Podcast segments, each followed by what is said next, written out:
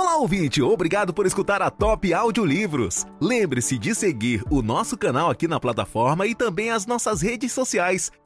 Preparamos um gráfico do livro com as principais ideias e sacadas do autor. Clique agora no link gráfico do livro na descrição e tenha acesso ao material ilustrado com passos simples e fáceis para você saber tudo sobre o livro em minutos. Parte 2 Você é bom motorista? Você é melhor que a média como motorista?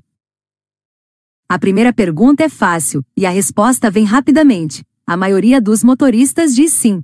A segunda pergunta é muito mais difícil e para a maioria das pessoas quase impossível de responder de forma séria e correta, pois exige uma aferição da qualidade média dos motoristas. Neste ponto do livro, não causa surpresa alguma que as pessoas respondam a uma pergunta difícil respondendo uma mais fácil. Elas se comparam à média sem nem pensar sobre a média, a evidência da interpretação cognitiva do efeito acima da média é que quando se pergunta às pessoas sobre uma tarefa que achem difícil, para muitos de nós poderia ser: você é melhor do que a média em iniciar uma conversa com estranhos? Elas na mesma hora se classificam como abaixo da média. O resultado é que as pessoas tendem a ser excessivamente otimistas sobre sua posição relativa em qualquer atividade em que se saiam moderadamente bem. Tive muitas oportunidades de fazer a fundadores de companhias e a envolvidos em pequenos negócios inovadores a seguinte questão: em que medida o resultado de seu esforço vai depender do que você faz em sua empresa? Isso evidentemente é uma pergunta fácil. A resposta vem rapidamente e em minha pequena amostra nunca foi menor do que 80%. Mesmo quando não têm certeza de que serão bem-sucedidas, essas pessoas audaciosas acham que seu destino está quase inteiramente em suas mãos estão sem dúvida enganadas. O resultado de um empreendimento inicial depende tanto das realizações dos competidores e das mudanças do mercado quanto de seus próprios esforços. Entretanto, Visiati desempenha seu papel, e os empresários naturalmente se concentram no que conhecem melhor, seus projetos e ações. As ameaças e oportunidades mais imediatas, como a disponibilidade de fundos, eles sabem menos sobre os competidores e desse modo acham natural imaginar um futuro em que a competição desempenhe um papel pequeno. Colin Camerer e Dan Lovalo, que cunharam o conceito de negligência com a competição, competition neglect, ilustraram isso com uma citação do então presidente dos estúdios Disney. Quando lhe perguntaram por que tantos filmes de alto orçamento eram lançados nas mesmas datas, como Memorial Day ou Independence Day, ele respondeu: Orgulho. Orgulho. Se você pensa apenas no seu próprio negócio, pensa. Tem um bom departamento de roteiro, tem um bom departamento de marketing, vamos fazer desse jeito. E você não pensa que todo mundo está pensando do mesmo jeito. Em um determinado fim de semana em um ano, você vai ter cinco filmes sendo lançados, e sem dúvida não há público suficiente para eles.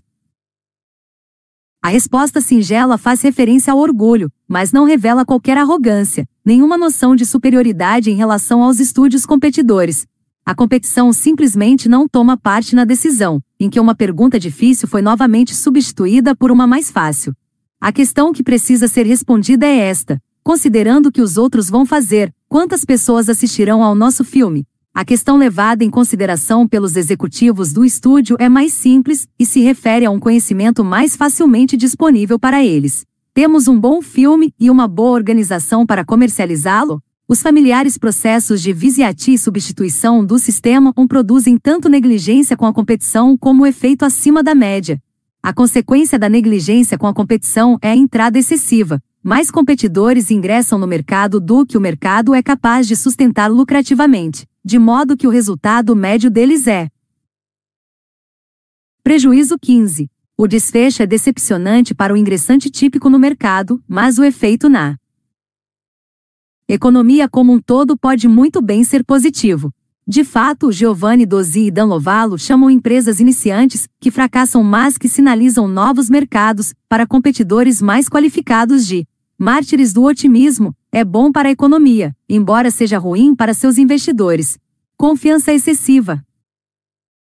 Durante vários anos, professores na Duke University conduziram um estudo em que os diretores financeiros, CFOs, de grandes corporações estimavam os retornos do índice Standard e Poor's para o ano seguinte.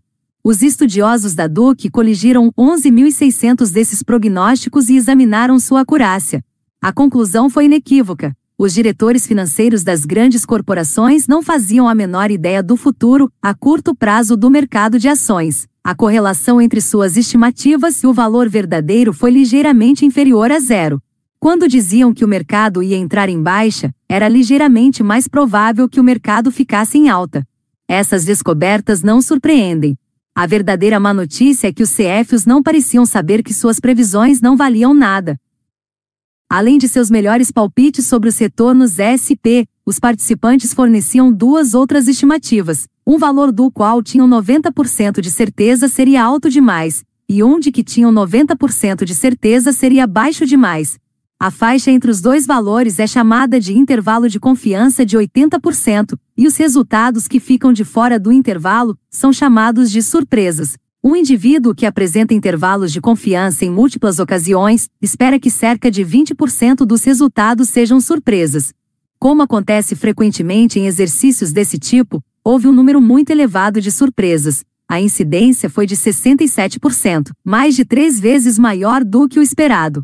Isso mostra que CFOs foram flagrantemente superconfiantes em sua capacidade de prever o mercado.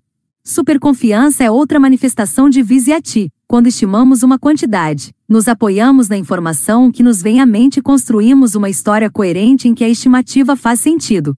Admitira. Informação que não vem à mente, talvez porque a pessoa não disponha dela é. Impossível. Os autores calcularam os intervalos de confiança que teriam reduzido a incidência de surpresas a 20%. Os resultados foram notáveis. Para manter a taxa de surpresas no nível desejado, os CFs deveriam ter dito, ano após ano, há uma chance de 80% de que o retorno S, IP no próximo ano, ficará entre menos 10% e mais 30% o intervalo de confiança que reflete adequadamente o conhecimento dos CFs, mais precisamente, sua ignorância, é mais de quatro vezes maior do que os intervalos que eles de fato declararam. A psicologia social entra em cena aqui, pois a resposta que um CFO sincero daria é absolutamente ridícula. Um CFO que informe seus colegas de que há uma boa chance de que os retornos S e P ficarão entre menos 10% e mais 30%, pode esperar gargalhadas na sala. O intervalo de confiança muito amplo é uma confissão de ignorância, algo socialmente inaceitável para alguém que é pago para mostrar conhecimento em assuntos financeiros. Mesmo que soubessem. Como sabem pouco, os executivos seriam penalizados por admiti-lo. É famosa a história do presidente Truman pedindo um economista de um braço só que fosse capaz de se posicionar claramente. Ele estava cheio dos economistas que viviam dizendo, on the other hand, Ponto 24 Organizações que dão ouvidos a especialistas superconfiantes podem esperar consequências onerosas. O estudo de CFOs mostrou que os mais confiantes e otimistas sobre o índice S e P eram também superconfiantes e otimistas sobre as perspectivas de sua própria empresa, a qual por sua vez assumia mais riscos do que as outras. Como argumentou Nassim Taleb, a avaliação inadequada sobre a incerteza do meio inevitavelmente leva os agentes econômicos a assumir riscos que deveriam evitar. Entretanto, o otimismo é altamente valorizado socialmente e no mercado. As pessoas e empresas antes recompensam gente que fornece informação perigosamente enganosa do que gente que fala a verdade. Uma das lições da crise financeira que levou à grande recessão é a de que há períodos em que a competição,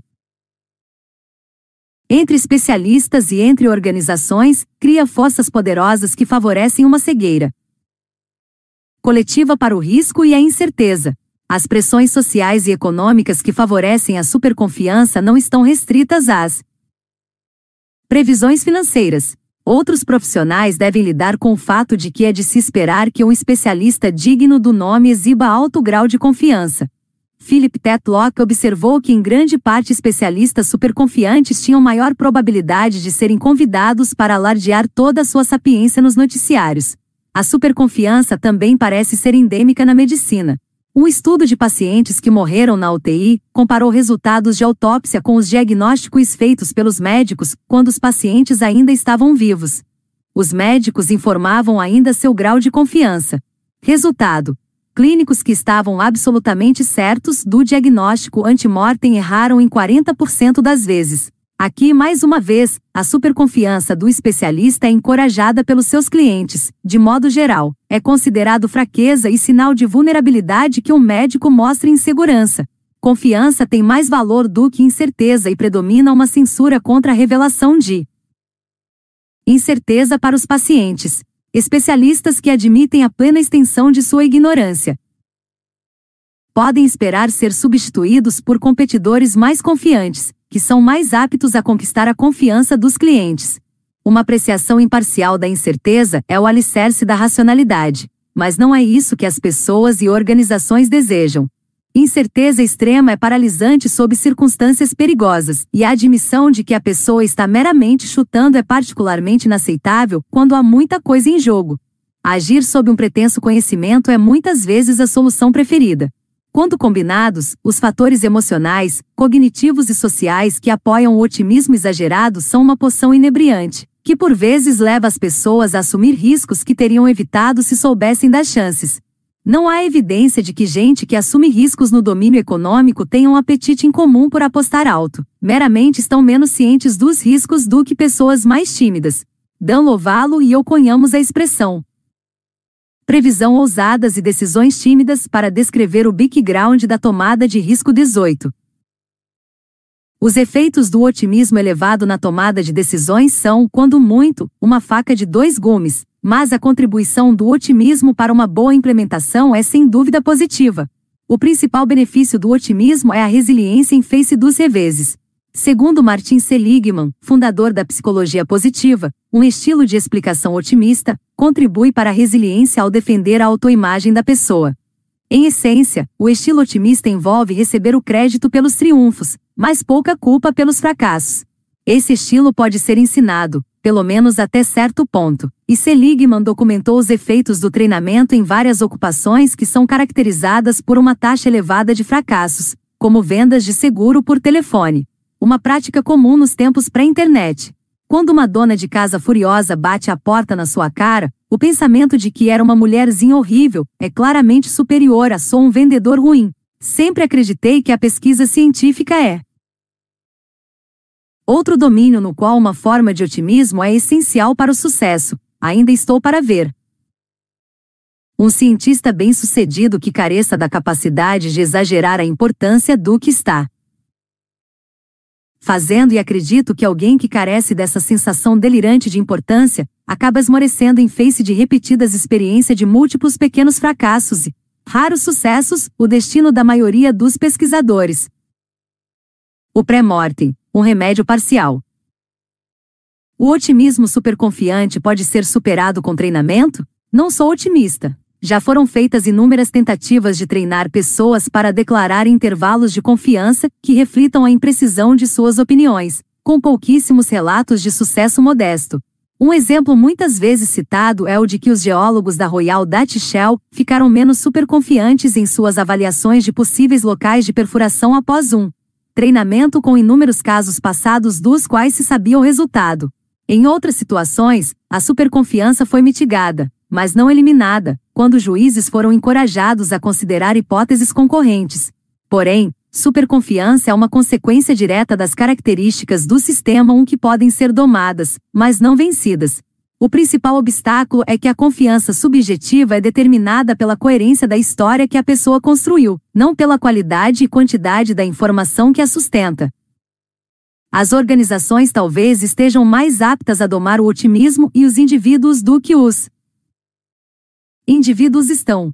A melhor ideia para fazer isso foi fornecida por Georg Clay, meu colaborador adversário, que de um modo geral defende a tomada de decisões intuitiva contra alegações de viés e se mostra sintomaticamente hostil a algoritmos.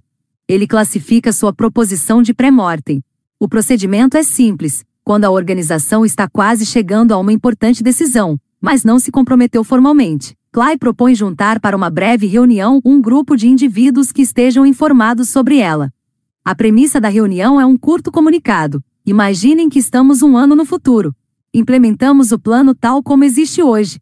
O resultado foi um desastre. Queiram, por favor, reservar de 5 a 10 minutos para escrever um breve histórico desse desastre. A ideia de Georg Klein para o pré-mortem normalmente evoca entusiasmo imediato. Depois que a descrevi casualmente em uma reunião em Davos, alguém atrás de mim murmurou: só. Por isso já valeu a pena vir até Davos. Mais tarde notei que a pessoa era o CEO de uma grande corporação internacional.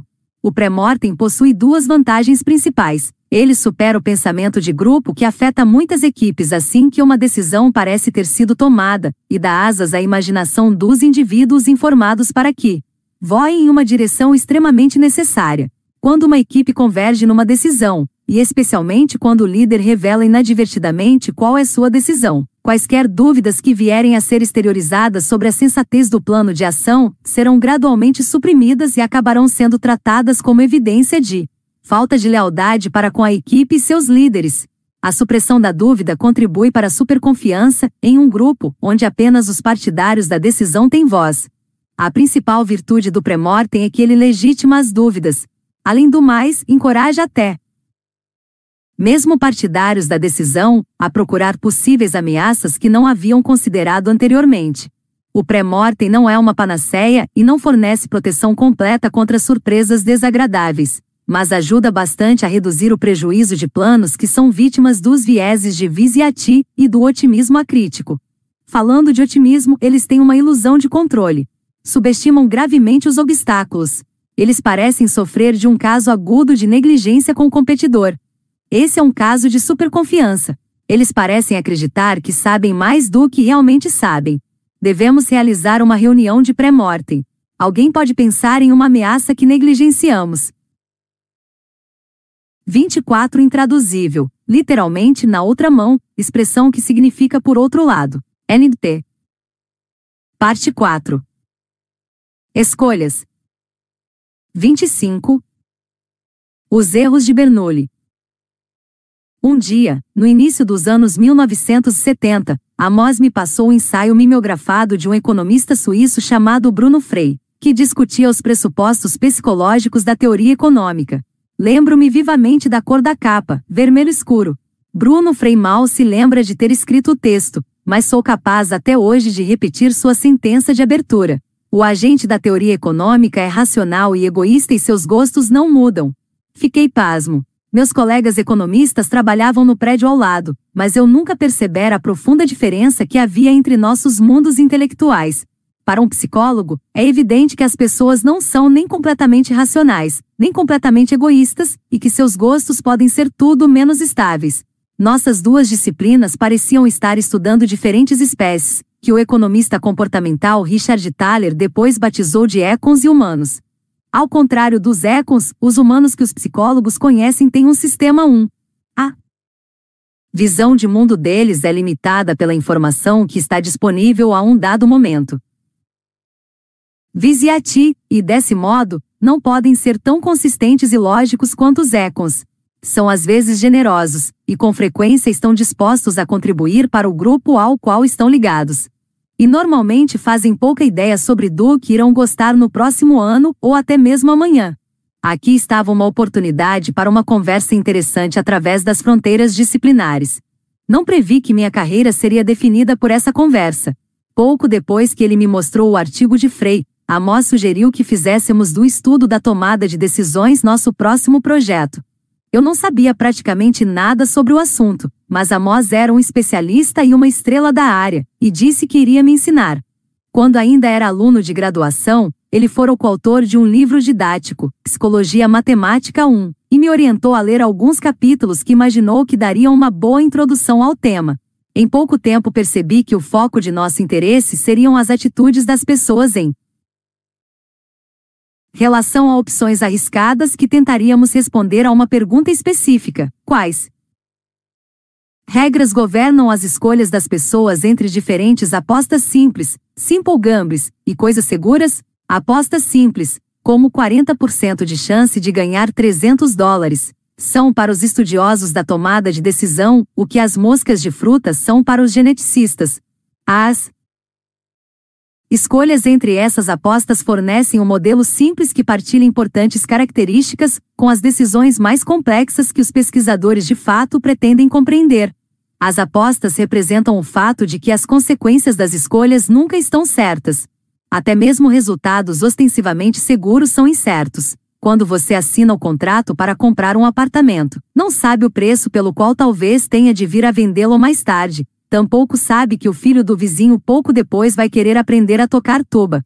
Toda escolha significativa que fazemos na vida vem acompanhada de alguma incerteza, motivo pelo qual os estudiosos de tomada de decisão esperam que algumas lições aprendidas na situação modelo sejam aplicáveis a problemas do dia a dia, bem mais interessantes. Mas é claro que o principal motivo para que os teóricos da decisão estudem apostas simples é que isso é o que os outros teóricos da decisão estão fazendo. Esse campo de pesquisa tinha uma teoria, a teoria da utilidade esperada que serviu de base para o modelo de agente racional e continua sendo até hoje a teoria mais importante nas ciências sociais. A teoria da utilidade esperada não foi formulada para ser um modelo psicológico, foi uma lógica de escolha, baseada em regras elementares, axiomas, de racionalidade. Considere o exemplo. Se você prefere uma maçã a uma banana, então você também prefere uma chance de 10% de ganhar uma maçã a uma chance de 10% de ganhar uma banana. A maçã e a banana representam quaisquer objetos de escolha, incluindo apostas, e a chance de 10% representa qualquer probabilidade. O matemático John von Neumann, um dos gigantes intelectuais do século XX, e o economista Oscar Morgenstern haviam deduzido sua teoria da escolha racional entre apostas a partir de alguns axiomas. Os economistas adotaram a teoria da utilidade esperada fazendo-a cumprir um papel duplo como lógica que prescreve como as decisões devem ser tomadas, como uma descrição de como os econs fazem suas escolhas. Amos e eu, porém, éramos psicólogos, queríamos compreender como os humanos de fato fazem escolhas arriscadas sem presumir nada acerca da racionalidade delas. Mantivemos nossa rotina de passar muitas horas todos os dias conversando, às vezes em nossas salas, às vezes em restaurantes, frequentemente em longas caminhadas pelas tranquilas ruas da linda Jerusalém, como havíamos feito quando estudamos o julgamento, nós nos empenhamos num cuidadoso exame de nossas próprias preferências intuitivas. Dedicamos nosso tempo inventando simples problemas de decisão e nos perguntando como faríamos nossa escolha. Por exemplo, o que você prefere? A decidir no cara ou coroa. Se der cara, você ganha 100 dólares, se der coroa, não ganha nada. B ganhar 46 dólares com certeza.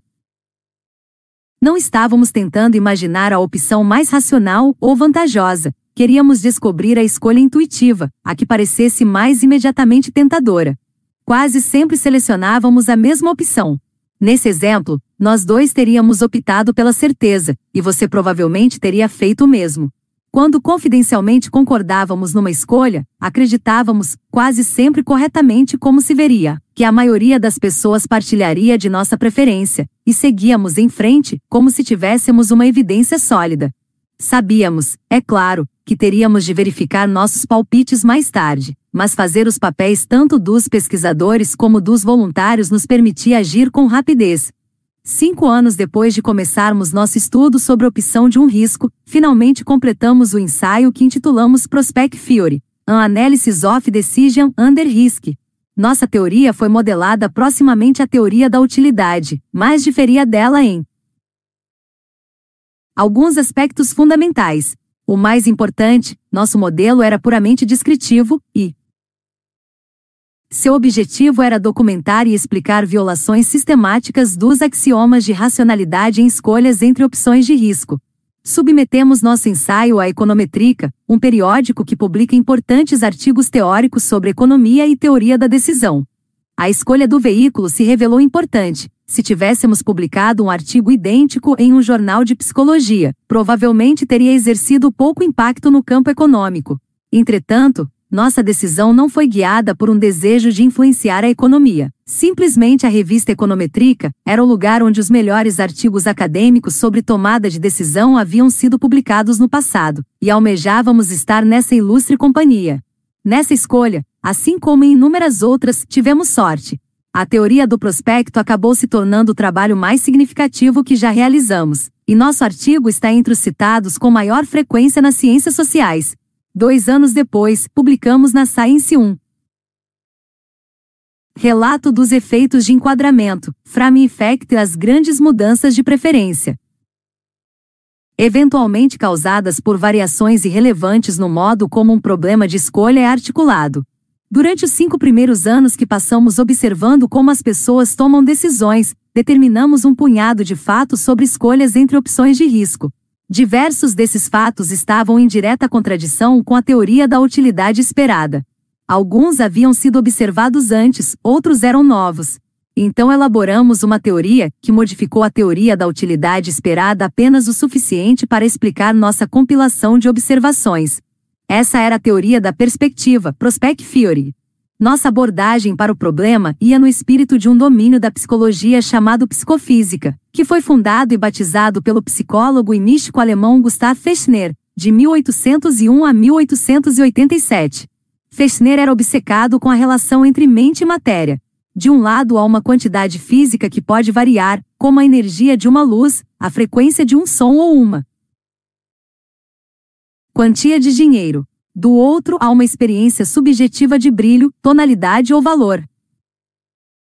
Misteriosamente, variações da quantidade física causam variações na intensidade ou qualidade da experiência subjetiva. O projeto de Fechner era encontrar as leis psicofísicas que relacionam a quantidade subjetiva na mente do observador com a quantidade objetiva no mundo material. Ele propôs que para muitas dimensões a função é logarítmica, o que significa simplesmente que um aumento de intensidade de estímulo por um dado fator, digamos, vezes 1,5 ou vezes 10, sempre produz o mesmo incremento na escala psicológica. Se elevar a energia do som de 10 para 100 unidades de energia física, aumenta a intensidade psicológica em 4 unidades. Então o posterior aumento de intensidade de estímulo de 100 para 1000 aumentará também a intensidade psicológica em 4 unidades. O erro de Bernoulli. Como Fechner sabia perfeitamente, ele não foi o primeiro a procurar uma função que relacione intensidade psicológica com a magnitude física do estímulo. Em 1738, o cientista suíço Daniel Bernoulli antecipou o raciocínio de Fechner e o aplicou à relação entre o valor psicológico de desejabilidade do dinheiro, hoje chamado utilidade, e a real quantia de dinheiro. Ele argumentou que um prêmio de 10 ducados tem a mesma utilidade para alguém que já possui 100 ducados quanto um prêmio de 20 ducados para alguém cuja riqueza atual é de 200 ducados. Bernoulli tinha razão, é claro. Normalmente falamos em mudanças de renda em termos de porcentagens, como quando dizemos ela recebeu 30% de aumento.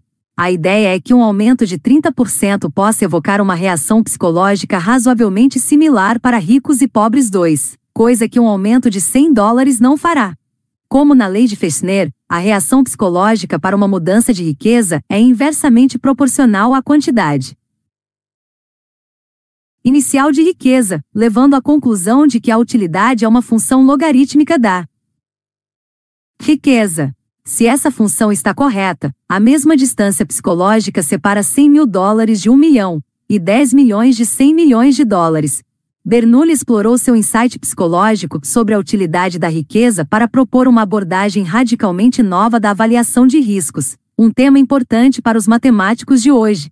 Antes de Bernoulli, os matemáticos pressupunham que apostas eram avaliadas por seu valor esperado, uma média ponderada dos resultados possíveis, onde cada resultado é ponderado por sua probabilidade. Por exemplo, o valor esperado de 80% de chance de ganhar 100 dólares e 20% de chance de ganhar 10 dólares é 82 dólares, 0,8x 100 mais 0,2x 10. Agora faça a si mesmo esta pergunta. O que você preferiria ganhar de presente, essa aposta ou 80 dólares com certeza? Quase todo mundo prefere a coisa segura. Se as pessoas valorizassem perspectivas incertas pelo seu valor esperado, iriam preferir a aposta, pois 82 dólares é mais do que 80 dólares. Bernoulli ressaltou que as pessoas na verdade não avaliam apostas dessa maneira.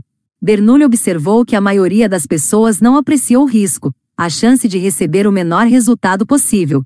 E se lhes for oferecida uma escolha entre uma aposta e uma quantia igual ao valor esperado dela, elas vão pegar a coisa segura. Na verdade, um tomador de utilidade 10 mais 84, 2 igual a 47. Utilidade: 60. Chances iguais de ter 1 milhão ou 7 milhões ou ter 4 milhões com certeza. Decisão avesso ao risco escolherá uma coisa segura que é menos do que o valor esperado, na prática pagando um ágio para evitar a incerteza. Cem anos antes de Fechner, Bernoulli inventou a psicofísica para explicar essa versão ao risco. Sua ideia era clara: as escolhas das pessoas estão baseadas não em valores monetários, mas nos valores psicológicos dos efeitos, em suas utilidades. O valor psicológico de uma aposta é desse modo não a média ponderada de seus possíveis efeitos monetários, é a média das utilidades desses efeitos, cada uma ponderada segundo sua probabilidade. A tabela 3 mostra uma versão da função de utilidade que Bernoulli calculou. Ela apresenta a utilidade de diferentes níveis de riqueza, de 1 milhão a 10 milhões. Você pode ver que somar 1 milhão a uma riqueza de 1 milhão produz 1. Riqueza milhões. 1, 2, 3, 4, 5, 6, 7, 8, 9, 10. Unidades de utilidade 10, 30, 48, 60, 70, 78, 84, 90, 96.100. Tabela 3. Aumento de 20 pontos de utilidade, mas somar 1 milhão a uma riqueza de 9 milhões adiciona apenas 4 pontos. Bernoulli propôs que o valor marginal decrescente da riqueza, para usar o jargão moderno, é o que explica a aversão ao risco, a preferência comum que as pessoas em geral exibem por uma coisa segura em vez de uma aposta favorável de valor esperado igual ou ligeiramente maior. Considere esta escolha. O valor esperado da aposta e a coisa segura são iguais em ducados, 4 milhões, mas as utilidades psicológicas das duas opções são diferentes. Devido à utilidade decrescente da riqueza, o incremento de utilidade de 1 milhão para 4 milhões é 50 unidades, mas um incremento igual, de 4 para 7 milhões, aumenta a utilidade da riqueza em apenas 24 unidades. A utilidade da aposta é 94, 2 igual a 47, a utilidade de seus dois resultados, cada um ponderado segundo sua probabilidade de meio, a utilidade de 4 milhões é 60.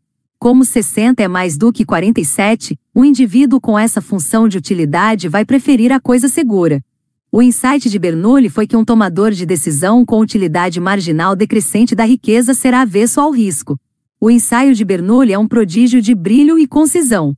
Ele aplicou seu novo conceito de utilidade esperada que chamou de expectativa moral para calcular quanto um mercador em São Petersburgo estaria disposto a pagar para fazer o seguro de um carregamento de temperos proveniente de Amsterdã.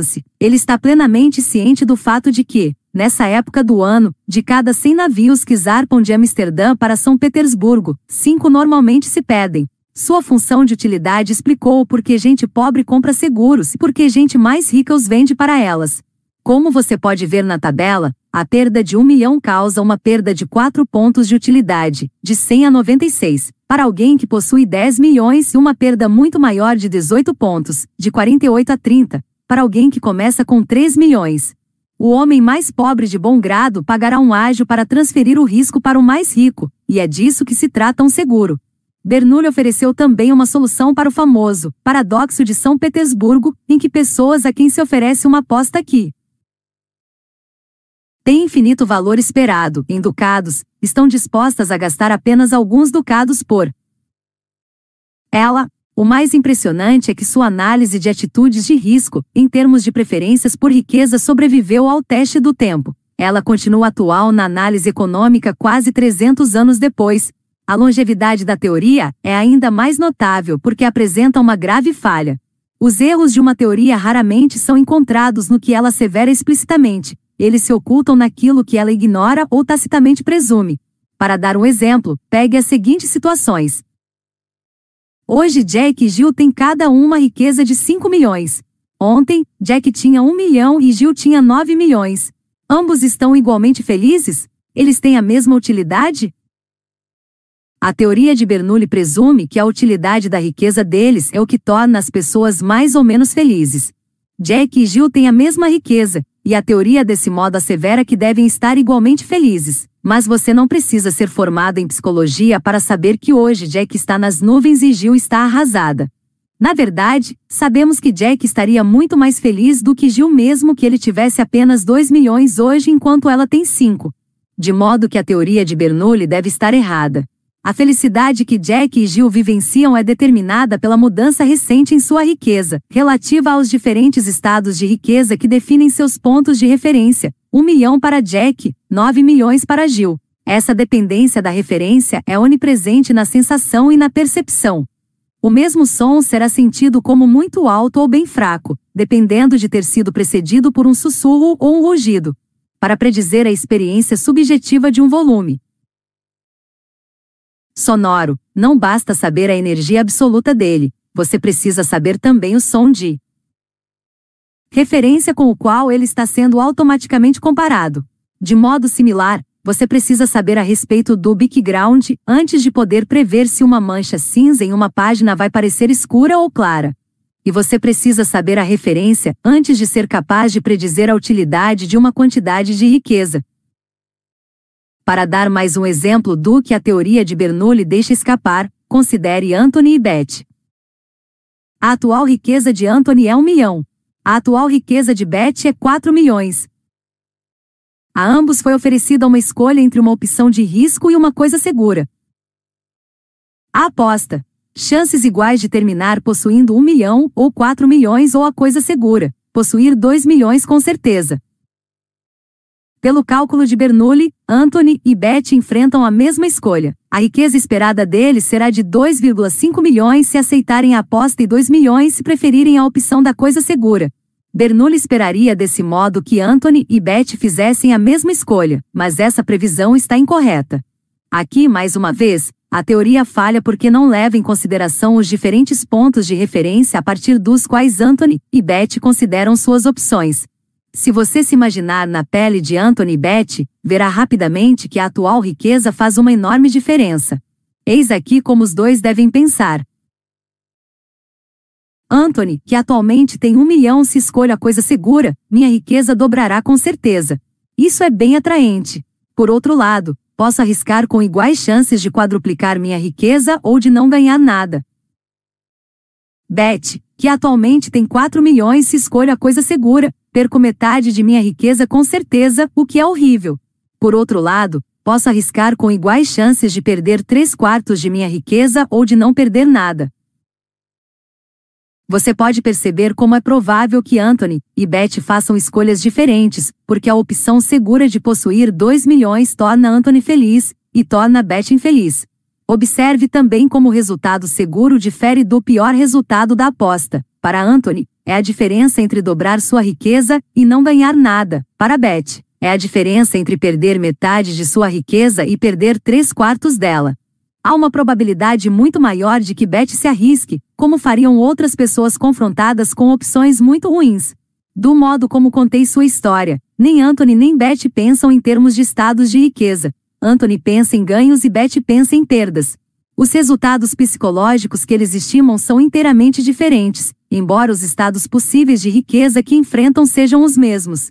Como o modelo de Bernoulli carece da ideia de um ponto de referência, a teoria da utilidade esperada não representa o fato óbvio de que o resultado que é bom para Anthony é ruim para Beth. O modelo dele poderia explicar a aversão ao risco de Anthony, mas não pode explicar a preferência por busca de risco para aposta, comportamento muitas vezes observado em empresários e generais quando todas as suas opções são ruins. Tudo isso é um tanto quanto óbvio, não é? Podemos facilmente imaginar o próprio Bernoulli construindo exemplos similares e desenvolvendo uma teoria mais complexa para acomodá-los. Por alguma razão, ele não o fez. Podemos também imaginar colegas de sua época discordando dele, ou estudiosos posteriores objetando conforme lê em seu ensaio. Por algum motivo, eles tampouco o fizeram. O mistério é entender como uma concepção da utilidade de resultados, que é vulnerável a contra-exemplos tão óbvios sobreviveu por tanto tempo. Só posso explicar isso por uma fraqueza da mente do estudioso que tantas vezes observei em mim mesmo. Chamo isso de cegueira induzida pela teoria, uma vez você tendo aceito uma teoria e a utilizado como ferramenta em seu pensamento, é extraordinariamente difícil notar suas falhas. Se você se depara com uma observação que não parece se adequar ao modelo, presume que deve haver uma explicação perfeitamente boa que está de algum modo deixando escapar. Você dá a teoria, O benefício da dúvida confiando na comunidade de especialistas que a aceitou. Muitos estudiosos sem dúvida pensaram em algum momento ou outro em histórias como a de Anthony Beth ou Jack e Jill, e casualmente notaram que essas histórias não batem com a teoria da utilidade. Mas não foram atrás da ideia a ponto de dizer: esta teoria está gravemente errada, pois ignora o fato de que a utilidade depende do histórico pessoal de riqueza, 5 não só da riqueza presente. Como observou o psicólogo Daniel Gilbert, desacreditar é um trabalho árduo, e o sistema 2 se cansa facilmente. Falando dos erros de Bernoulli.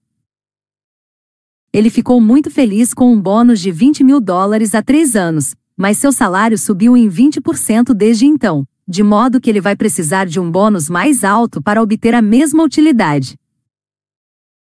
Ambos os candidatos estão dispostos a aceitar o salário que estamos oferecendo, mas não vão ficar igualmente satisfeitos porque seus pontos de referência são diferentes. Ela atualmente tem um salário muito mais alto. Ela o está processando por causa da pensão alimentícia. Ela, na verdade, gostaria de um acordo, mas ele prefere ir para o tribunal. Isso não é de surpreender, ela só tem a ganhar, então é avessa ao risco. Ele, por outro lado, enfrenta opções que são todas ruins, então prefere correr o risco. 25 em português, também traduzida por Teoria do Prospecto. 26. Teoria da perspectiva Amos e eu topamos com a falha central na teoria de Bernoulli, por uma feliz combinação de habilidade e ignorância. Por sugestão de Amos, Li um capítulo em seu livro que descrevia experimentos em que estudiosos destacados haviam mensurado a utilidade do dinheiro pedindo às pessoas para fazer escolhas sobre apostas em que o participante podia ganhar ou perder alguns trocados. Os pesquisadores estavam medindo a utilidade da riqueza, modificando a riqueza numa faixa de menos de um dólar. Isso suscitou questões. É plausível presumir que as pessoas avaliem as apostas por minúsculas diferenças de riqueza? Como alguém poderia esperar aprender sobre a psicofísica da riqueza estudando reações a ganhos e perdas de centavos? Desenvolvimentos recentes na teoria psicofísica sugeriram que se você quer estudar o valor subjetivo da riqueza 1, deve fazer perguntas diretas sobre riqueza, não sobre mudanças de riqueza. Eu não sabia o suficiente sobre a teoria da utilidade para ficar cego por respeitá-la demais e fiquei perplexo. Quando Amós e eu nos encontramos no dia seguinte, relatei minhas dificuldades como um vago pensamento, não como uma descoberta. Eu esperava que ele me corrigisse e explicasse porque o experimento que me deixará perplexo fazia sentido, afinal de contas, mas ele não fez nada do tipo. A relevância da psicofísica moderna ficou imediatamente óbvia para ele. Ele recordou que o economista Harry Markowitz, que mais tarde receberia o Prêmio Nobel de Economia por seu trabalho sobre finanças, havia proposto uma teoria em que utilidades eram mais ligadas a mudanças de riqueza do que a estados de riqueza.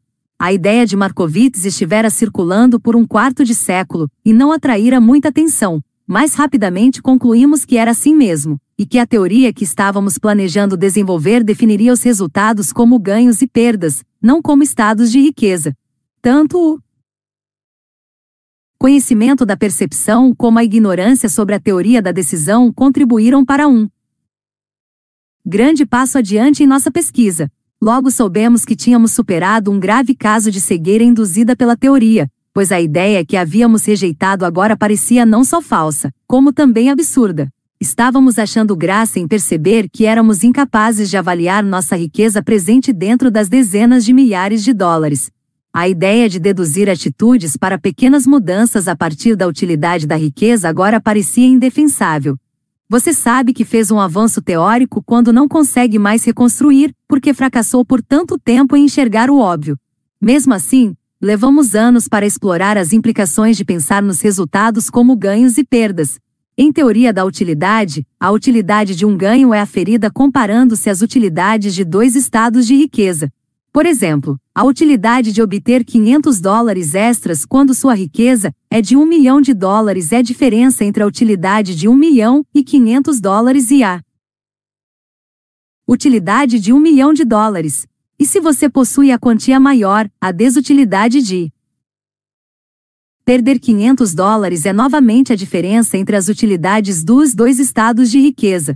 Nessa teoria, concede-se que as utilidades de ganhos e perdas sejam diferenciadas apenas no sinal, mais ou não há maneira de representar o fato de que a desutilidade de perder 500 dólares poderia ser maior do que a utilidade de ganhar a mesma quantia, embora, é claro, ela seja. Como talvez seja esperado em uma situação de cegueira induzida pela teoria, possíveis diferenças entre ganhos e perdas não foram nem esperadas nem estudadas. Presumiu-se que a distinção entre ganhos e perdas não importava, então não fazia sentido examiná-la. Amós e eu não percebemos de imediato que nosso foco em mudanças de riqueza abria o caminho para a exploração de um novo tópico. Estávamos preocupados principalmente com as diferenças entre apostas com probabilidade de ganho alta ou baixa. Um dia, Amós fez uma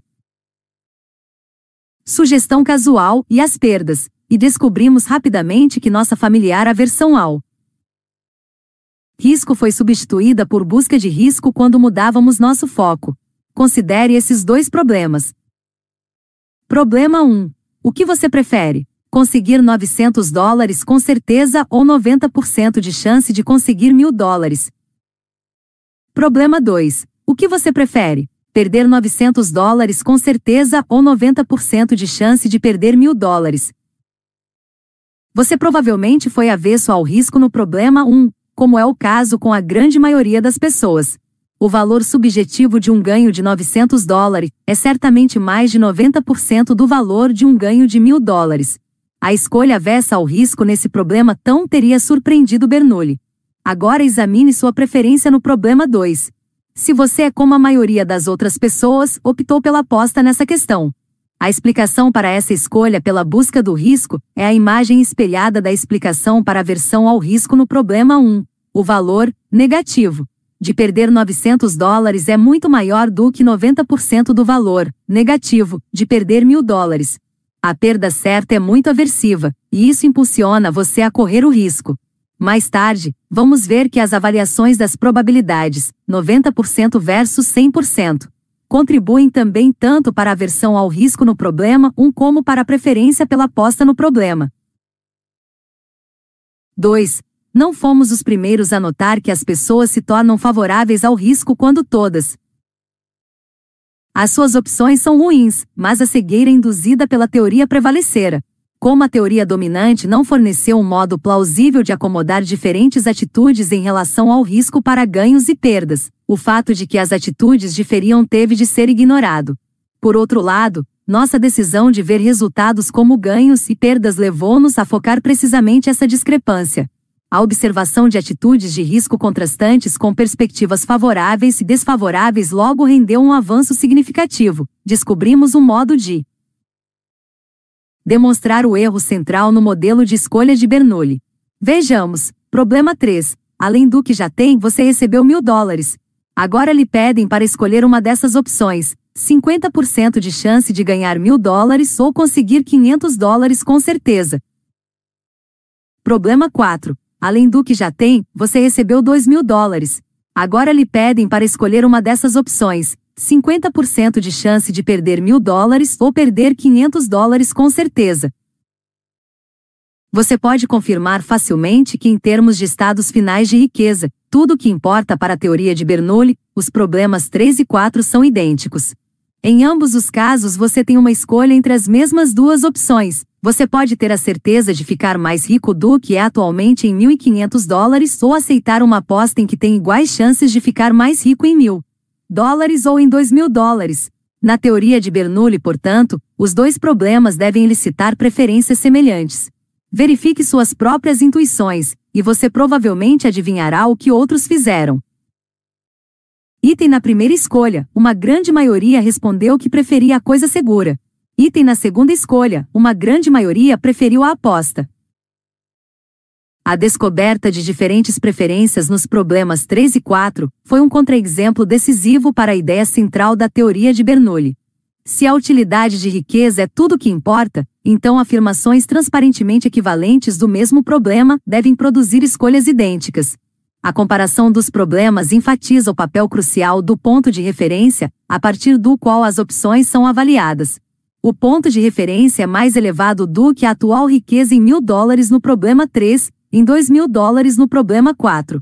Ficar mais rico em 1.500 dólares é desse modo um ganho de 500 dólares no problema 3, uma perda no problema 4. Obviamente, outros exemplos do mesmo tipo são fáceis de produzir. A história de Anthony e Beth tinha uma estrutura similar. Quanta atenção você prestou no prêmio de mil dólares ou dois mil dólares que recebeu, antes de fazer sua escolha? Se você é como a maioria das pessoas, mal notou. Na verdade, não. Há o menor motivo para que o fizesse, pois o prêmio está incluso no ponto de referência, e pontos de referência são de um modo geral ignorados. Você sabe alguma coisa sobre suas preferências que teóricos da utilidade não sabem, que suas atitudes em relação ao risco não seriam diferentes se o seu patrimônio líquido fosse mais alto ou mais baixo em alguns milhares de dólares, a menos que você seja terrivelmente pobre. E você sabe também que suas atitudes com ganhos e perdas não são derivadas da avaliação de sua riqueza. O motivo para você gostar da ideia de ganhar 100 dólares e não gostar da ideia de perder 100 dólares não é que essas quantias mudam sua riqueza. Você simplesmente gosta de ganhar e não gosta de perder, e quase certamente não gosta de perder mais do que gosta de ganhar. Os quatro problemas enfatizam a fraqueza do modelo de Bernoulli. A teoria dele é simples demais e carece de uma parte móvel. A variável que está faltando é o ponto de referência, o estado anterior relativo ao qual ganhos e perdas são avaliados. Na teoria de Bernoulli, você precisa saber apenas o estado de riqueza para determinar sua utilidade, mas na teoria da perspectiva, você precisa saber também o estado de referência. A teoria da perspectiva é assim mais complexa do que a teoria da utilidade. Em ciência, complexidade é considerada um custo, que deve ser justificado por um conjunto suficientemente rico de previsões novas e preferencialmente interessantes de fatos que a atual teoria não pode explicar. Esse foi o desafio que tivemos de enfrentar. Embora Moz e eu não estivéssemos trabalhando com o modelo de dois sistemas da mente, está claro agora que há três características cognitivas no coração da teoria da perspectiva.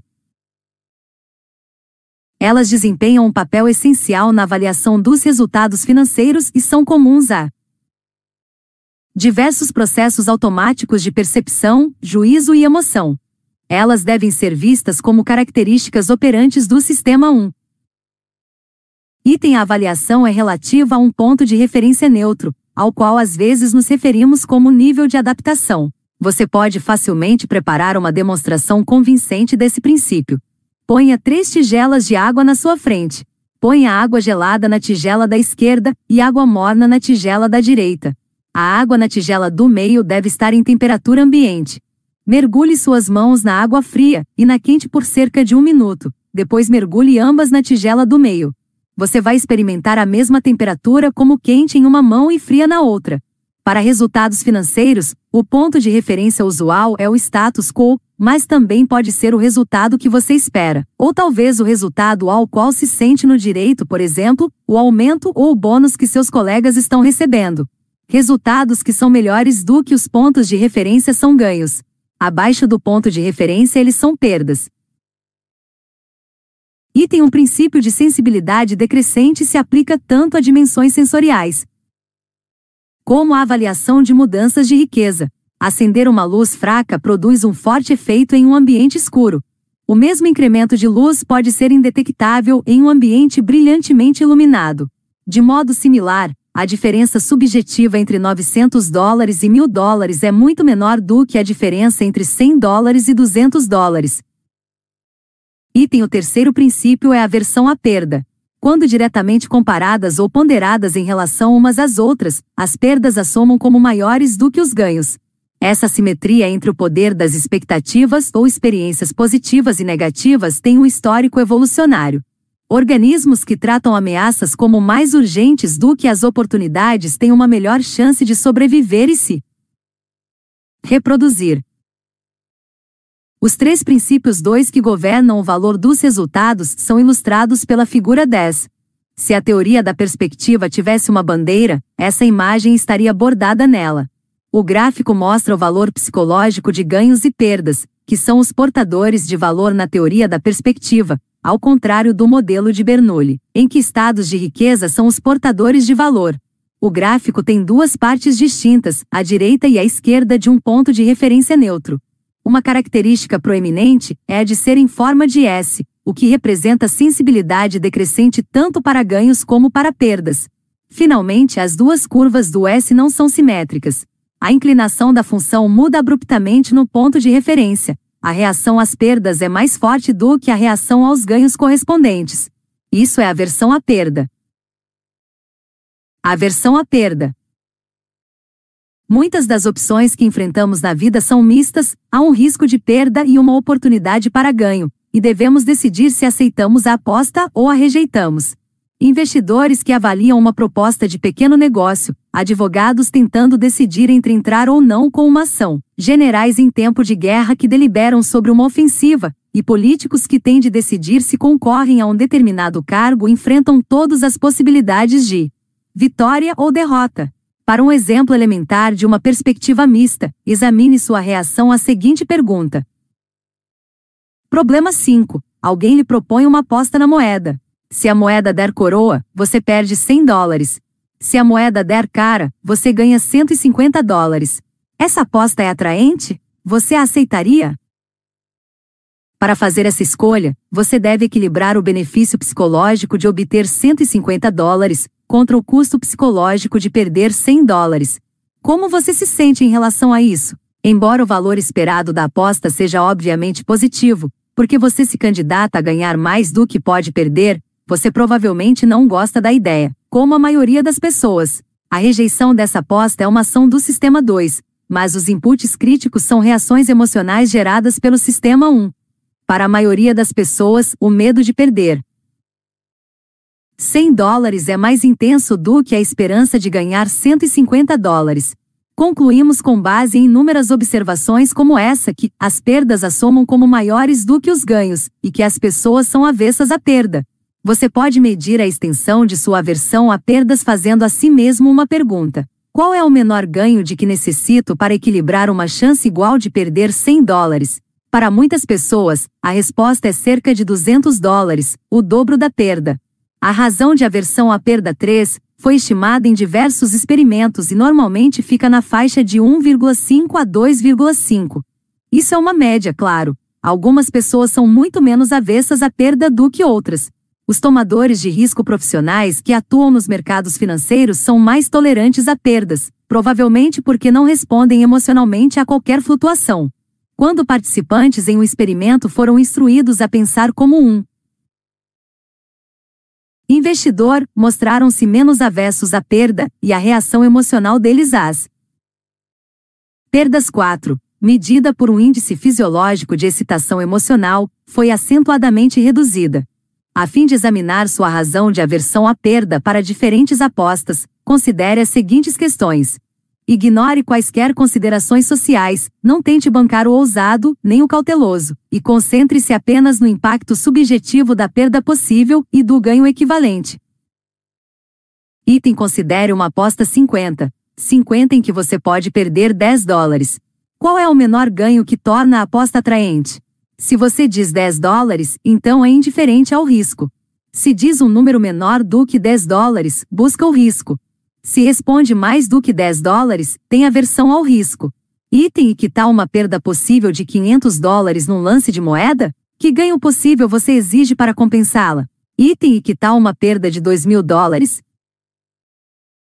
Realizando esse exercício, você provavelmente descobriu que seu coeficiente de aversão à perda tende a aumentar quando as apostas são altas, mas não dramaticamente. Todas as apostas estão suspensas, é claro, se a perda possível é potencialmente ruinosa ou se o seu estilo de vida é ameaçado. O coeficiente de aversão à perda é muito grande em tais casos e pode até ser infinito. Há riscos que você não vai aceitar, independentemente de quantos milhões possa se candidatar a ganhar se tiver sorte. Outra olhada na figura 10 talvez ajude a prevenir uma confusão comum. Neste capítulo fiz, duas afirmações que alguns leitores podem encarar como contraditórias. Item em apostas mistas, onde tanto um ganho como uma perda são possíveis, a aversão à perda provoca escolhas extremamente avessas ao risco. Item em escolhas ruins, onde uma perda segura é comparada a uma perda maior que é meramente provável, a sensibilidade decrescente causa atração pelo risco. Não há contradição alguma. No caso misto, a perda possível assoma como duas vezes maior do que o ganho possível, como você pode ver comparando as inclinações da função de valor para perdas e ganhos. No caso ruim, a flexão da curva de valor, sensibilidade decrescente, causa atração pelo risco. A dor de perder 900 dólares é maior do que 90% da dor de perder mil dólares. Esses dois insights são a essência da teoria da perspectiva. A figura 10 mostra uma mudança abrupta na inclinação da função de valor, onde os ganhos se transformam em perdas, pois é considerável aversão à perda mesmo quando o montante em risco é minúsculo relativamente à sua riqueza. É plausível que atitudes para estados de riqueza possam explicar a extrema aversão a pequenos riscos? É um exemplo notável de cegueira induzida pela teoria, que essa falha óbvia na teoria de Bernoulli tenha deixado de chamar a atenção dos estudiosos por mais de 250 anos. Em 2000, o economista comportamental Matthew Rabin finalmente demonstrou matematicamente que tentativas de explicar a versão à perda pela utilidade da riqueza são absurdas, estão fadadas a fracassar, e sua demonstração chamou a atenção. O teorema de Rabin 5 mostra que qualquer um que rejeite uma aposta favorável com pouca coisa em jogo está matematicamente destinado a um nível absurdo de aversão ao risco por alguma aposta maior. Por exemplo, ele observa que a maioria dos humanos rejeita a seguinte aposta: 50% de chance de perder 100 dólares e 50% de chance de ganhar 200 dólares. Ele então mostra que, segundo a teoria da utilidade, o indivíduo que rejeite essa aposta também vai rejeitar a seguinte aposta. 50% de chance de perder 200 dólares e 50% de chance de ganhar 20 mil dólares. Mas é claro que ninguém em sã consciência vai rejeitar essa aposta. Em um entusiasmado artigo que escreveram sobre a demonstração, Matthew Rabin e Richard Thaler comentaram que a maior aposta tem um retorno esperado de 9.900 dólares, com exatamente zero chance de perder mais do que 200 dólares. Até um advogado de quinta categoria 7 seria capaz de fazer com que você fosse declarado legalmente insano por rejeitar essa aposta talvez deixando-se levar por seu entusiasmo. Eles concluíram seu artigo recordando o famoso quadro do Monty Python em que um cliente frustrado tenta devolver um papagaio morto à loja de animais. O cliente usa uma longa série de frases para descrever o estado do pássaro, culminando com este é um ex-papagaio. Rabin e Thaler prosseguem afirmando que chegou a hora de os economistas reconhecerem que a utilidade esperada é uma ex-hipótese. Muitos economistas viram essa afirmação irreverente como algo próximo da blasfêmia. Contudo, a cegueira induzida pela teoria de aceitar a utilidade da riqueza como uma explicação de atitudes para pequenas perdas é um alvo legítimo para o comentário jocoso. Pontos cegos da teoria da perspectiva. Até o momento, nesta parte do livro, tenho exaltado as virtudes da teoria da perspectiva e criticado o modelo racional e a teoria da utilidade esperada. Chegou a hora de equilibrar um pouco as coisas. A maioria dos alunos de economia já ouviu falar sobre teoria da perspectiva e aversão à perda, mas é pouco provável que você encontre esses termos no índice de um texto introdutório sobre economia. Essa omissão às vezes me deixa aflito, mas na verdade é bastante razoável, devido ao papel central da racionalidade na teoria econômica básica. Os conceitos e resultados clássicos que são ensinados aos alunos podem ser explicados com mais facilidade presumindo-se que os econs não cometem erros tolos. Essa pressuposição é verdadeiramente necessária, e seria solapada apresentando-se a teoria da perspectiva aos humanos, cujas avaliações de resultados são irracionalmente míopes. Há bons motivos para manter a teoria da perspectiva fora dos textos introdutórios. Os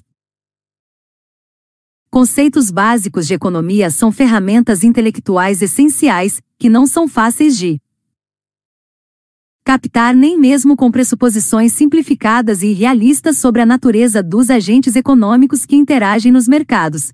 Levantar questões sobre esses pressupostos mesmo à medida que são apresentados seria confuso e talvez desmoralizante.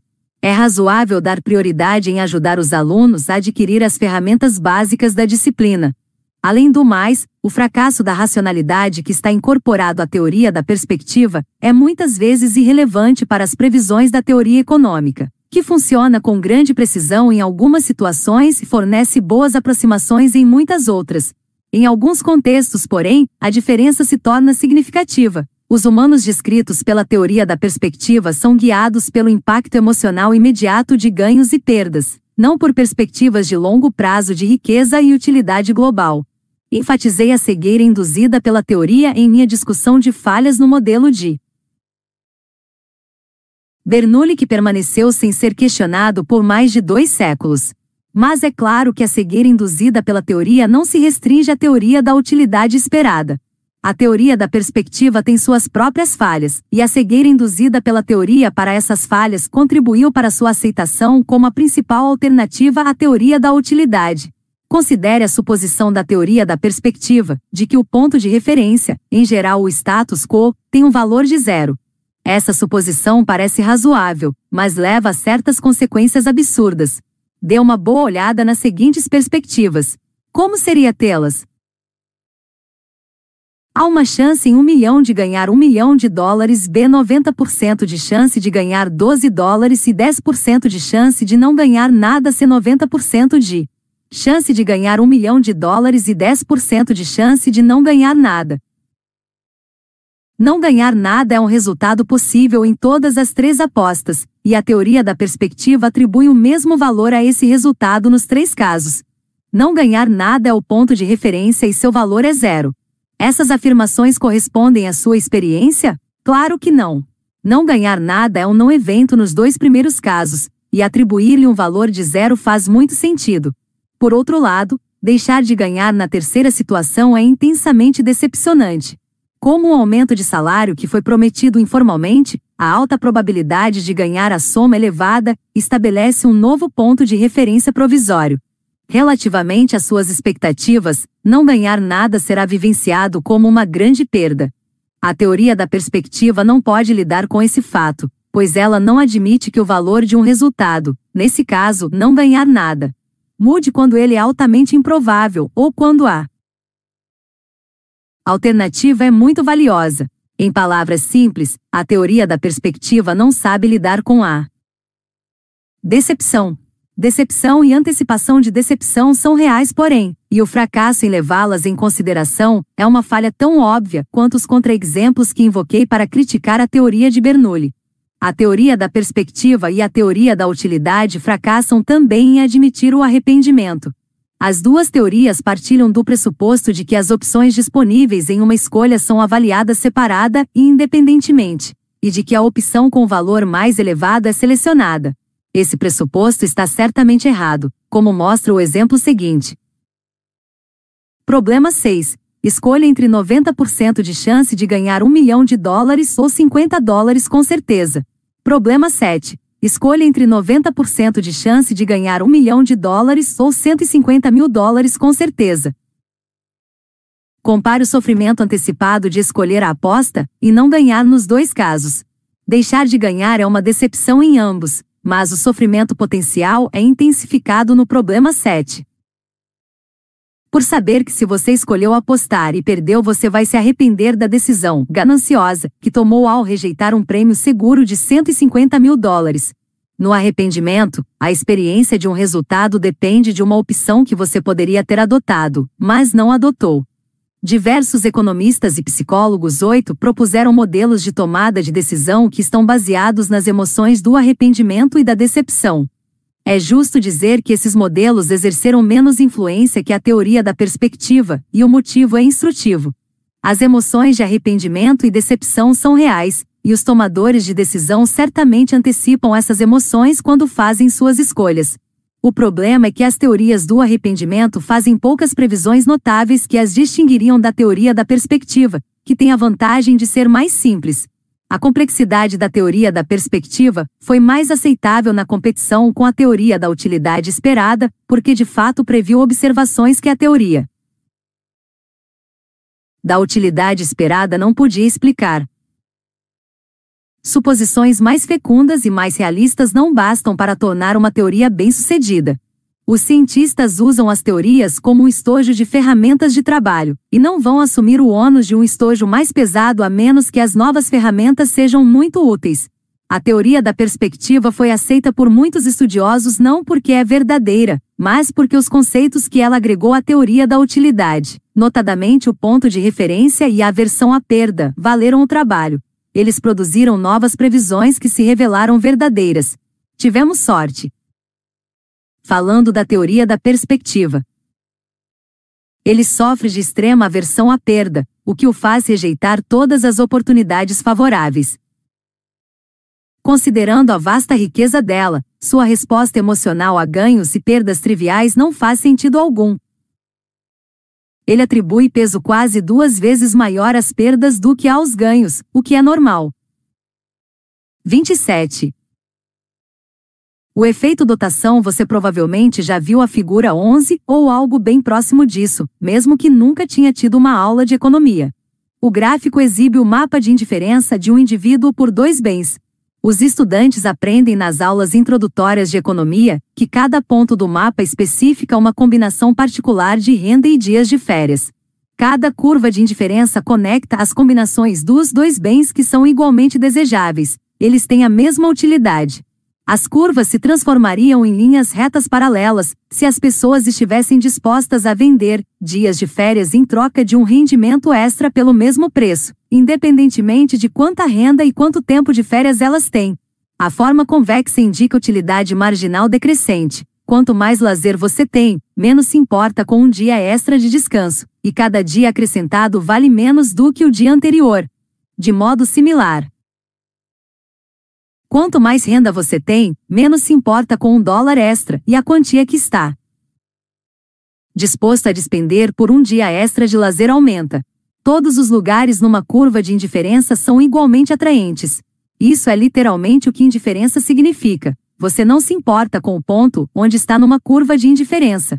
Assim, se A e B estão na mesma curva de indiferença para você, você está indiferente entre eles e não precisará de nenhum incentivo para ir de um para o outro, ou voltar. Alguma versão dessa figura já apareceu em todo livro didático de economia escrito nos últimos 100 anos, e milhões e milhões de estudantes já olharam para ela. Poucos notaram o que está faltando. Aqui, mais uma vez, o poder e a elegância de um modelo teórico cegaram alunos e estudiosos para uma grave deficiência. Olá, ouvinte. Obrigado por escutar o audiolivro. Lembre-se de nos seguir aqui na plataforma. Prepare-se para dominar o livro em questão de minutos. Apresentamos o gráfico do livro, um conteúdo com todas as principais sacadas do autor à sua disposição, prontas para impulsionar seu conhecimento. Clique no link Gráfico do livro na descrição e tenha acesso a um material ilustrado com passos simples e fáceis, para você saber tudo sobre o livro em questão de minutos. O que está faltando na figura 1 é uma indicação da renda e tempo de lazer atuais do indivíduo. Se você é um empregado assalariado, os termos em que está empregado determinam um salário e um número de dias de férias que é um ponto no mapa. Esse é o seu ponto de referência, seu status quo, mas a figura não o mostra. Ao deixar de exibi-lo, os teóricos que desenham essa figura convidam-no a acreditar que o ponto de referência não faz diferença. Mas a essa altura você já sabe que é claro que faz. É o erro de Bernoulli outra vez. A representação de curvas de indiferença implicitamente pressupõe que sua utilidade, a qualquer dado momento, é determinada inteiramente por sua presente situação, que o passado é irrelevante, e que sua avaliação de um trabalho possível não depende dos termos de seu atual trabalho. Esses pressupostos são completamente realistas neste caso, bem como em muitos outros. A omissão do ponto de referência no mapa de indiferença é um caso surpreendente de cegueira induzida pela teoria, pois muito frequentemente encontramos casos em que o ponto de referência obviamente importa.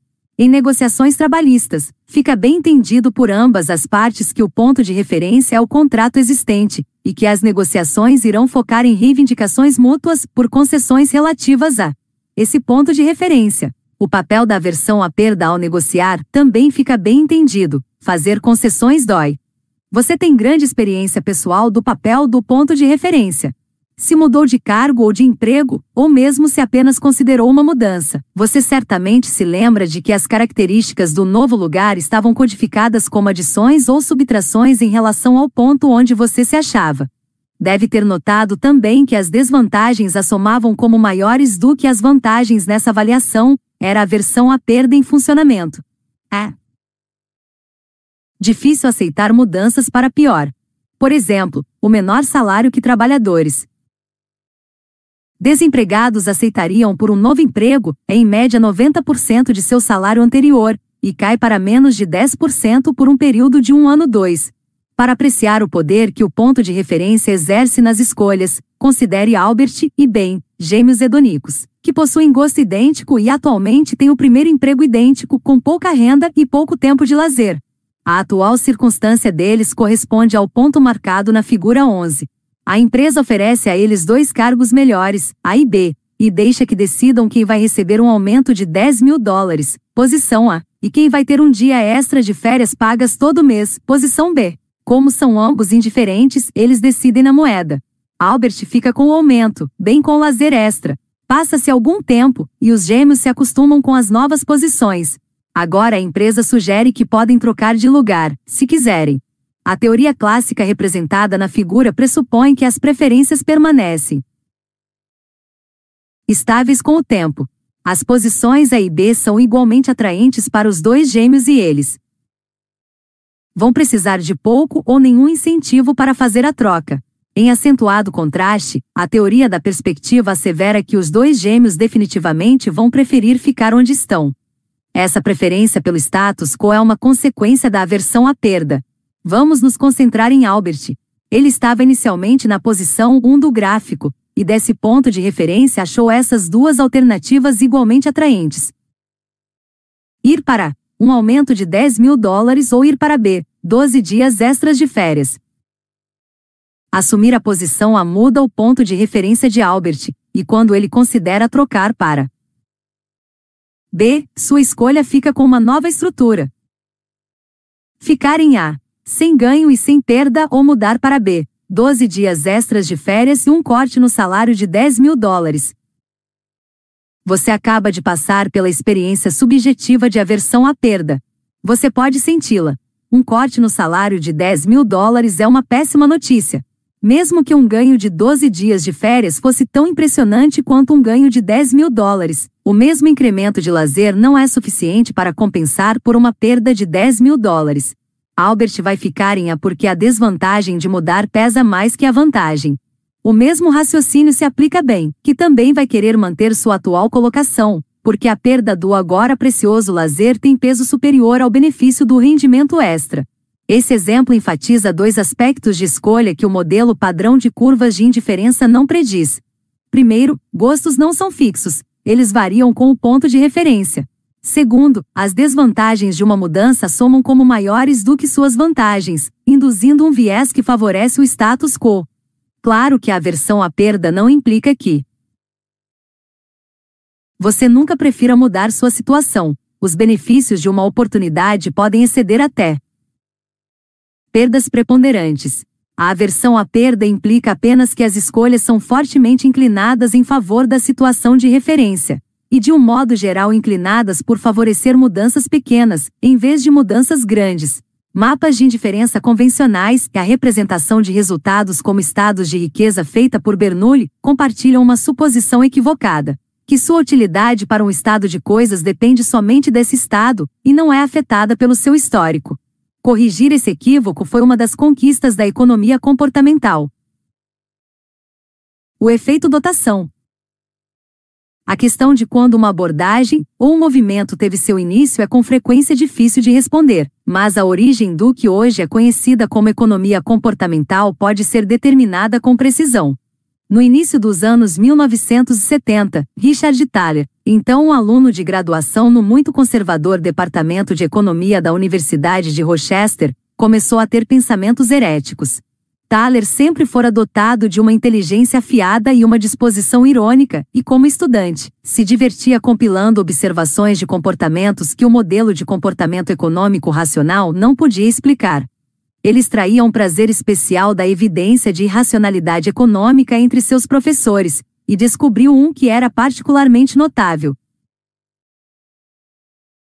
O professor R., que hoje sabemos ser Richard Roser, que posteriormente se tornaria reitor da Faculdade de Administração da Universidade de Chicago. Era um firme adepto da teoria econômica padrão, bem como um sofisticado apreciador de vinhos. Thaler observou que o professor R era muito relutante em vender uma garrafa de sua coleção, mesmo ao elevado preço de 100 dólares. Em moeda de 1975, o professor aí comprava vinho em leilões, mas nunca pagaria mais do que 35 dólares por uma garrafa dessa qualidade. Com preços entre 35 dólares e 100 dólares, ele não comprava nem vendia. O grande intervalo é inconsistente com a teoria econômica, na qual se esperava que o professor tivesse um único valor para a garrafa. Se uma garrafa particular vale 50 dólares para ele, então ele deve estar disposto a vendê-la por qualquer quantia acima de 50 dólares. Se ele não possui a garrafa 3, deve estar disposto a pagar qualquer quantia até 50 dólares por ela. O preço de venda minimamente aceitável e o preço de compra minimamente aceitável deviam ser idênticos, mas na verdade, o preço mínimo de venda, 100 dólares, era muito maior do que o preço de compra máximo de 35 dólares. Possuir o bem parecia aumentar seu valor. Richard Thaler encontrou muitos exemplos do que ele chamou de efeito dotação, endowment effect, especialmente para bens que não são regularmente comercializados. Você pode facilmente se imaginar numa situação parecida. Suponha que tenha um ingresso para um show esgotado de uma banda popular, que você comprou pelo preço normal de 200 dólares. Você é um fã ávido e teria se disposto a pagar até 500 dólares pelo ingresso. Agora você está com seu ingresso na mão e viu na internet que fãs mais endinheirados ou mais desesperados estão oferecendo 3 mil dólares. Você venderia? Se é parecido com a maioria do público de shows esgotados, não. Seu preço de venda mais baixo é acima de 3 mil dólares e seu preço de compra máximo é 500 dólares. Esse é um exemplo de um efeito dotação, e um adepto da teoria econômica padrão ficaria perplexo com isso 4. Thaler procurava uma explicação para enigmas como esse. O acaso interveio quando Thaler conheceu um de nossos ex-alunos em uma conferência e obteve um esboço inicial da teoria da perspectiva. Ele escreve que leu o manuscrito com empolgação considerável, pois percebeu rapidamente que a função de valor avesso à perda da teoria da perspectiva podia explicar o efeito dotação e alguns outros mistérios de sua compilação. A solução foi abandonar a ideia padrão de que o professor R tinha uma utilidade única para o Estado de ter uma garrafa particular. A teoria da perspectiva sugeria que a predisposição a comprar ou vender a garrafa depende do ponto de referência, o professor possuindo ou não a garrafa no momento. Se ele a possui, ele considera a dor de abrir mão da garrafa. Se não a possui, considera a satisfação de ter a garrafa.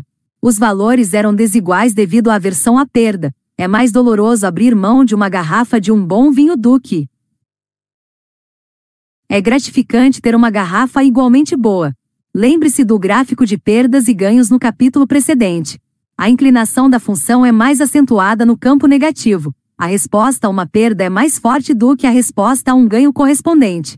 Essa era a explicação para o efeito dotação que Thaler estivera procurando. E a primeira aplicação da teoria da perspectiva, para um enigma econômico hoje, parece ter sido um marco significativo no desenvolvimento da economia comportamental. Thaler se organizou para passar um ano em Stanford quando soube que Amos e eu estaríamos lá. Durante esse período produtivo, aprendemos muito uns com os outros e nos tornamos amigos. Sete anos mais tarde, ele e eu tivemos nova oportunidade de passar um ano juntos e de continuar a conversa entre psicologia e economia. A Russell Sage Foundation, que foi por longo tempo a principal patrocinadora da economia comportamental, concedeu uma de suas primeiras bolsas para Thaler com o propósito de que ele passasse um ano comigo em Vancouver. Durante esse ano, trabalhamos em contato estreito a um economista local, Jack Knetz, com quem partilhamos um intenso interesse pelo efeito dotação, pelas regras da imparcialidade econômica e por comida chinesa apimentada. O ponto de partida para nossa investigação foi que o efeito dotação não é universal. Se alguém lhe pede para trocar uma nota de 5 dólares por 5 de 1, você entrega 5 sem nenhuma sensação de perda. Tampouco a grande aversão à perda quando você sai para comprar sapatos. O comerciante que abre mão dos sapatos em troca de dinheiro certamente não sente estar perdendo coisa alguma. Na verdade, os sapatos que ele lhe entrega sempre foram, desse ponto de vista, um incômodo substituto para o dinheiro que ele esperava conseguir com algum consumidor. Além do mais, você provavelmente não vivenciou o pagamento ao comerciante como uma perda, pois estava efetivamente mantendo o dinheiro. como um substituto para os sapatos que pretendia comprar. Esses casos de comércio rotineiro não são essencialmente diferentes da troca de uma nota de 5 dólares por 5 notas de 1. Não há aversão à perda de nenhum lado em uma troca comercial rotineira. O que distingue essas transações de mercado 6 da relutância do professor R em vender seu vinho, ou da relutância de um possuidor do ingresso para o Super Bowl de vendê-lo a um preço ainda maior. A característica distintiva é que tanto os sapatos que o comerciante vende para você como o dinheiro que você gasta de seu orçamento para sapatos são mantidos. Para a troca, sua finalidade é ser negociado por outros bens, Outros bens, como vinho e ingressos para o Super Bowl, são mantidos para uso a fim de serem consumidos ou de algum outro modo aproveitados. Seu tempo de lazer e o padrão de vida que sua renda sustenta também não são destinados à venda ou troca. Knetz, Thaler e eu nos dispusemos a projetar um experimento que iria destacar o contraste entre bens que são mantidos para uso e para troca. Tomamos emprestado um aspecto, do projeto em nosso experimento de Vernon Smith, o fundador da economia experimental, com quem eu dividiria um prêmio Nobel muitos anos mais tarde. Por esse método, um número limitado de fichas é distribuído para os participantes em um mercado. Quaisquer participantes que possuam uma ficha ao fim do experimento podem trocá-la por dinheiro. Os valores de resgate diferem para diferentes indivíduos, de modo a representar o fato de que os bens negociados nos mercados são mais valiosos para algumas pessoas do que para outras. A mesma ficha pode valer 10 dólares para você e 20 dólares para mim, e uma troca por qualquer preço entre esses valores será vantajosa para ambos. Smith criou vívidas demonstrações de como esses mecanismos básicos de oferta e procura funcionam bem. Alguns indivíduos faziam sucessivos oferecimentos públicos para comprar ou vender uma ficha, e outros respondiam publicamente à oferta. Todo mundo assiste a essas trocas e vê o preço em que as fichas mudam de mãos.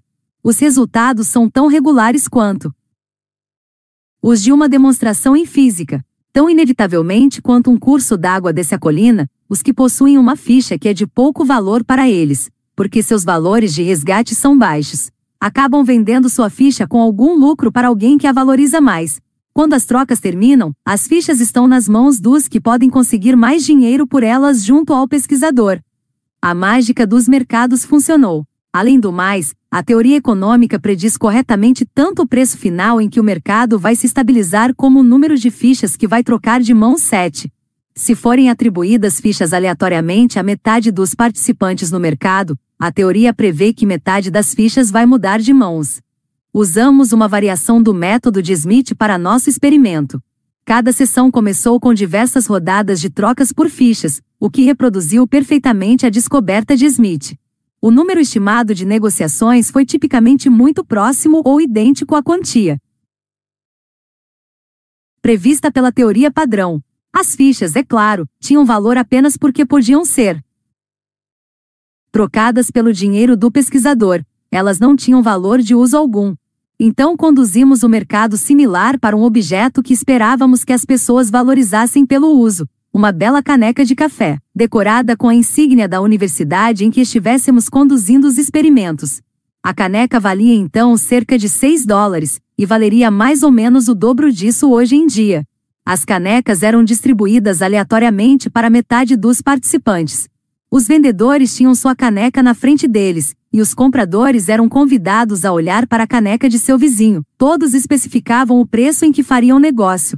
Os compradores tinham de usar seu próprio dinheiro para adquirir uma caneca. Os resultados foram dramáticos. O preço de venda médio foi aproximadamente o dobro do preço de compra médio, e o número estimado de negócios foi inferior à metade do número previsto. Vendedores 7,12 dólares, Escolhedores 3,12 dólares. Compradores 2,87 dólares. Pela teoria padrão, a mágica do mercado não funcionou para um bem que os donos esperavam usar. Conduzimos uma série de experimentos usando variantes do mesmo procedimento, sempre com os mesmos resultados. Meu favorito é um em que adicionamos aos vendedores e compradores um terceiro grupo, os escolhedores. Ao contrário dos compradores que tinham de gastar seu próprio dinheiro para adquirir o bem, Os escolhedores podiam receber uma caneca ou uma soma em dinheiro, e eles especificavam a quantia em dinheiro que era tão desejável quanto receber o bem. Eis os resultados. O intervalo entre vendedores e escolhedores é notável, pois eles na verdade enfrentam a mesma escolha. Se você é um vendedor, pode ir para casa com uma caneca ou com dinheiro, e se você é um escolhedor, tem exatamente as mesmas duas opções. Os efeitos de longo prazo da decisão são idênticos para os dois grupos. A única diferença está na emoção do momento. O alto preço que os vendedores determinam reflete a relutância em abrir mão de um objeto que eles já possuem. Uma relutância que pode ser vista em bebês que se agarram ferozmente a um brinquedo e mostram grande agitação quando alguém o tira deles. A aversão à perda está incorporada às avaliações automáticas do Sistema 1. Compradores e escolhedores estabelecem valores monetários similares, embora os compradores tenham de pagar pela caneca, que é gratuita para os escolhedores. Isso é o que esperaríamos se os compradores não vivenciassem o gasto de dinheiro na caneca como uma perda. A evidência da imagem cerebral confirma a diferença. Vender bens que a pessoa usaria. Normalmente ativa regiões do cérebro que estão associadas ao nojo e à dor. Comprar também ativa essas áreas, mas somente quando os preços são percebidos como elevados demais, quando você sente que um vendedor está pegando dinheiro que excede o valor de troca. Imagens do cérebro 8 indicam também que comprar a preços especialmente baixos é um acontecimento prazeroso. O valor monetário que os vendedores puseram na caneca é um pouco mais do que duas vezes tão caro quanto o valor determinado por escolhedores e compradores, a proporção é muito próxima do coeficiente de aversão à perda em uma escolha arriscada. Como podemos esperar se a mesma função de valor para ganhos e perdas de dinheiro for aplicada tanto para as decisões sem risco como para as arriscadas 9? Uma proporção de cerca de duas horas e um minuto apareceu em Estudos de diversos domínios econômicos, incluindo a reação de famílias a mudanças de preço, como economistas teriam previsto, os consumidores tendem a aumentar suas compras de ovos, suco de laranja ou peixe quando os preços caem e a reduzir suas compras quando os preços sobem. Contudo, ao contrário das previsões da teoria econômica, o efeito de aumentos de preço 10, perdas relativamente ao preço de referência, é cerca de duas vezes tão grande quanto o efeito de ganhos. O experimento das canecas permanece como a demonstração padrão do efeito dotação, junto com o experimento ainda mais simples que Jack Knetz relatou mais ou menos nessa mesma época. Knetz pediu a duas classes para preencher um questionário e recompensou-as com um prêmio que ficou na frente dos alunos enquanto durou o experimento. Em uma sessão, o prêmio era uma caneta cara, em outra, uma barra de chocolate suíço. No fim da aula, o pesquisador mostrava o presente alternativo e permitia que todo mundo trocasse seu prêmio. Por outro, apenas cerca de 10% dos participantes optaram por trocar seu presente. A maioria dos que haviam recebido a caneta ficaram com a caneta, e os que haviam recebido o chocolate tampouco tomaram qualquer iniciativa. Pensando como um investidor, as ideias fundamentais da teoria da perspectiva são de que pontos de referência existem e de que as perdas avultam como maiores do que os ganhos correspondentes. Observações em mercados reais colhidas ao longo dos anos ilustram o poder desses conceitos 11. Um estudo do mercado para apartamentos em Boston 12, durante uma queda forneceu resultados particularmente claros. Os autores desse estudo compararam o comportamento dos proprietários de unidades similares que haviam comprado suas moradias a preços diferentes. Para um agente racional, o preço de compra é um histórico irrelevante, o atual valor de mercado é tudo o que importa. Não é bem assim para humanos em um mercado imobiliário em baixa proprietários com um ponto de referência elevado, e que assim enfrentam perdas mais elevadas estabelecem um preço mais elevado para sua moradia, gastam um tempo maior tentando vender sua casa, e acabam por receber mais dinheiro. A demonstração original de uma simetria entre preços de venda e preços de compra, ou, de forma mais convincente, entre vender e escolher, foi muito importante na aceitação inicial das ideias de ponto de referência e aversão à perda. Contudo, é bastante evidente que pontos de referência são lábeis, sobretudo nas incomuns situações de laboratório, e que o efeito dotação pode ser eliminado com uma mudança do ponto de referência. Nenhum efeito dotação é esperado quando os donos veem seus bens como portadores de valor para futuras permutas, uma atitude disseminada no comércio rotineiro e nos mercados financeiros. O economista experimental John List, que estudou negociações em convenções de cartões de beisebol, percebeu que negociantes novatos relutavam em se desfazer dos cartões que possuíam, mas que essa relutância acabava desaparecendo com a experiência de negociar. Mais surpreendente, Liz descobriu um amplo efeito da experiência de negociar 13 sobre o efeito dotação para novos bens. Em uma convenção, Liz publicou um cartas convidando as pessoas a tomar parte em um breve estudo, pelo qual seriam recompensados com um pequeno prêmio, uma caneca de café ou uma barra de chocolate de mesmo valor. Os prêmios eram distribuídos aleatoriamente. Quando os voluntários estavam para sair, Liz dizia a cada um: Vamos lhe dar uma caneca ou uma barra de chocolate. Mas você pode trocá-la por uma barra de chocolate ou uma caneca se quiser. Numa exata reprodução do experimento anterior de Jack Knetz, Liz descobriu que apenas 18% dos inexperientes negociantes estavam dispostos a permutar seu presente pelo outro. Em um nítido contraste, os negociantes experientes não deram mostra alguma de efeito dotação. 48% deles fez negócio. Pelo menos em um ambiente mercadológico em que negociar era a norma, eles não exibiram a menor relutância em comerciar. Jake Knetz 14 também conduziu experimentos em que manipulações sutis faziam o efeito dotação desaparecer. Os participantes exibiam algum efeito dotação apenas se estivessem fisicamente de posse do bem por algum tempo, antes que a possibilidade de negociar fosse mencionada. Os economistas adeptos da teoria padrão talvez ficassem tentados a dizer que Knetz passou tempo demais com psicólogos, pois sua manipulação experimental mostrou preocupação com as variáveis que os psicólogos sociais esperam que sejam importantes. De fato, as diferentes preocupações metodológicas de economistas e psicólogos experimentais têm ficado muito em evidência no atual debate sobre o efeito dotação 15. Negociadores veteranos aprenderam aparentemente a fazer a pergunta certa, qual seja, até que ponto quero ter esta caneca, em comparação com outras coisas que eu poderia ter em lugar dela? Essa é a pergunta que se fazem os econs, e com essa pergunta não há qualquer efeito dotação, pois a simetria entre o prazer de ter e a dor de abrir mão é irrelevante. Estudos recentes da psicologia da tomada de decisão em condição de pobreza sugerem que os pobres são outro grupo em que não se espera encontrar o efeito dotação. Ser pobre na teoria da perspectiva é viver abaixo do próprio ponto de referência. Há bens que os pobres precisam e que não podem adquirir, de modo que estão sempre no prejuízo. Pequenas quantias de dinheiro que recebem são assim percebidas como redução de prejuízo, não como ganho. O dinheiro ajuda a pessoa a subir um pouco na direção do ponto de referência, mas os pobres permanecem sempre na parte abrupta da função de valor. Pessoas pobres 16 pensam como negociantes, mas a dinâmica é completamente diferente. Ao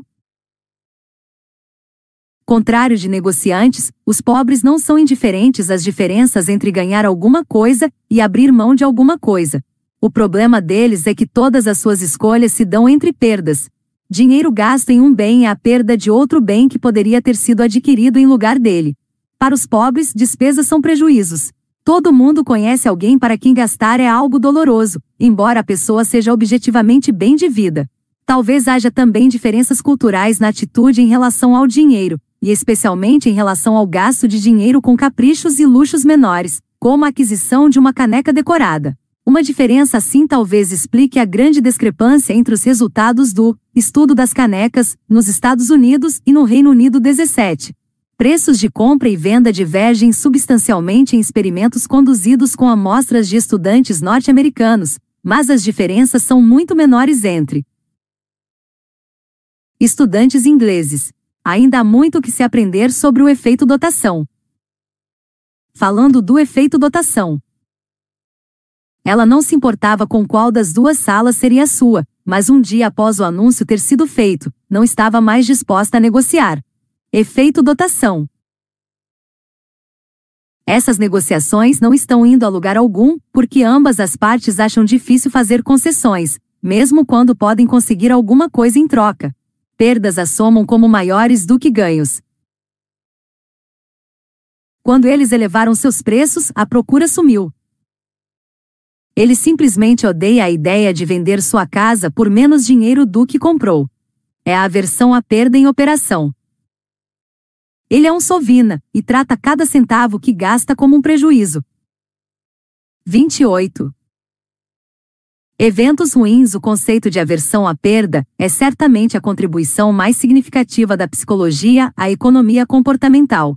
Isso é estranho, pois a ideia de que as pessoas avaliam muitos resultados como ganhos e perdas, e de que as perdas assomam como maiores do que os ganhos, não surpreende ninguém.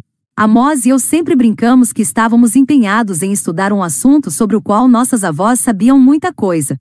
Mas na verdade sabemos mais do que nossas avós e hoje podemos integrar a aversão à perda no contexto de um modelo de dois sistemas da mente mais amplo, e especificamente numa visão biológica e psicológica em que negatividade e fuga dominam a positividade e a aproximação.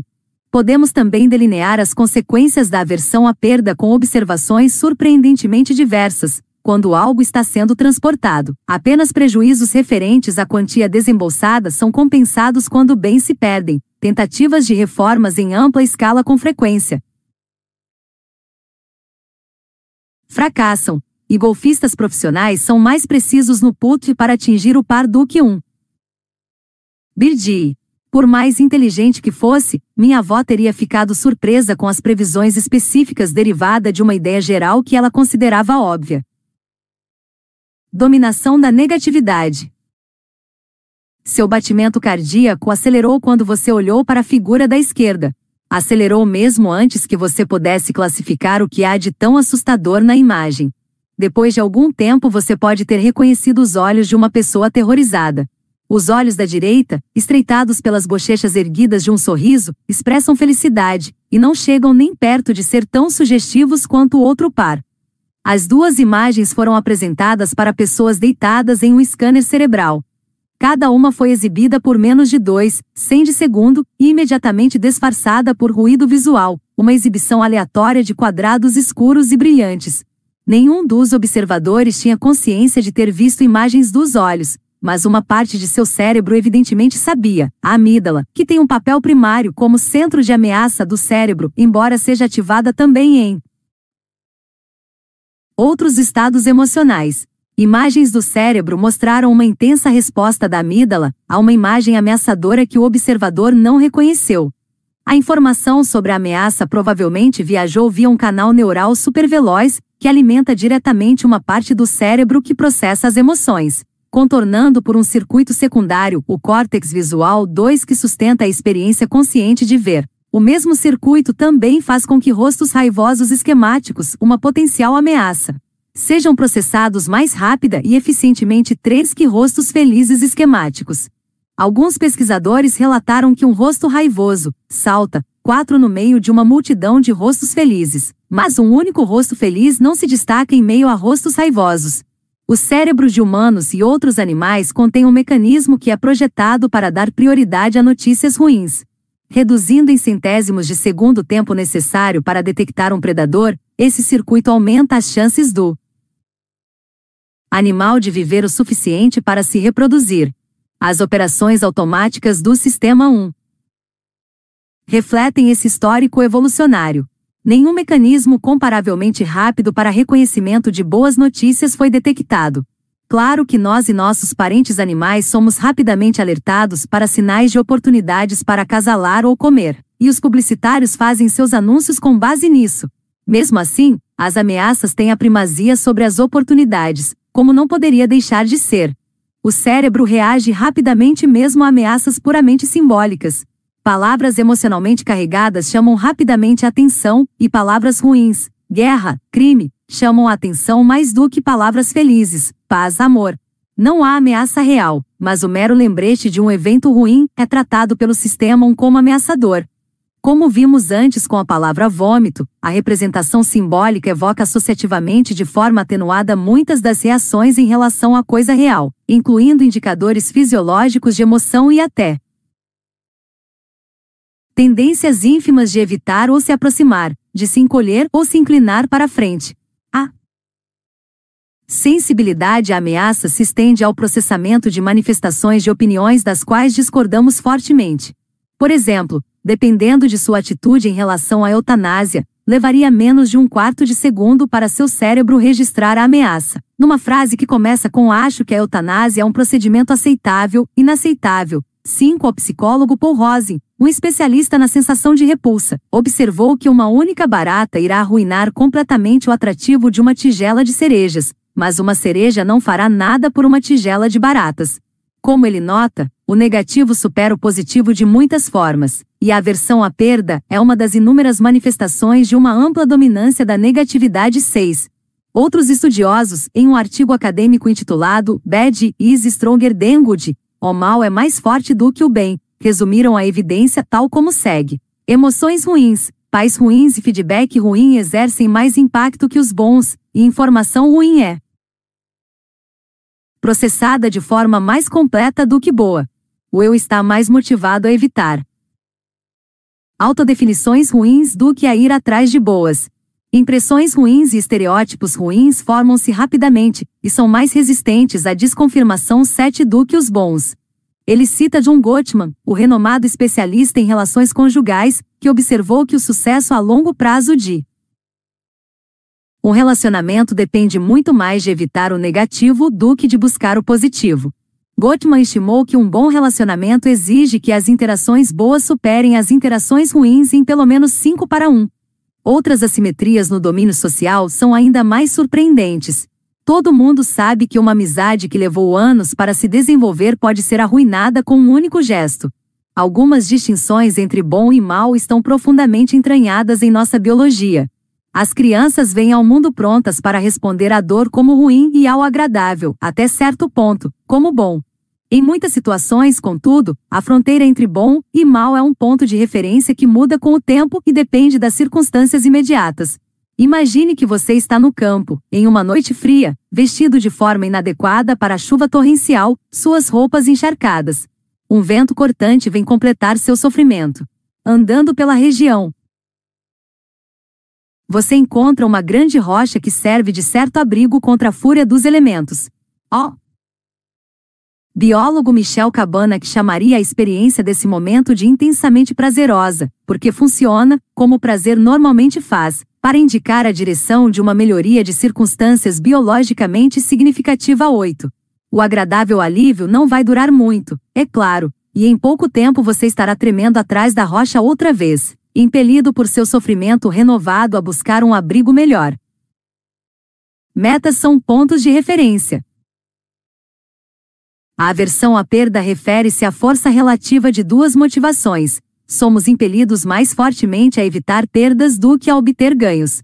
Um ponto de referência às vezes é o status quo, mas também pode ser uma meta no futuro. Não atingir uma meta é uma perda, superar a meta é um ganho. Como poderíamos esperar da dominância da negatividade, as duas motivações não são igualmente poderosas. 9. A aversão ao fracasso de não atingir a meta é muito mais forte do que o desejo de superá-la. As pessoas com frequência adotam metas de curto prazo que se esforçam por atingir, mas não necessariamente por superar. É provável que reduzam seus esforços após terem atingido uma meta imediata, com resultados que às vezes violam a lógica econômica. Os taxistas de Nova York, por exemplo, podem fixar um rendimento como objetivo para o mês ou para o ano, mas a meta que controla seu esforço é tipicamente uma meta diária de ganhos. Claro que a meta diária é muito mais fácil de atingir e superar em uns dias do que em outros.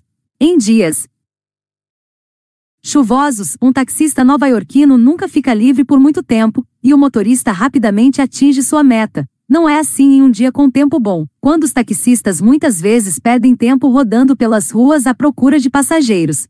A lógica econômica leva a crer que os taxistas deveriam trabalhar muitas horas em dias de chuva e se conceder algum lazer nos dias bons, quando podem comprar o lazer a um baixo custo.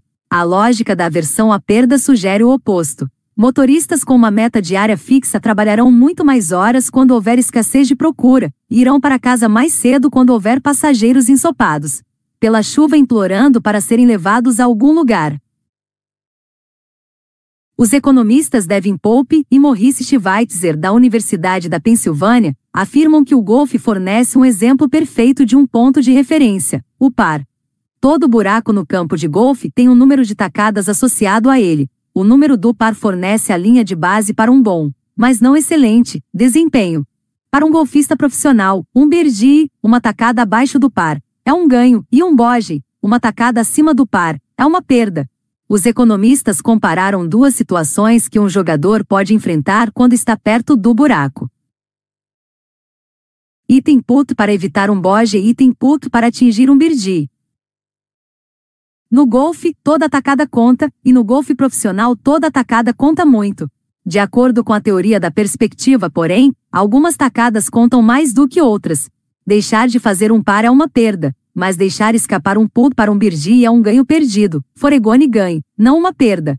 Pope e Schweitzer raciocinaram, com base na aversão à perda, que os jogadores se esforçariam mais no putt para completar um par e evitar um boge, do que no putt para tentar um birdie. Eles analisaram mais de 2,5 milhões de pus nos mínimos detalhes para testar sua previsão. Estavam certos. Fosse o putt fácil ou difícil, a qualquer distância do buraco, os jogadores eram mais bem-sucedidos ao tentar o putt para um par do que para um birdie. A diferença em sua taxa de sucesso quando tentavam o par para evitar um boge, ou tentavam um birdie, era de 3,6%. Essa diferença não é trivial. Tiger Woods foi um dos participantes de seu estudo. Se em seus melhores anos Tiger Woods tivesse conseguido ir tão bem no pool para birdies, quanto ele foi para o par, sua pontuação média de torneio teria melhorado em uma tacada e seus ganhos teriam aumentado em cerca de um milhão de dólares por temporada. Esses competidores ferozes certamente não tomam uma decisão consciente de relaxar nos putts para um birdie, mas sua intensa aversão ao boge aparentemente contribui para uma concentração extra na tarefa que tem diante de si. O estudo de putts ilustra o poder de um conceito teórico como auxiliar no pensamento. Quem teria achado que valia a pena gastar meses analisando putts para fechar um par ou para tentar um birdie? A ideia de aversão à perda, que não surpreende ninguém a não ser talvez alguns economistas, gerou uma hipótese precisa e não intuitiva, e levou os pesquisadores a uma descoberta que surpreendeu todo mundo, incluindo os golfistas profissionais. Defendendo o status quo.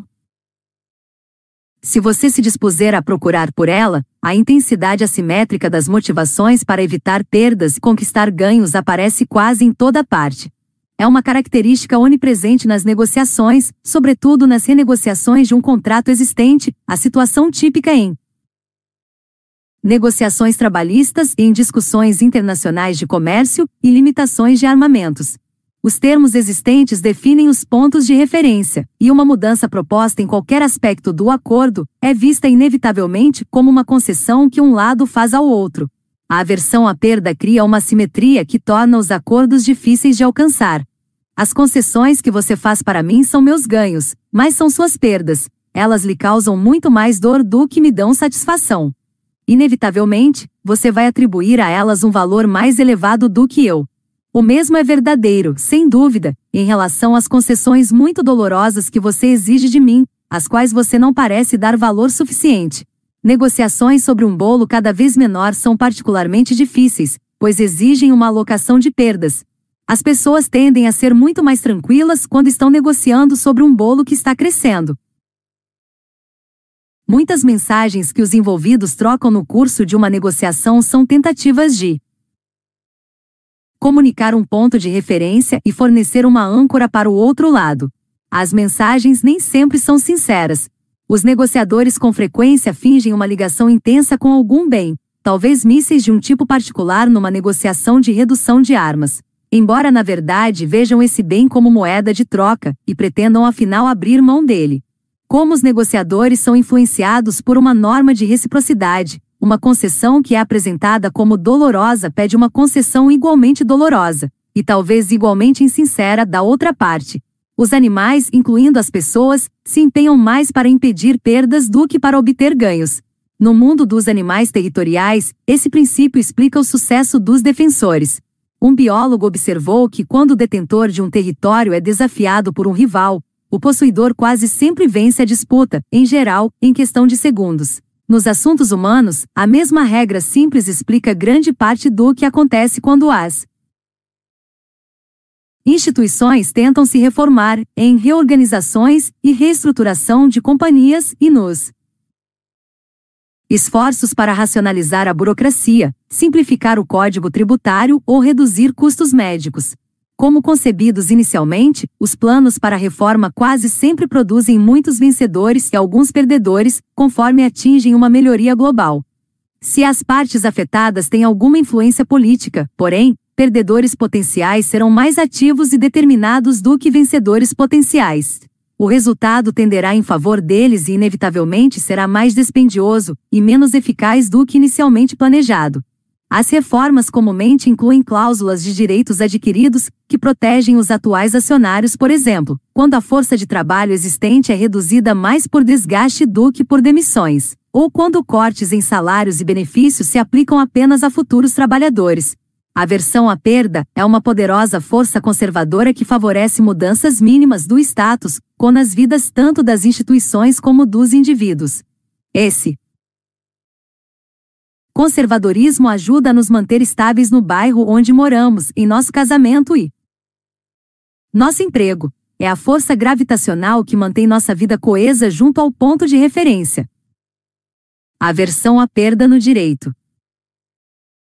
Durante o ano que passamos trabalhando juntos em Vancouver, Richard Thaler, Jack Knetz e eu fomos atraídos para um estudo sobre equidade nas transações econômicas, em parte porque estávamos interessados no assunto, mas também porque tínhamos uma oportunidade, bem como uma obrigação, de elaborar um novo questionário toda semana. O Departamento de Indústria Pesqueira e Oceanos do governo canadense tinha um programa para profissionais desempregados em Toronto, que eram pagos para realizar estudos por telefone, a enorme equipe de entrevistadores trabalhava toda noite, e novas perguntas eram constantemente necessárias para manter a operação funcionando. Por meio de Jack Knetz, concordamos em produzir um questionário semanalmente, em versões identificadas segundo uma classificação de quatro cores. Podíamos perguntar sobre qualquer coisa, a única restrição era que o questionário deveria incluir ao menos uma menção a peixe, para tornar pertinente a missão do departamento. Isso prosseguiu por muitos meses, e nos esbaldamos com um banquete de dados. Coligidos. Estudamos as percepções públicas do que constitui um comportamento injusto de parte dos comerciantes, empregadores e senhorios. Nossa pergunta abrangente era se a condenação moral ligada à injustiça impõe restrições na busca por lucro. Descobrimos que sim. Descobrimos também que as regras morais pelas quais o público avalia o que as empresas podem ou não fazer traçam uma distinção crucial entre perdas e ganhos. O princípio básico é que o salário, o preço ou o aluguel existentes determinam um ponto de referência, que tem a natureza de um direito que não pode ser infringido. É considerado injusto que a empresa imponha perdas a seus clientes ou trabalhadores com relação à transação de referência, a menos que deva fazê-lo para proteger seu próprio direito. Considere este exemplo. Uma loja de ferragens costuma vender pás para neve a 15 dólares. Na manhã seguinte a uma grande tempestade, a loja sobe o preço para 20 dólares. Por favor, classifique essa atitude como inteiramente justa, aceitável, injusta, muito injusta. A loja de ferragens se comporta apropriadamente de acordo com o modelo econômico padrão. Ela reage ao aumento da demanda elevando seu preço. Os participantes do estudo não concordaram. 82% classificaram a atitude como injusta ou muito injusta. Evidentemente, eles viram o preço pré-nevasca como um ponto de referência, e o preço elevado como uma perda que a loja impõe sobre seus clientes. Não porque ela deve, mas simplesmente porque ela pode. Uma regra básica de justiça, descobrimos, é que a exploração do poder do mercado para impor perdas nos outros é inaceitável. O exemplo seguinte ilustra essa regra em outro contexto. Os valores do dólar devem ser ajustados, tendo em conta cerca de 100% de inflação desde que esses dados foram coletados, em 1984. Uma pequena loja de fotocópias tem um empregado que trabalha lá há seis meses e ganha 9 dólares por hora. Os negócios continuam a ser satisfatórios, mas uma fábrica na área fechou e o desemprego aumentou. Outras lojas pequenas contrataram agora trabalhadores confiáveis a 7 dólares a hora para realizar trabalho similar aos que são feitos pelo empregado da loja. De fotocópia, o dono da loja reduz o salário do empregado para 7 dólares. Os entrevistados não aprovaram. 83% consideraram o comportamento injusto ou muito injusto. Porém, uma ligeira variação na pergunta esclarece a natureza da obrigação do empregador. O cenário de uma loja lucrativa numa área de desemprego elevado é o mesmo, mas agora. O atual empregado vai embora, e o dono decide pagar ao seu substituto 7 dólares por hora. Uma grande maioria, 73%, considerou essa atitude aceitável. Ao que parece, o empregador não tem a obrigação moral de pagar 9 dólares a hora. O direito é pessoal. O trabalhador do momento tem uma prerrogativa de manter seu salário mesmo que as condições de mercado permitam ao empregador impor um corte de salário o trabalhador substituto não tem qualquer direito ao salário de referência do trabalhador anterior, e o empregador fica desse modo autorizado a reduzir o pagamento sem o risco de ser taxado de injusto. A empresa tem seu próprio direito, que é o de manter o lucro atual. Se a empresa enfrenta uma ameaça de perda, ela está autorizada a transferir a perda para outros uma maioria substancial de entrevistados acreditava que não é injusto que uma empresa reduza os salários dos trabalhadores quando a lucratividade está em queda. Descrevemos as regras como definidoras de direitos duais para a empresa e para indivíduos com quem ela interage. Quando ameaçada, não é injusto que a empresa seja egoísta, não é nem de se esperar que tome parte. Nas perdas, ela pode passá-las para frente, regras diferentes governavam o que a firma podia fazer para melhorar seus lucros ou para evitar a redução de lucros. Quando uma empresa enfrentava custos de produção mais baixos, as regras da justiça não exigiam que ela partilhasse sua prosperidade nem com seus clientes, nem com seus trabalhadores. Claro que os entrevistados gostavam mais de uma empresa e descreviam-na como mais justa se ela era generosa quando seus lucros aumentavam, mas não rotulavam de injusta uma empresa que não os partilhava. Eles só mostravam indignação quando uma empresa explorava seu poder de romper contratos informais com trabalhadores ou clientes, e para impor uma perda sobre outros a fim de aumentar seu lucro. A tarefa importante para alunos de equidade econômica não é identificar o comportamento ideal, mas encontrar a linha que separa a conduta aceitável de ações que provoquem opróbrio e punição. Não ficamos otimistas quando submetemos nosso relatório dessa pesquisa à América. Economic Review. Nosso artigo desafiou o que na época era um fato aceito entre inúmeros economistas, que o comportamento econômico é governado pelo interesse próprio e que preocupações com justiça são de maneira geral irrelevantes. Também nos apoiamos na evidência de respostas a um estudo, pelas quais os economistas de um modo geral mostram pouco respeito. Contudo, o editor do periódico enviou nosso artigo para avaliação de dois, Economistas que não se prendiam a essas convenções, mais tarde ficamos sabendo sua identidade. Eram os mais amistosos que o editor podia ter encontrado. O editor fez a aposta correta. O artigo é citado com frequência, e suas conclusões sobreviveram ao teste do tempo. Pesquisa mais recente tem dado sustentação às observações da justiça dependente da referência, e vem mostrando também que as preocupações com justiça são, economicamente significativas fato de que suspeitávamos, mas que não demonstramos. Empregadores que violam regras de justiça são punidos com a redução de produtividade, e comerciantes que seguem políticas de preços injustas podem esperar por quedas nas vendas. Pessoas que descobriram em um novo catálogo que o comerciante atualmente cobrava menos por um produto que haviam recentemente adquirido a um preço mais elevado. Reduziram suas futuras compras com esse fornecedor em 15%, uma perda média de 90 dólares por cliente. Os clientes evidentemente perceberam o preço mais baixo como ponto de referência e consideravam que tinham sofrido um prejuízo ao pagar mais do que o apropriado. Além do mais, os clientes que reagiram de maneira mais forte foram os que compraram mais itens e a preços mais elevados. As perdas excederam em muitos ganhos com o aumento das compras gerado pelos preços mais baixos no novo catálogo. A imposição injusta de perdas sobre as pessoas pode ser arriscada se as vítimas estão em posição de retaliar. Além disso, experimentos têm mostrado que estranhos que observam comportamento injusto com frequência se unem à punição. Neuroeconomistas, cientistas que combinam economia com pesquisa do cérebro, utilizaram aparelhos de ressonância magnética para examinar o cérebro de pessoas envolvidas em punir um estranho por se comportar injustamente com outro estranho. Notavelmente, a punição altruísta é acompanhada 15 por atividade ampliada nos centros de prazer do cérebro. Ao que parece manter a ordem social. E as regras de justiça dessa maneira é recompensador em si mesmo.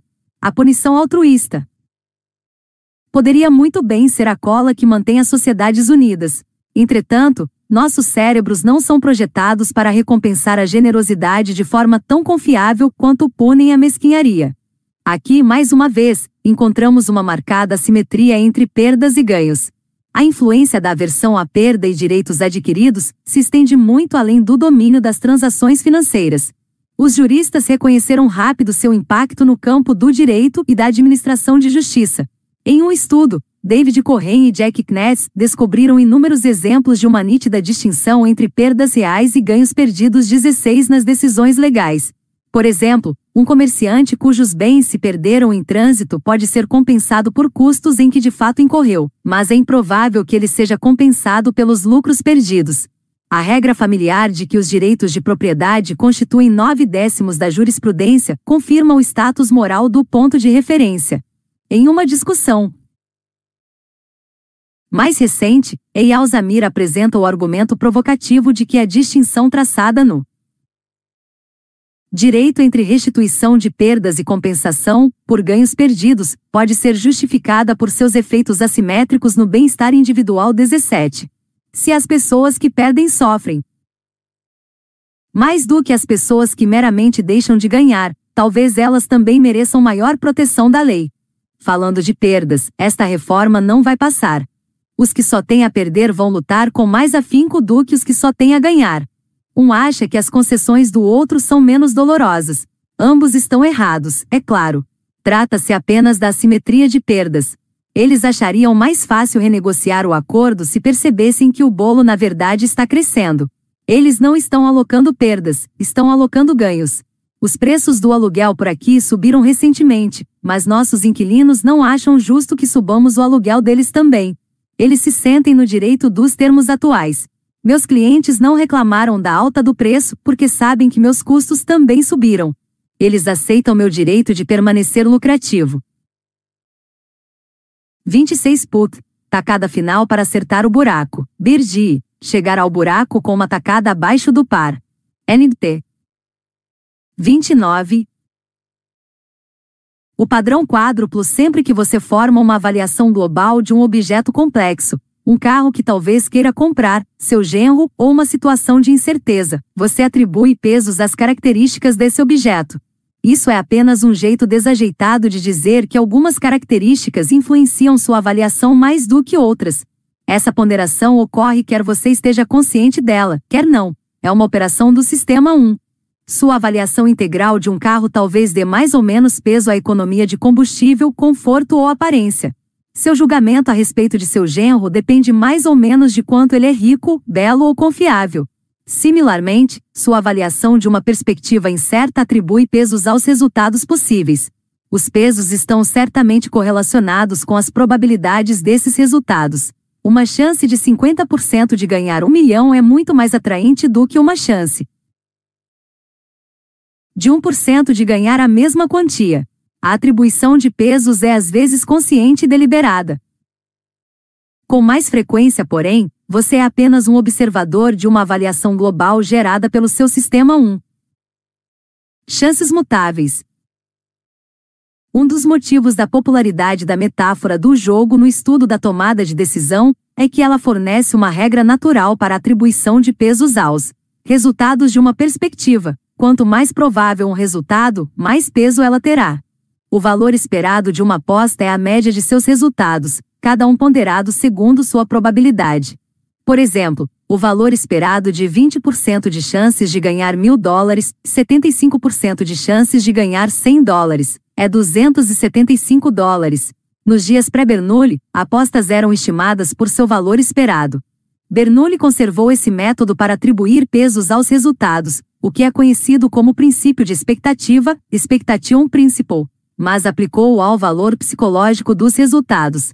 A utilidade de uma aposta, na teoria dele, é a média das utilidades de seus resultados, cada um ponderado segundo sua probabilidade. O princípio de expectativa não descreve corretamente como você pensa sobre as probabilidades relacionadas a perspectivas arriscadas. Nos quatro exemplos abaixo, suas chances de receber um milhão melhoram em 5%. As notícias são igualmente boas em cada caso? A. De 0 a 5% B.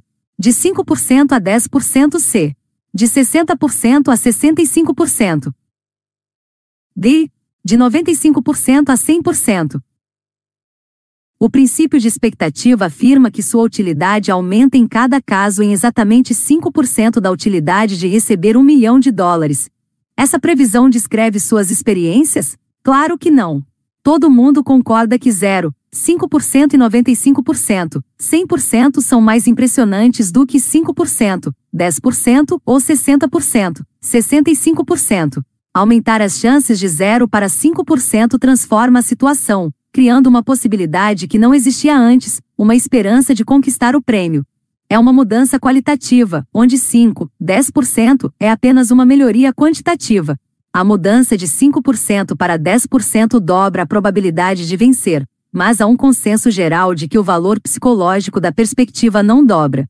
O grande impacto de 0, 5% ilustra o efeito de possibilidade, possibility effect, o que faz com que resultados altamente improváveis sejam pesados desproporcionalmente mais do que merecem. Pessoas que compram bilhetes de loteria aos montes mostram-se dispostas a pagar muito mais do que o valor esperado por chances muito pequenas de conquistar um grande prêmio. A melhoria de 95% a 100% é outra mudança qualitativa que exerce um grande impacto, o efeito de certeza, certainty effect. Resultados que são quase certos recebem menos peso do que a probabilidade deles justifica. Para apreciar o efeito de certeza, imagine que você herdou um milhão de dólares, mas sua cunhada gananciosa contestou o testamento no tribunal. A decisão é esperada para amanhã. Seu advogado lhe assegura que você está bem embasado legalmente e que sua chance de sair vitorioso é de 95%, mas ele toma o cuidado de lembrá-lo que decisões judiciais nunca são perfeitamente previsíveis, então você é procurado por uma empresa de ajuste de risco, que se oferece para comprar seu caso por 910 mil dólares na hora, é pegar ou largar. A oferta é mais baixa, em 40 mil dólares, do que o valor esperado se você aguardar o julgamento, ou seja, 950 mil dólares, mas você tem certeza absoluta de que iria querer rejeitá-la? Se um evento desses realmente acontece em sua vida, você deve saber, que uma grande indústria de acordos estruturados existe para fornecer certeza a um preço elevado, tirando vantagem do efeito de certeza. Possibilidade e certeza possuem efeitos similarmente poderosos no domínio das perdas.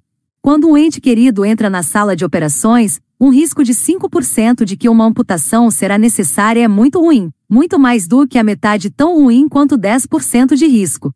Devido ao efeito de possibilidade, tendemos a exagerar o peso de pequenos riscos e ficamos predispostos a pagar um valor muito maior do que o esperado para eliminá-los completamente. A diferença psicológica entre um risco de 95% de desastre e a certeza de desastre parece ser ainda maior. O fio de esperança de que tudo ainda possa dar certo avulta como muito grande. O peso excessivo dado a probabilidades pequenas aumenta a atratividade tanto de apostas como de apólices de seguro. A conclusão é inequívoca: os pesos de decisão que as pessoas atribuem a resultados não são idênticos às probabilidades desses resultados, contrariamente ao princípio de expectativa. Resultados improváveis recebem peso excessivo, isso é o efeito de possibilidade. Resultados que são quase certos recebem peso insuficiente em relação à certeza existente. O princípio de expectativa pelo qual os valores são ponderados segundo sua probabilidade é psicologia ruim. A coisa fica mais interessante, porém, porque há um poderoso argumento de que um tomador de decisão que deseja ser racional deve se conformar ao princípio de expectativa. Esse foi o ponto principal da versão axiomática da teoria da utilidade que von Neumann e Morgenstern apresentaram em 1944. Eles provaram que qualquer ponderação de resultados incertos, que não seja estritamente proporcional, à probabilidade leva a inconsistências e outros desastres 1. A derivação feita por eles do princípio de expectativa, a partir de axiomas de escolha racional, foi imediatamente reconhecida como uma realização monumental, o que situou a teoria da utilidade esperada no âmago do modelo de agente racional em economia e outras ciências sociais. 30 anos mais tarde, quando Amos me apresentou ao trabalho deles, ele o fez como se fosse um objeto de adoração, e também me apresentou a um famoso desafio a essa teoria. O paradoxo de Alais. Em 1952, alguns anos após a publicação da teoria de von Neumann e Morgenstern, um encontro foi realizado em Paris para discutir a economia do risco.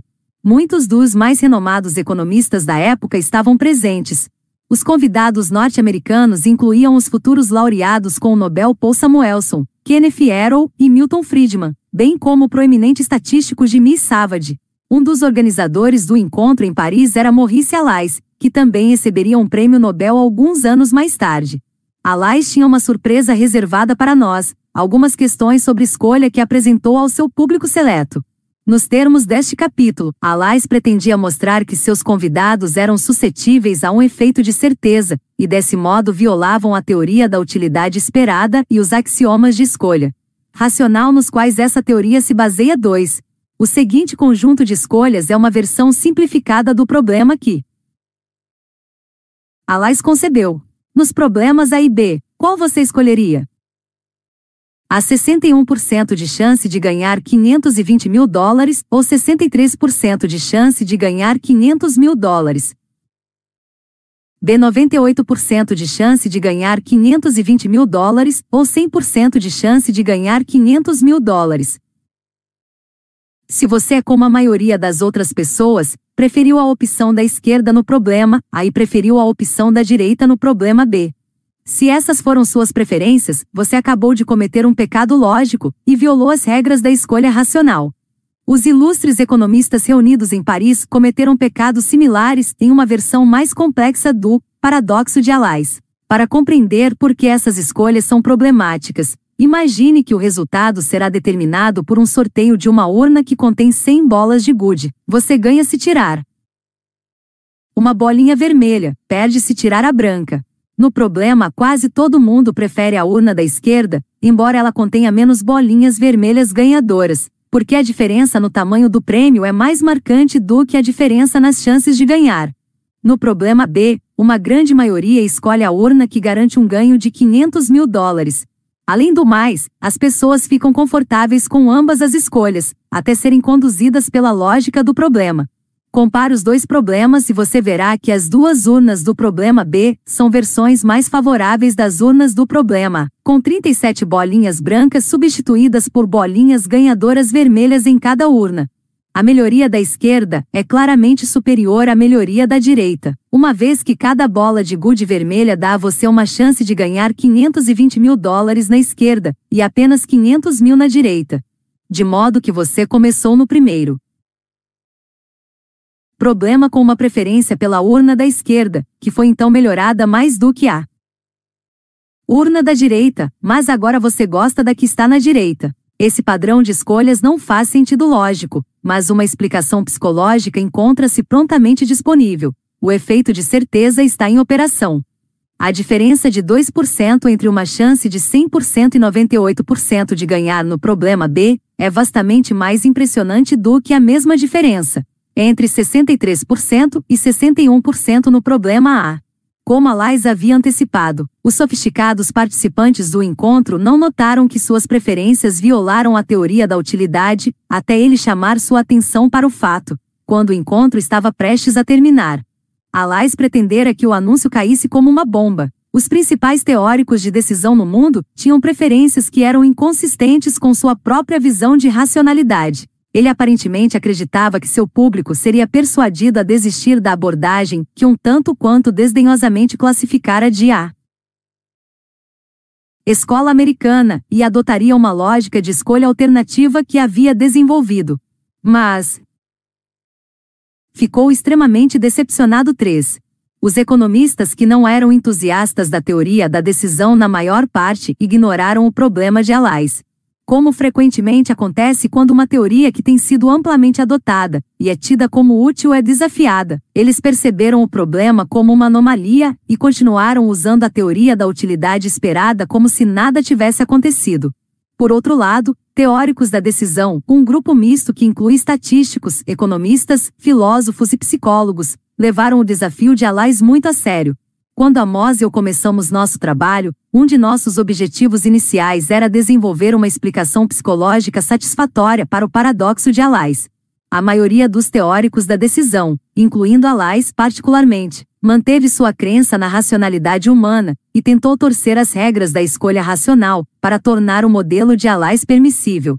Ao longo dos anos, tem havido inúmeras tentativas de encontrar uma Justificação plausível para o efeito de certeza, nenhuma muito convincente. Amós tinha pouca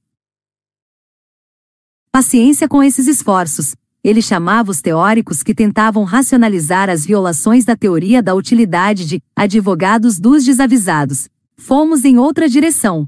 Mantivemos a teoria da utilidade como uma lógica de escolha racional, mas abandonamos a ideia de que as pessoas são escolhedores perfeitamente racionais. Ativemos-nos a tarefa de desenvolver uma teoria psicológica capaz de descrever as escolhas que as pessoas fazem, independente de serem ou não racionais.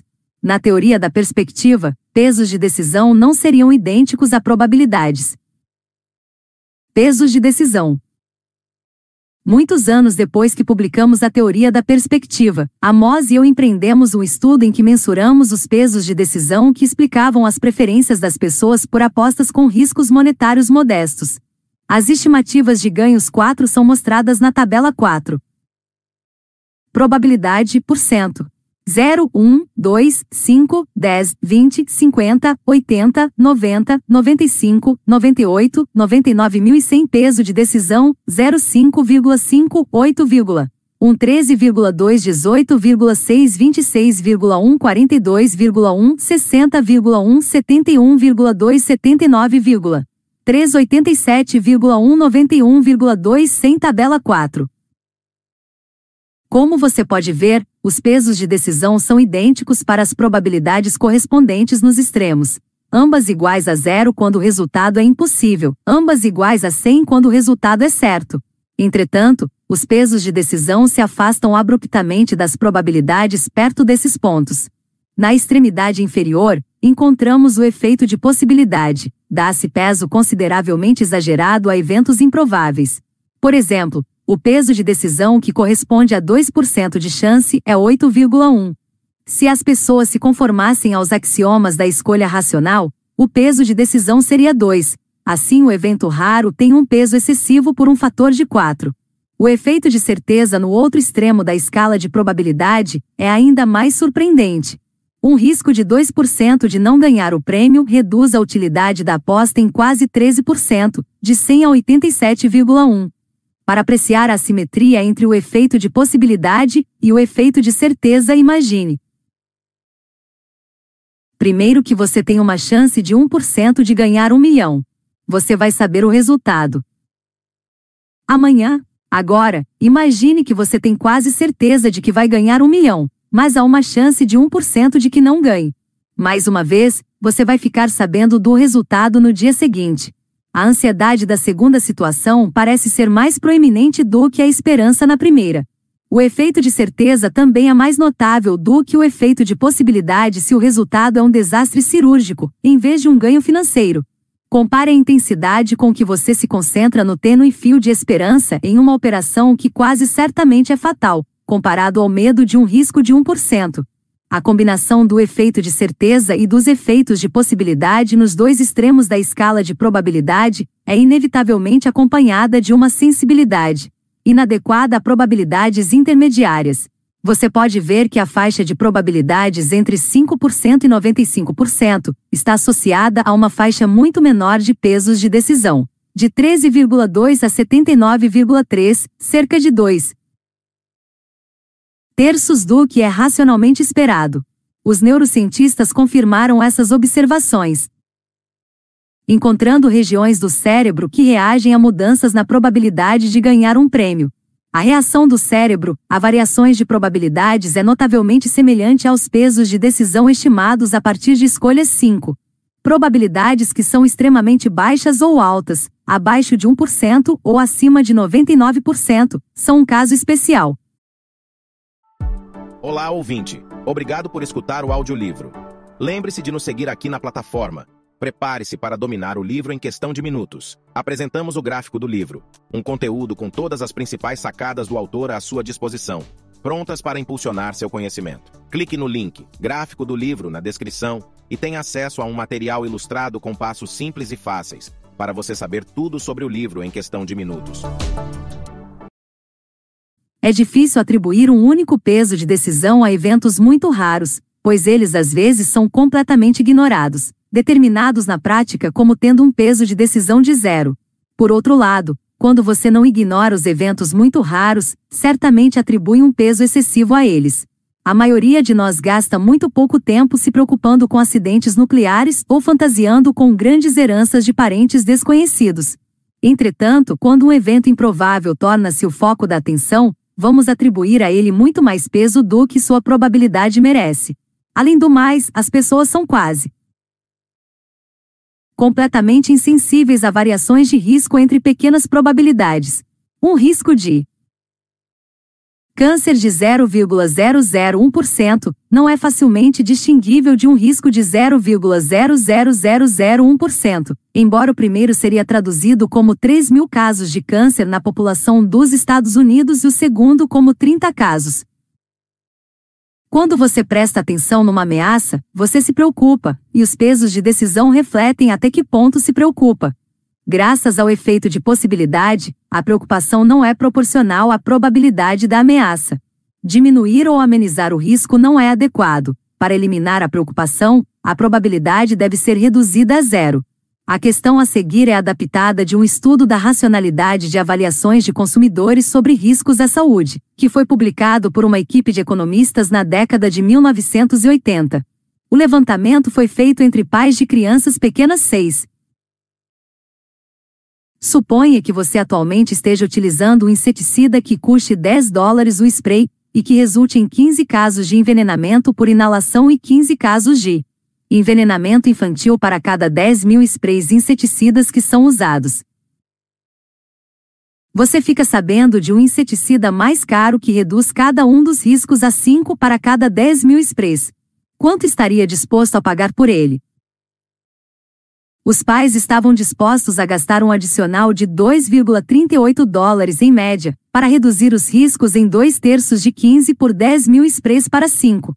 Estavam dispostos a pagar 8,09 dólares, mais do que o triplo, para eliminar completamente o risco.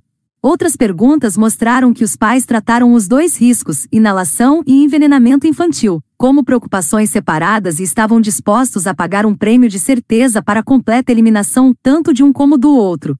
Esse prêmio é compatível com a psicologia da preocupação 7, mas não com o modelo racional. O padrão quádruplo. Quando Amos e eu iniciamos nosso trabalho em teoria da perspectiva, rapidamente chegamos a duas conclusões, as pessoas atribuem valores a ganhos e perdas, mais do que a riqueza, e os pesos de decisão que atribuem a resultados são diferentes de probabilidades. Nenhuma das ideias era completamente nova, mas combinadas explicavam um padrão distintivo de preferências que chamamos de padrão quádruplo. O nome pegou. Os cenários estão ilustrados abaixo. Alta probabilidade efeito de certeza, Ganhos 95% de chance de ganhar 10 mil dólares medo de decepção aversão ao risco aceitação de acordo desfavorável. Perdas 95% de chance de perder 10 mil dólares esperança de evitar perda busca de risco rejeição de acordo favorável baixa 5% de chance. De ganhar 10 mil dólares 5% de chance de perder 10 mil dólares probabilidade esperança de grande ganho medo de grande perda efeito de busca de risco. Aversão ao risco possibilidade rejeição de acordo favorável aceitação de acordo desfavorável figura 13. Item a fileira de cima em cada célula mostra uma perspectiva ilustrativa. Item a segunda fileira caracteriza a emoção central que a perspectiva evoca. Item a terceira fileira indica como a maioria das pessoas se comporta quando recebe a oferta de uma escolha entre uma aposta e um ganho ou perda.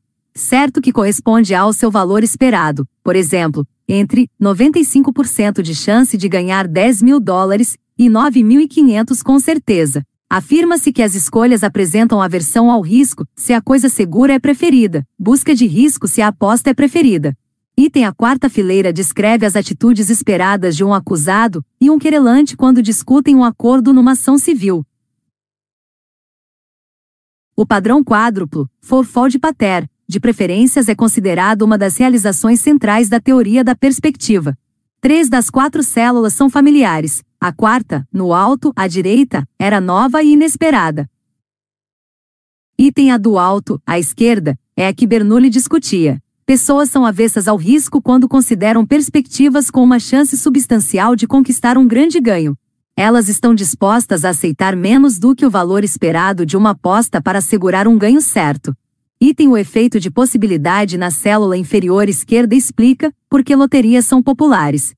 Quando o prêmio máximo é muito grande, os compradores de bilhetes parecem indiferentes ao fato de que sua chance de ganhar é minúscula. Um bilhete de loteria é o exemplo supremo do efeito de possibilidade.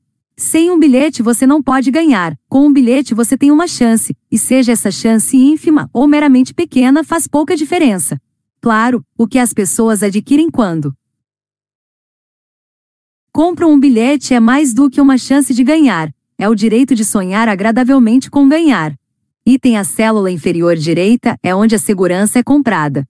As pessoas estão dispostas a pagar muito mais por segurança do que por valor esperado, e é assim que as companhias de seguro cobrem seus custos e obtêm seus lucros. Aqui novamente as pessoas compram mais do que proteção contra um desastre improvável. Elas eliminam uma preocupação e adquirem paz de espírito. Os resultados para a célula superior direita inicialmente nos surpreenderam, Estávamos acostumados a pensar em termos de aversão ao risco, a não ser para a célula inferior esquerda, onde loterias são preferidas. Quando olhamos para nossas escolhas por opções ruins, rapidamente percebemos que éramos tão propensos à busca de risco no campo das perdas, como éramos propensos à aversão à perda no campo dos ganhos. Não fomos os primeiros a observar a busca de risco com perspectivas negativas, pelo menos dois autores haviam relatado esse fato, mas eles não deram grande importância a isso. 8. Entretanto, tivemos a felicidade de contar com uma estrutura geral que tornou a descoberta da atração pelo risco fácil de interpretar, e isso foi um marco crucial em nosso pensamento. De fato, identificamos dois motivos para esse efeito. Primeiro, há uma sensibilidade decrescente. A perda certa é muito aversiva porque a reação a uma perda de 900 dólares é mais do que 90% tão intensa quanto a reação a uma perda de mil dólares. O segundo fator pode ser ainda mais poderoso. O peso de decisão, que corresponde a uma probabilidade de 90%, é apenas cerca de 71, muito mais baixo do que a probabilidade. O resultado é que quando você considera uma escolha entre uma perda certa e uma aposta com alta probabilidade de uma perda ainda maior, a sensibilidade decrescente torna a perda certa mais aversiva, e o efeito de certeza reduz a aversividade da aposta. Os mesmos dois fatores realçam a atratividade da coisa segura e reduzem a atratividade da aposta quando os resultados são positivos. A forma da função de valor, e os pesos de decisão contribuem ambos para o padrão observado na fileira superior da figura 13. Na fileira de baixo, porém, os dois fatores operam em direções opostas. A sensitividade decrescente continua a favorecer a aversão ao risco para os ganhos e a busca de risco para as perdas, mas o peso excessivo de baixas probabilidades supera esse efeito e produz o padrão observado de aposta para ganhos e de precaução para perdas. Muitas situações humanas desafortunadas se revelam na célula superior direita. É aí que pessoas que enfrentam opções muito ruins fazem apostas desesperadas, aceitando uma alta probabilidade de deixar as coisas piores em troca de uma pequena esperança de evitar uma grande perda. A tomada de risco desse tipo com frequência transforma fracassos administráveis em desastres. O pensamento de aceitar a grande perda certa é doloroso demais e a esperança de completo alívio, atraente demais, para tomar a decisão sensata de que chegou a hora de diminuir os prejuízos. É nesse ponto que negócios que estão perdendo terreno para uma tecnologia superior desperdiçam os ativos remanescentes em vãs tentativas de alcançá-la. Como a derrota é tão difícil de aceitar, o lado que está perdendo nas guerras muitas vezes continua a lutar muito depois do ponto em que a vitória do outro lado já é certa, e apenas uma questão de tempo. Apostando à sombra da lei. O jurista Chris Guthrie forneceu uma aplicação convincente do padrão quádruplo para duas situações em que o queixoso e o réu num processo civil consideram a possibilidade de um acordo. As situações diferem na força da ação judicial do queixoso. Como em uma situação que vimos antes, você é o queixoso em uma ação civil em que está pleiteando uma vultosa soma em danos morais, o julgamento vai muito bem e seu advogado cita a opinião de especialistas de que você tem uma chance de 95% de vencer imediatamente. Mas acrescenta a advertência: a gente nunca sabe realmente o resultado enquanto o júri não se pronunciar. Seu advogado insiste com você para aceitar um acordo em que você talvez receba apenas 90% do que está pleiteando. Você se encontra na célula esquerda superior do padrão quádruplo, e a questão em sua cabeça é: estou disposto a permitir até mesmo a pequena chance de que eu não receba absolutamente nada? Mesmo 90% do que pleiteei é um bocado de dinheiro, e posso sair daqui com isso agora mesmo. Duas emoções são evocadas, ambas impelindo na mesma direção, a atração de um ganho certo e substancial e o medo da decepção intensa e do arrependimento se você rejeitar um acordo e perder no tribunal. Você pode sentir a pressão que tipicamente leva a um comportamento precavido nessa situação. É provável que o queixoso com uma ação judicial forte seja avesso ao risco.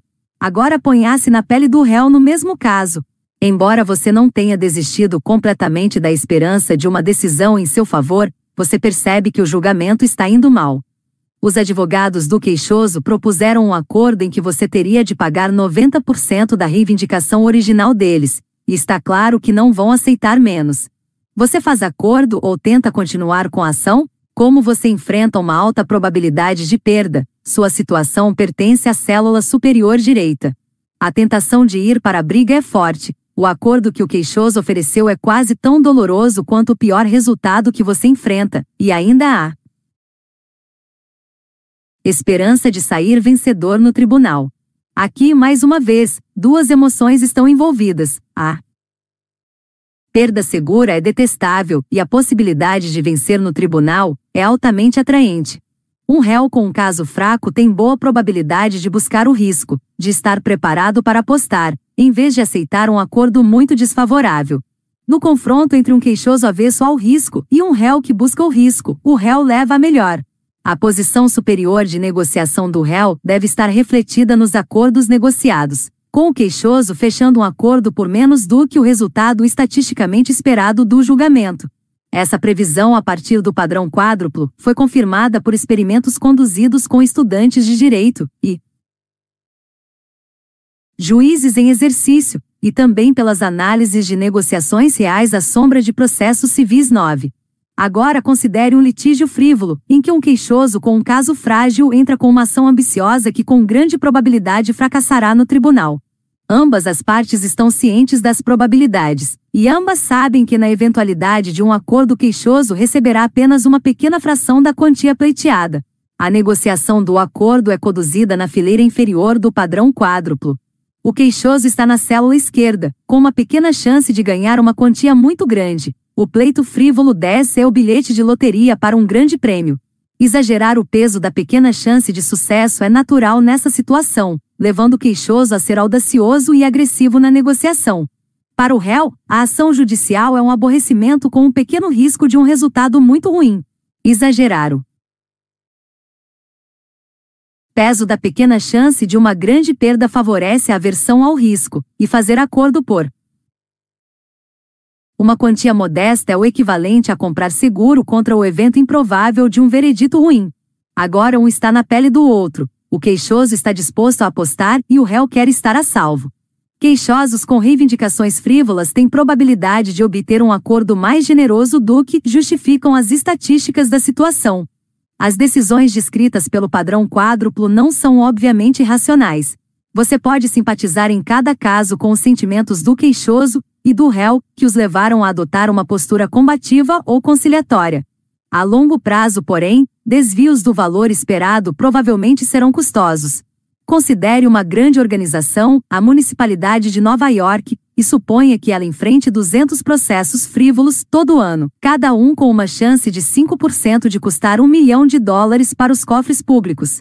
Suponha ainda que em cada caso a cidade possa entrar num acordo para pagar 100 mil dólares. A cidade considera duas políticas alternativas que irá aplicar a todos os casos assim: fazer acordo ou ira. Julgamento. Para simplificar, estou ignorando os custos legais. Item se a cidade entra em litígio em todos os 200 casos, ela vai perder 10, com uma perda total de 10 milhões de dólares. Item se a cidade fecha um acordo para cada processo em 100 mil dólares, sua perda total será de 20 milhões de dólares. Quando você adota a visão a longo prazo de muitas decisões semelhantes, pode perceber que pagar um prêmio para evitar um pequeno risco de uma grande perda é custoso. Uma análise semelhante se aplica a cada uma das células do padrão quádruplo, desvios sistemáticos do valor esperado são custosos a longo prazo, e essa regra se aplica tanto à aversão ao risco como à busca de risco. A atribuição constante de peso excessivo a resultados improváveis, característica da tomada de decisão intuitiva, acaba por levar a resultados inferiores. Falando do padrão quádruplo, ele está tentado a fechar um acordo nessa reivindicação frívola para evitar uma perda insólita, por mais improvável que seja. Isso é dar um peso excessivo a pequenas probabilidades. Como é provável que enfrente muitos problemas semelhantes, seria melhor se ele não cedesse. Nunca deixamos que nossas férias dependam de um acerto de última hora. Estamos dispostos a pagar muito bem por certeza. Eles não vão diminuir seu prejuízo enquanto houver uma chance de um ponto de equilíbrio. Isso é atração pelo risco nas perdas. Eles sabem que o risco de uma explosão de gás é minúsculo, mas querem que seja mitigado. É um efeito de possibilidade e eles querem paz de espírito. 30. Eventos raros.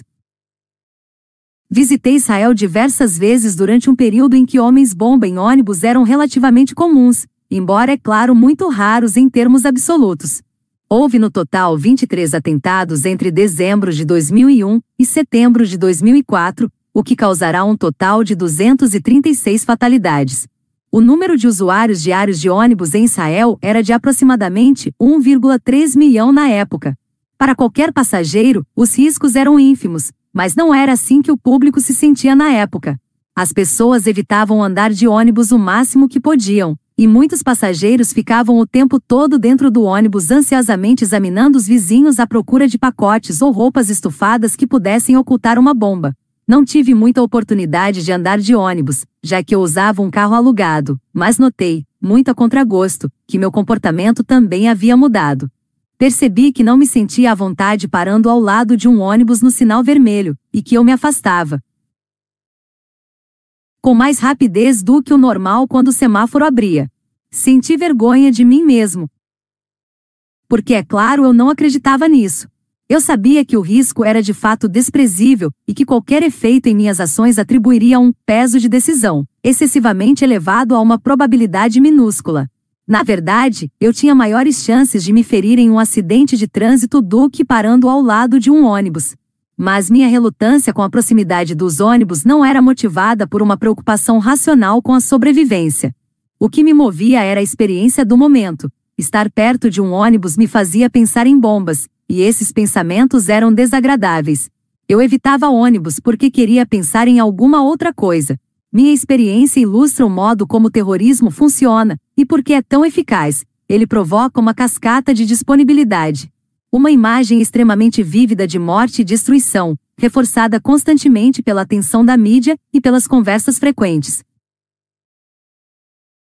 torna-se altamente acessível, sobretudo se está associada com uma situação específica como a visão de um ônibus. A perturbação emocional é associativa, automática e descontrolada, e produz um impulso por medidas de proteção. O sistema 2 pode saber que a probabilidade é baixa, mas esse conhecimento não elimina o desconforto criado por você mesmo e o desejo de evitar, lo 1. O sistema 1 não pode ser desligado. A emoção não é apenas desproporcional à probabilidade, como também é insensível ao nível exato de probabilidade. Suponha que duas cidades tenham sido advertidas sobre a presença de homens-bomba. Os moradores de uma cidade são informados de que dois deles estão prontos para agir.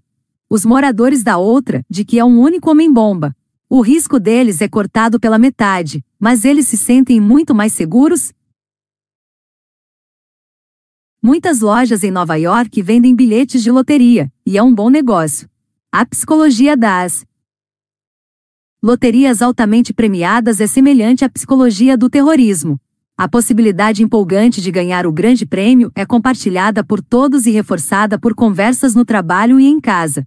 A compra de um bilhete é imediatamente recompensada com fantasias agradáveis, assim como evitar um ônibus foi imediatamente recompensado com o alívio do medo. Em ambos os casos, a probabilidade real não faz diferença, só a possibilidade importa.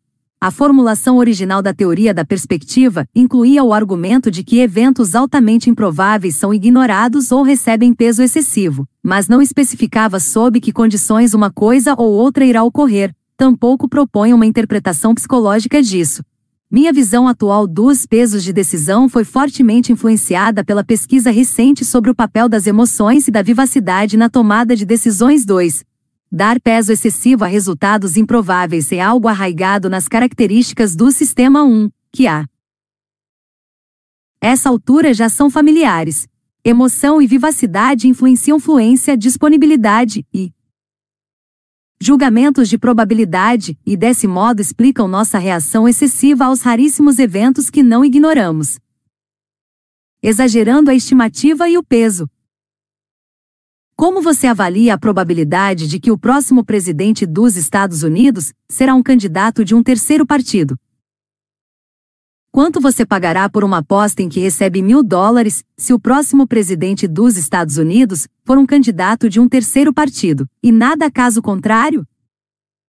As duas perguntas são diferentes, mas obviamente estão relacionadas. A primeira lhe pede para estimar a probabilidade de um evento improvável. A segunda o convida a pôr um peso de decisão sobre o mesmo evento, fazendo uma aposta sobre ele. Como as pessoas formam seus julgamentos e como elas atribuem pesos de decisão. Começamos por duas respostas simples, depois as qualificamos. Eis aqui as respostas excessivamente simplificadas. Item as pessoas superestimam as probabilidades de eventos improváveis. Item as pessoas atribuem peso excessivo a eventos improváveis em suas decisões. Embora superestimar e dar peso excessivo sejam fenômenos distintos, os mesmos mecanismos psicológicos estão envolvidos em ambos: atenção concentrada, viés de confirmação e conforto cognitivo. Descrições específicas disparam o funcionamento do maquinário associativo do sistema 1. Quando você pensou na vitória improvável de um candidato de um terceiro partido, seu sistema associativo operou em seu usual modo confirmatório, seletivamente recuperando da memória evidências, ocorrências e imagens que fariam da afirmação algo verdadeiro. Oh, processo foi tendencioso, mas não foi um exercício em fantasia. Você procurou por um cenário plausível que se conformasse às restrições da realidade. Não imaginou simplesmente a fada do Oeste instalando um candidato de um terceiro partido na cadeira presidencial. Seu julgamento da probabilidade foi em última instância determinado pelo conforto cognitivo, ou fluência, com que um cenário plausível lhe veio à mente. Você nem sempre foca o evento que lhe foi pedido para estimar. Se o evento-alvo é muito provável, você foca a alternativa a ele. Considere o seguinte exemplo. Qual a probabilidade de que um bebê nascido no hospital local seja liberado dentro de três dias? Pediram-lhe para estimar a probabilidade de o bebê ir para casa, mas você quase certamente se concentrou nos eventos que podem fazer com que um bebê não seja liberado dentro do período normal. Nossa mente tem a útil capacidade de focalizar espontaneamente qualquer coisa que seja estranha, diferente ou incomum.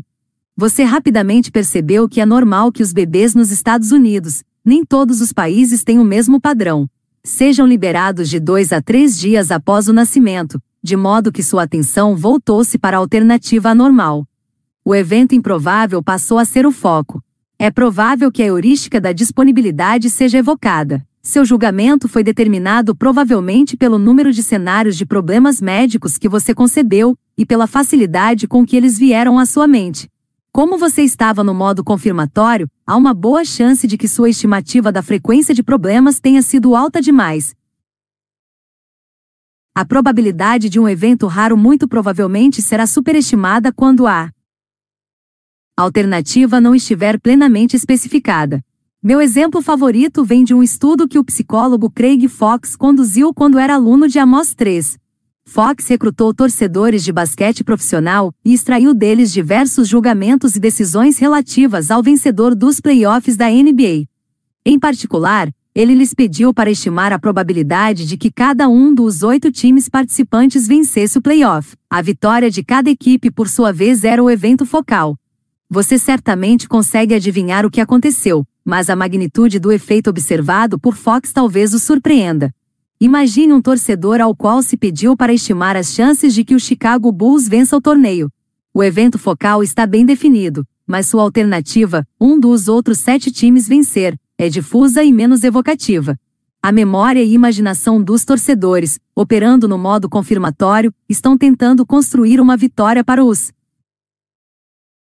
Bulls quando em seguida se pede à mesma pessoa que avalie as chances dos Lakers, a mesma.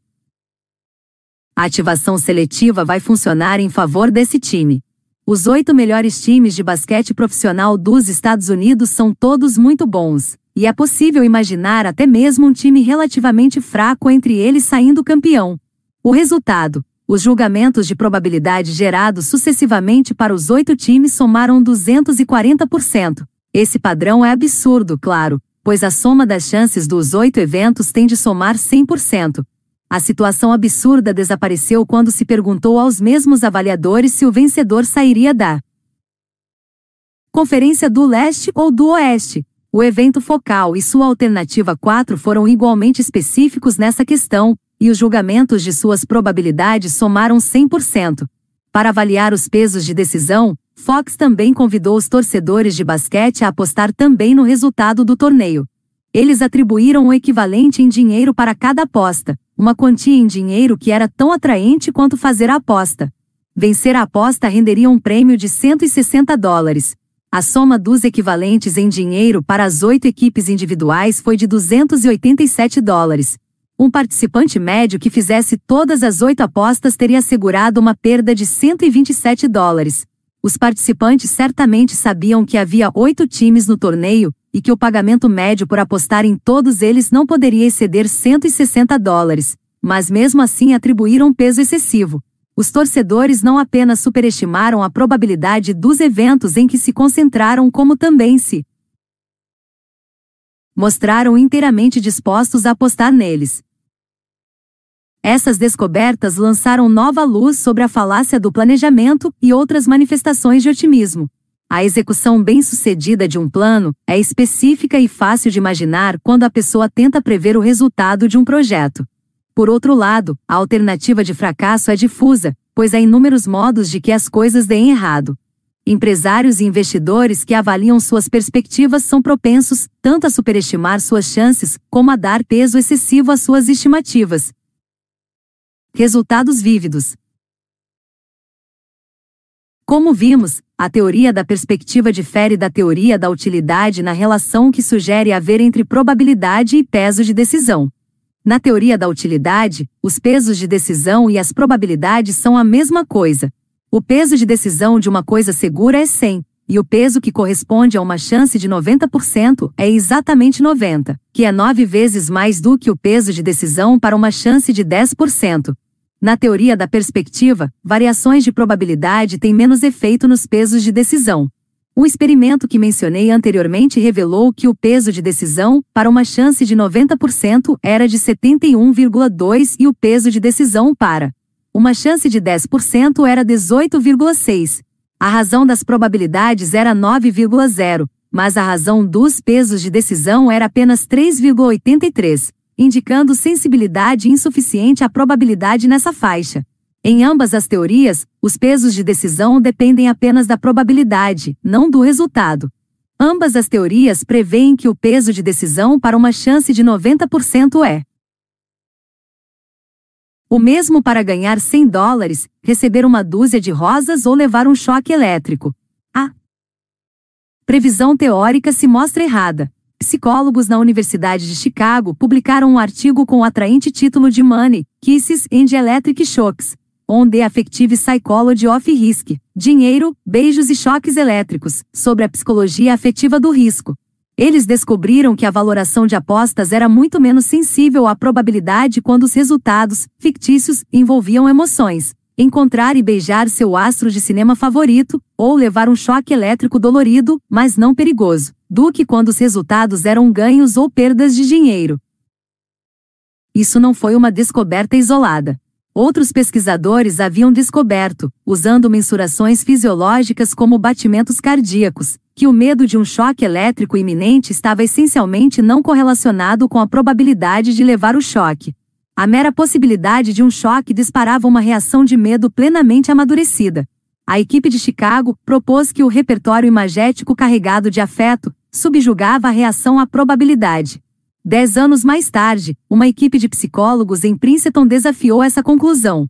A equipe de Princeton argumentou que a baixa sensibilidade à probabilidade que fora observada para resultados emocionais é normal. Apostas com dinheiro são a exceção. A sensibilidade à probabilidade é relativamente alta para essas apostas, pois elas carregam um valor esperado definido. Que quantia de dinheiro é tão atraente quanto cada uma dessas apostas? Há 84% de chance de ganhar 59 dólares B, 84% de chance de receber uma dúzia de rosas vermelhas em um vaso de vidro. O que você notou? A diferença marcante é que a questão é muito mais fácil do que a questão B.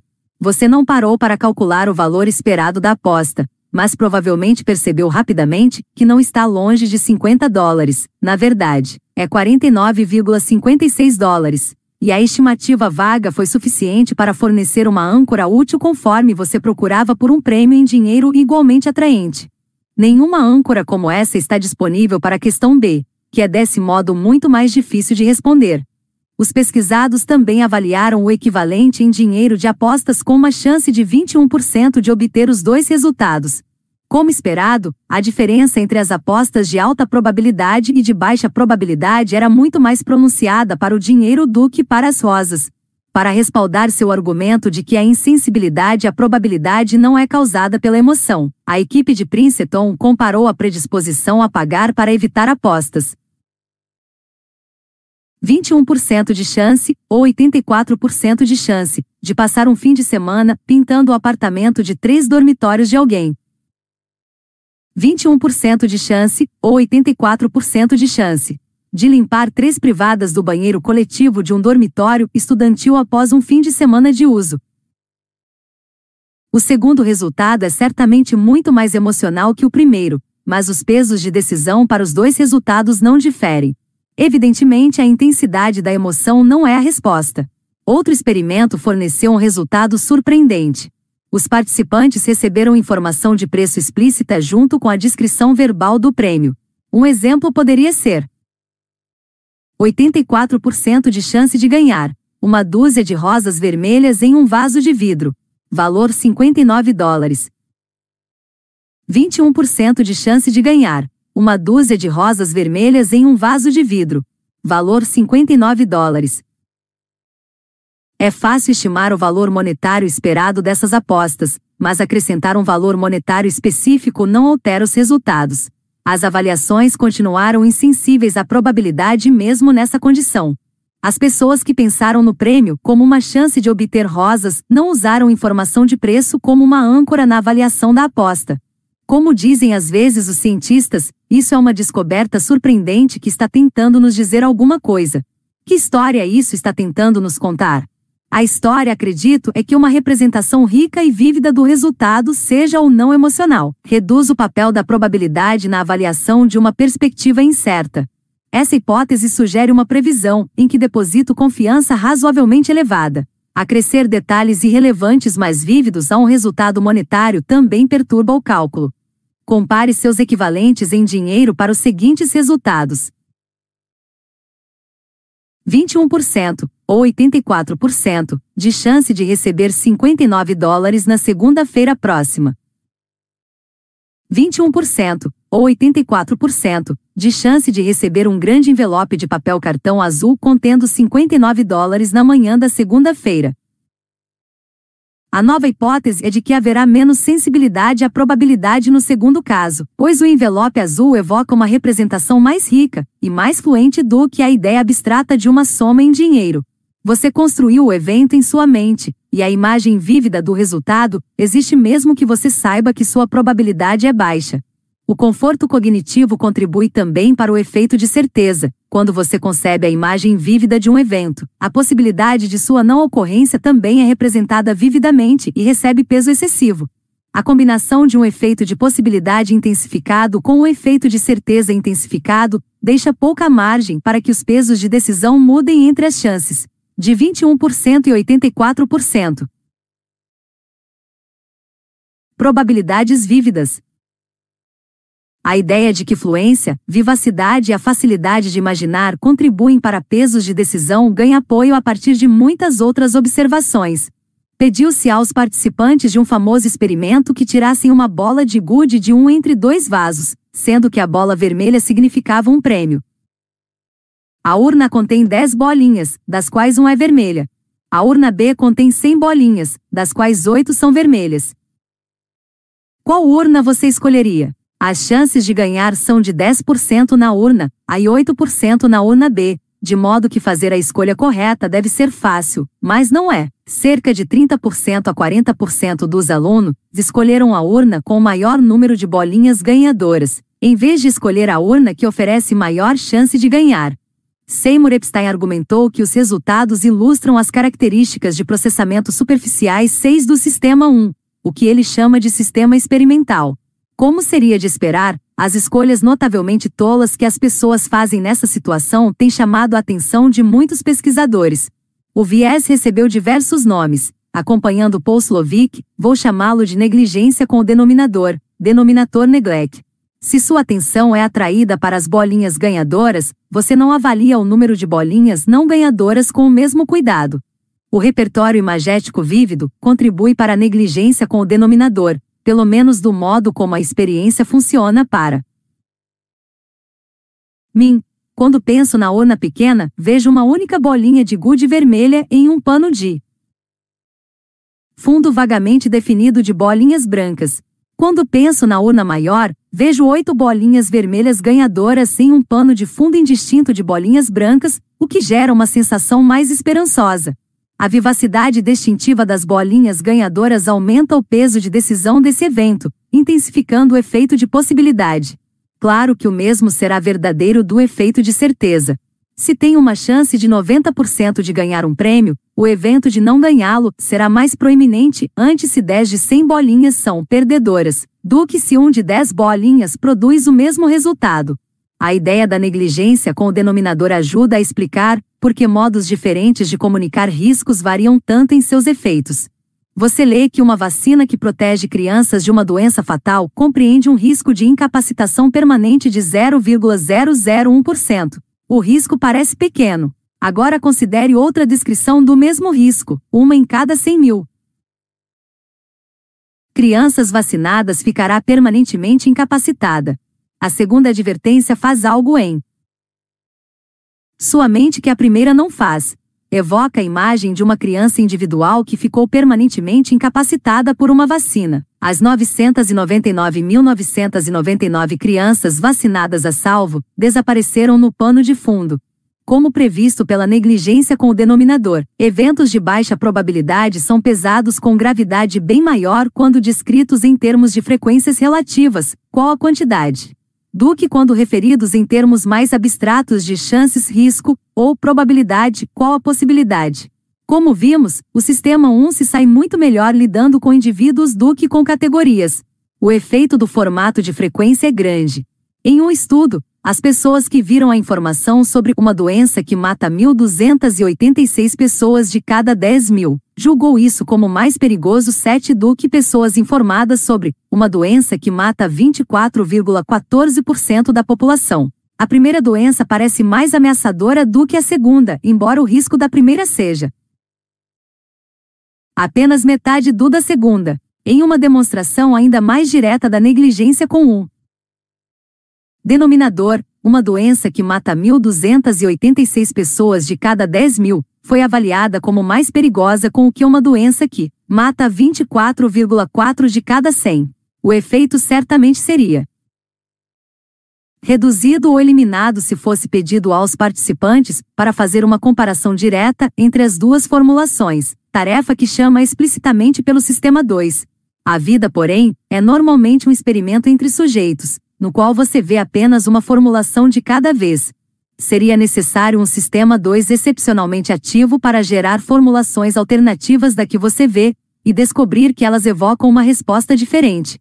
Psicólogos e psiquiatras forenses experientes não estão imunes aos efeitos do formato em que os riscos são expressos. Em um experimento, os profissionais avaliaram se era seguro dar alta para um paciente do hospital psiquiátrico, o Sr. Jones, com um histórico de violência. A informação recebida incluía a avaliação de um especialista sobre o risco. As mesmas estatísticas eram descritas de duas maneiras. Estima-se que pacientes semelhantes ao Sr. Jones tenham 10% de probabilidade de cometer um ato de violência contra outros durante os primeiros meses após a alta. De cada 100 pacientes semelhantes ao Sr. Jones, estima-se que 10 cometam um ato de violência contra outros durante os primeiros meses após a alta. Os profissionais que viram o formato de frequência mostraram uma probabilidade quase duas vezes maior de negar a alta, 41% comparado a 21% no formato de probabilidade. A descrição mais vívida produz um peso de decisão mais elevado para a mesma probabilidade. O poder do formato cria oportunidade para manipulação, coisa que pessoas com segundas intenções sabem como explorar. Slovic e seus colegas citam um artigo que afirma que, aproximadamente mil homicídios por ano são cometidos em todo o país por indivíduos com alguma grave enfermidade mental que não estão tomando sua medicação. Outro modo de expressar o mesmo fato é que mil de cada 273 milhões de americanos vão morrer dessa maneira todo ano. Outro é que a probabilidade anual de ser morto por um indivíduo assim é de aproximadamente 0,00036%. Outro, ainda, mil americanos vão morrer dessa maneira todo ano, ou menos de um trigésimo do número que vai morrer de suicídio e cerca de um quarto do número que vai morrer de câncer da laringe. Slovica observa que os defensores dessa causa são bem claros sobre sua motivação. Eles querem assustar o público em geral em relação à violência de pessoas com distúrbio mental, na esperança de que esse medo se traduza em fundos ampliados para os serviços de saúde mental. Um bom advogado que deseja lançar dúvidas sobre a evidência de DNA não dirá ao júri que a chance de um falso positivo é de 0,1%, a afirmação de que um falso positivo ocorre em um de cada mil casos capitais tem probabilidade muito maior de ultrapassar o limiar da dúvida razoável. O júri, ao ouvir essas palavras, fica tentado a gerar a imagem de que o homem sentado diante deles na sala do tribunal está sendo condenado equivocadamente devido a uma falha na evidência do DNA. O promotor, é claro, favorecerá a abordagem abstrata, na esperança de encher a cabeça dos jurados com casas decimais, decisões a partir de impressões globais. A evidência sugere a hipótese de que a atenção focal e a proeminência contribuem tanto para a superestimativa de eventos improváveis, como para o peso excessivo de resultados improváveis. A proeminência é intensificada pela mera menção de um evento, por sua vivacidade e pelo formato em que a probabilidade é descrita. Há exceções, é claro, em que concentrar-se no evento não eleva sua probabilidade casos em que uma teoria errônea faz um evento parecer impossível mesmo quando você pensa a respeito, ou casos em que a incapacidade de imaginar como um resultado pode acontecer deixa você convencido de que ele não irá ocorrer. O viés direcionado para a superestimativa e o peso excessivo de eventos proeminentes não é uma regra absoluta, mas é grande e robusto. Tem havido muito interesse em anos recentes nos estudos de escolha partindo da experiência 10, Choice from Experience, que segue regras diferentes das escolhas partindo da descrição, choices from description que são analisadas na teoria da perspectiva. Os Participantes em um experimento típico veem-se diante de dois botões. Quando pressionado, cada botão produz uma recompensa monetária ou nada, e o resultado é extraído aleatoriamente de acordo com as especificações de uma perspectiva. Por exemplo, 5% de chance de ganhar 12 dólares, ou 95% de chance de ganhar 1 dólar. O processo é de fato aleatório, de modo que não há garantia de que a amostra que um participante vê represente exatamente o arranjo estatístico.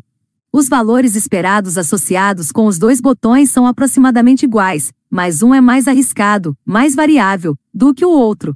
Por exemplo, um botão pode produzir 10 dólares em 5% das tentativas e o outro 1 dólar em 50% das tentativas. A escolha partindo da experiência é implementada expondo-se o participante a várias tentativas em que ele pode observar as consequências de pressionar um ou outro botão. Na tentativa, crítica, ele escolhe um dos dois botões e fica com o resultado dessa tentativa. A escolha. Partindo da descrição é efetuada mostrando-se ao participante a descrição verbal da perspectiva arriscada associada a cada botão, como 5% de chance de ganhar 12 dólares, e pedindo-lhe para escolher um. Como esperado com base na teoria da perspectiva, a escolha partindo da descrição produz um efeito de possibilidade. Resultados raros recebem peso excessivo relativamente à sua probabilidade. Em acentuado contraste, o peso excessivo nunca é observado na escolha partindo da experiência, e peso insuficiente é comum.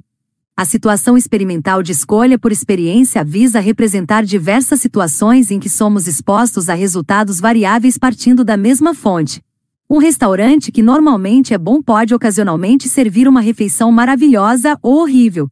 Seu amigo normalmente é uma boa companhia, mas ele às vezes fica mal-humorado e agressivo. A Califórnia é propensa a terremotos, mas eles raramente ocorrem. Os resultados de muitos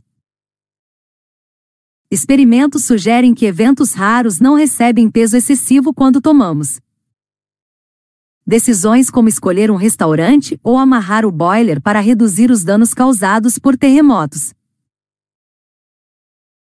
A interpretação de escolha partindo da experiência ainda não está estabelecida 11, mas há um consenso geral a respeito de uma importante causa da atribuição de peso insuficiente a eventos raros, tanto nos experimentos como no mundo real. Muitos participantes nunca vivenciaram o evento raro, a maioria dos californianos nunca vivenciou um terremoto de grandes proporções e em 2007, nenhum banqueiro vivenciou pessoalmente uma crise financeira devastadora.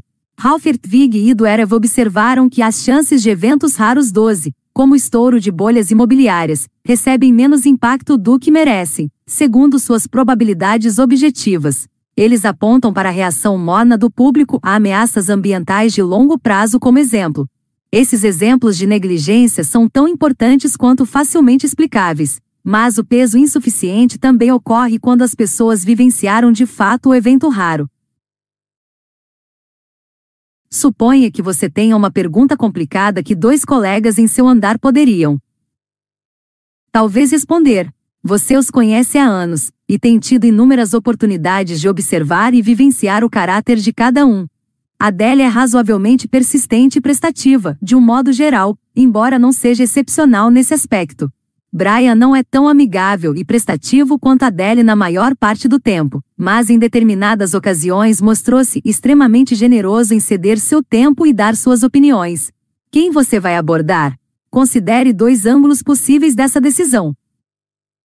Item é uma escolha entre duas apostas. Adele está mais próxima de constituir uma coisa segura, Brian provavelmente oferece a perspectiva de um resultado ligeiramente inferior, com baixa probabilidade de ser muito bom. O evento raro receberá um peso excessivo mediante um efeito de possibilidade, favorecendo Brian. Item é uma escolha entre suas impressões globais de Adele e Brian. As experiências boas e ruins que você viveu estão armazenadas na representação que você faz do comportamento normal deles. A menos que o evento raro seja tão extremo que venha à mente separadamente. Brian certa vez foi muito estúpido com um colega que pediu sua ajuda. A norma será parcial na direção de ocorrências típicas e recentes, favorecendo Adele. Em uma mente de dois sistemas, a segunda interpretação parece muito mais plausível. O sistema uma gera representações globais de Adele e Brian, que incluem uma atitude emocional e uma tendência a se aproximar ou evitar. Nada além de uma comparação dessas tendências é necessário para determinar em que porta você vai bater. A menos que o evento raro venha à sua mente explicitamente, ele não receberá peso excessivo. Aplicar a mesma ideia aos experimentos sobre escolha partindo da experiência é algo direto. Conforme são observados gerando resultados com o tempo, os dois botões desenvolvem personalidades integradas às quais estão ligadas respostas emocionais. As condições sob as quais eventos raros são ignorados ou recebem peso excessivo são mais bem compreendidas hoje do que eram quando a teoria da perspectiva foi formulada. A probabilidade de um evento raro irá, muitas vezes, nem sempre, ser superestimada, devido ao viés confirmatório da memória. Ao pensar nesse evento, você tenta torná-lo verdadeiro em sua mente. Um evento raro receberá peso excessivo, se chamar a atenção especificamente. Uma atenção especial está efetivamente garantida quando as perspectivas são descritas explicitamente. 99% de chance de ganhar mil dólares e 1% de chance de não ganhar nada. Preocupações obsessivas, o ônibus em Jerusalém, imagens vívidas, as rosas, representações concretas, um de mil, e lembretes explícitos, como na escolha partindo da descrição, contribuem todas para o peso excessivo. E quando não houver peso excessivo, haverá negligência, quando se trata de probabilidades raras, nossa mente não está projetada para entender as coisas muito bem. Para os habitantes de um planeta que talvez seja exposto a eventos que ninguém jamais vivenciou, isso não é uma boa notícia. Falando de eventos raros. Tsunamis são muito raros no Japão, mas a imagem é tão vívida e poderosa que os turistas tendem a superestimar sua probabilidade. É o familiar ciclo do desastre. Começa com o exagero e o peso excessivo, depois a negligência aparece.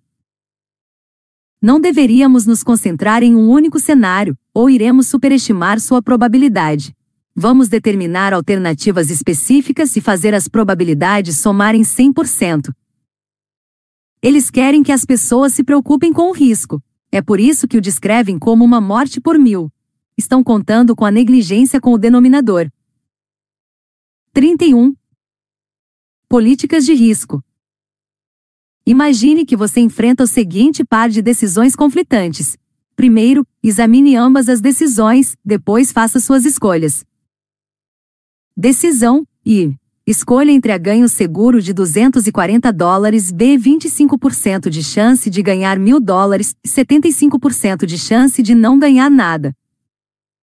Decisão 2. Escolha entre C perda segura de 750 dólares de 75% de chance de perder mil dólares e 25% de chance de não perder nada. Esse par de problemas de escolha tem um lugar importante na história da teoria da perspectiva, e tem coisas novas a nos dizer sobre racionalidade. Conforme você lia rapidamente os dois problemas, sua reação inicial às coisas seguras, A e C, foi atração pela primeira e aversão à segunda. A avaliação emocional de ganho seguro e perda segura é uma reação automática do sistema 1, o que certamente ocorre antes do cálculo mais trabalhoso e opcional dos valores esperados das duas apostas, respectivamente, um ganho de 250 dólares e uma perda de 750. As escolhas da maioria das pessoas correspondem às predileções do sistema 1, e a grande maioria prefere a B e D a C como em muitas outras escolhas que envolvem probabilidades moderadas ou elevadas. As pessoas tendem a ser avessas ao risco no domínio dos ganhos e atraídas pelo risco no domínio das perdas. No experimento original que a Mose e eu fizemos, 73% dos voluntários escolheram a na decisão. I e D na decisão, 2, e apenas 3% favoreceram a combinação de B e C. Foi pedido a você que examinasse ambas as opções antes de fazer sua primeira escolha, e você provavelmente fez isso. Mas uma coisa que certamente não fez foi: você não calculou os resultados possíveis das quatro combinações de escolhas, A e C, A e D, B e C, B e D, para determinar de que combinação mais gosta. Suas preferências separadas para os dois problemas foram intuitivamente instigantes, e não havia motivo para esperar que levassem a uma dificuldade. Além do mais, combinar os dois problemas decisórios é um exercício laborioso que lhe exigiria papel e lápis para executar. Você não fez isso. Agora considere o seguinte problema de escolha. Aí, 25% de chance de ganhar 240 dólares, 75% de chance de perder 760 dólares, BC 25% de chance de ganhar 250 dólares, 75% de chance de perder 750 dólares. A escolha é fácil. A opção BC na verdade domina a opção AD. O termo técnico para uma opção ser inequivocamente melhor do que outra.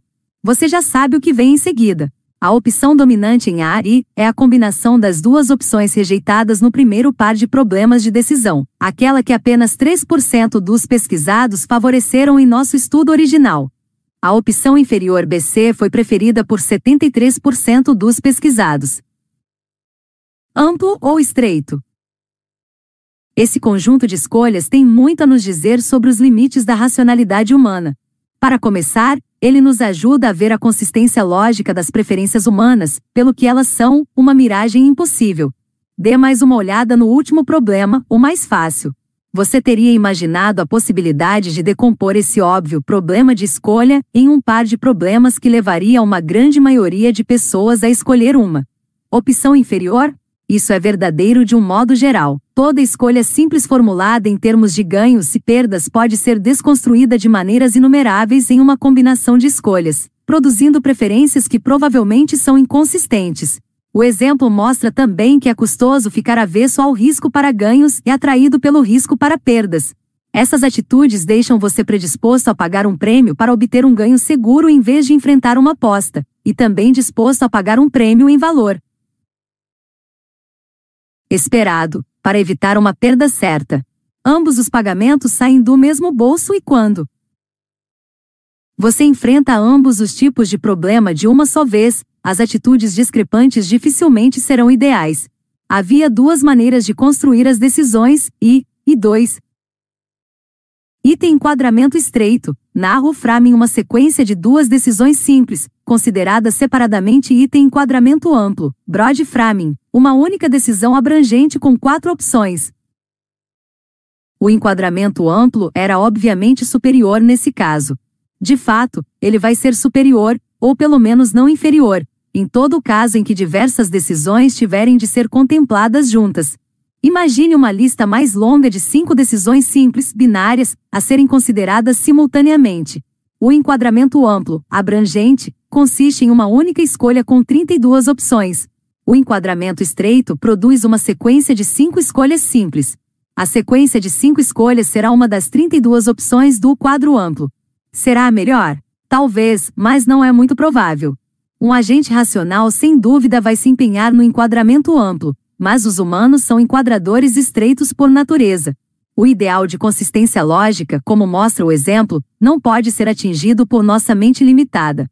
Como somos suscetíveis a viciati e avessos ao esforço mental, tendemos a tomar decisões à medida que os problemas surgem, mesmo quando especificamente instruídos. A considerá-los conjuntamente. Não temos nem a inclinação, nem os recursos mentais para inculcar consistência em nossas preferências, e nossas preferências não são magicamente ajustadas para serem coerentes, como é o caso do modelo de agente racional. O problema de Samuelson. Há um famoso episódio em que o grande Paul Samuelson, um gigante entre os economistas do século XX, perguntou a um amigo se este aceitaria uma aposta na moeda em que poderia perder 100 dólares ou ganhar 200 dólares. O amigo respondeu: não, porque eu ia sentir mais a perda de 100 dólares do que o ganho de 200. Mas aceito seu desafio se você me prometer fazer a aposta mais 100 vezes. A menos que você seja um teórico da decisão, provavelmente partilha da intuição do amigo de Samuelson de que disputar um jogo muito favorável mas arriscado inúmeras vezes reduz o risco subjetivo. Samuelson achou a resposta de seu amigo interessante e resolveu analisá-la. Ele demonstrou que, sob condições muito especiais, o maximizador de utilidade que rejeite uma única aposta também deve rejeitar o oferecimento de várias. Surpreendentemente, Samuelson não pareceu se importar com o fato de que sua demonstração, que sem dúvida é válida, levava a uma conclusão que viola o bom senso. Quando não há racionalidade, a oferta de 100 apostas é tão atraente que nenhuma pessoa sã consciência a rejeitaria. Matthew Rabin e Richard Thaler observaram que a disputa agregada de 100 apostas 50, 50 perder 100 dólares, ganhar 200 dólares traz um retorno esperado de 5 mil dólares, com uma chance de apenas 1, 2.300 de perder algum dinheiro, e uma chance de meramente 1,62.000 de perder mais do que mil dólares. O argumento deles, é claro, é que se a teoria da utilidade pode ser consistente com uma preferência tão tola sob tais circunstâncias, então alguma coisa deve estar errada com ela enquanto o modelo de escolha racional Samuelson não vira a demonstração feita por Rabin das consequências absurdas de grave. Aversão à perda para apostas pequenas, mas ele sem dúvida não teria se surpreendido com ela sua predisposição a até mesmo considerar a possibilidade de que poderia ser racional rejeitar o pacote comprova a poderosa influência do modelo racional. Presumamos que uma função de valor muito simples descreva as preferências do amigo de Samuelson, vamos chamá-lo de Sam. Para expressar sua aversão a perdas, Sam primeiro. Reformula a aposta, depois de multiplicar cada perda por um fator de 2, ele então calcula o valor esperado da aposta reformulada. Eis aqui os resultados para um, dois ou três lances de moeda.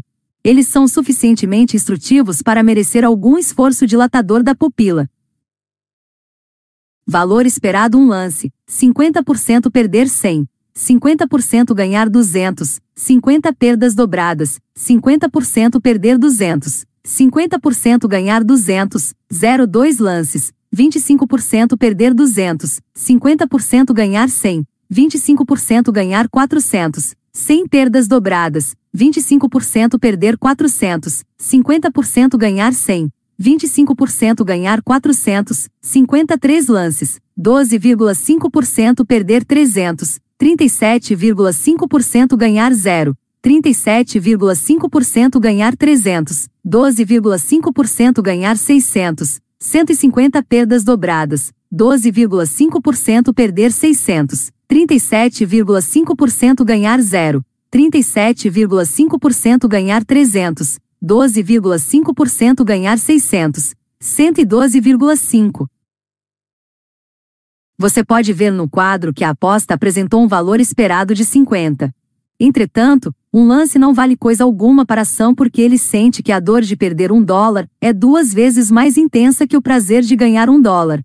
Após reformular a aposta para refletir sua aversão à perda, só vai descobrir que o valor da aposta é zero.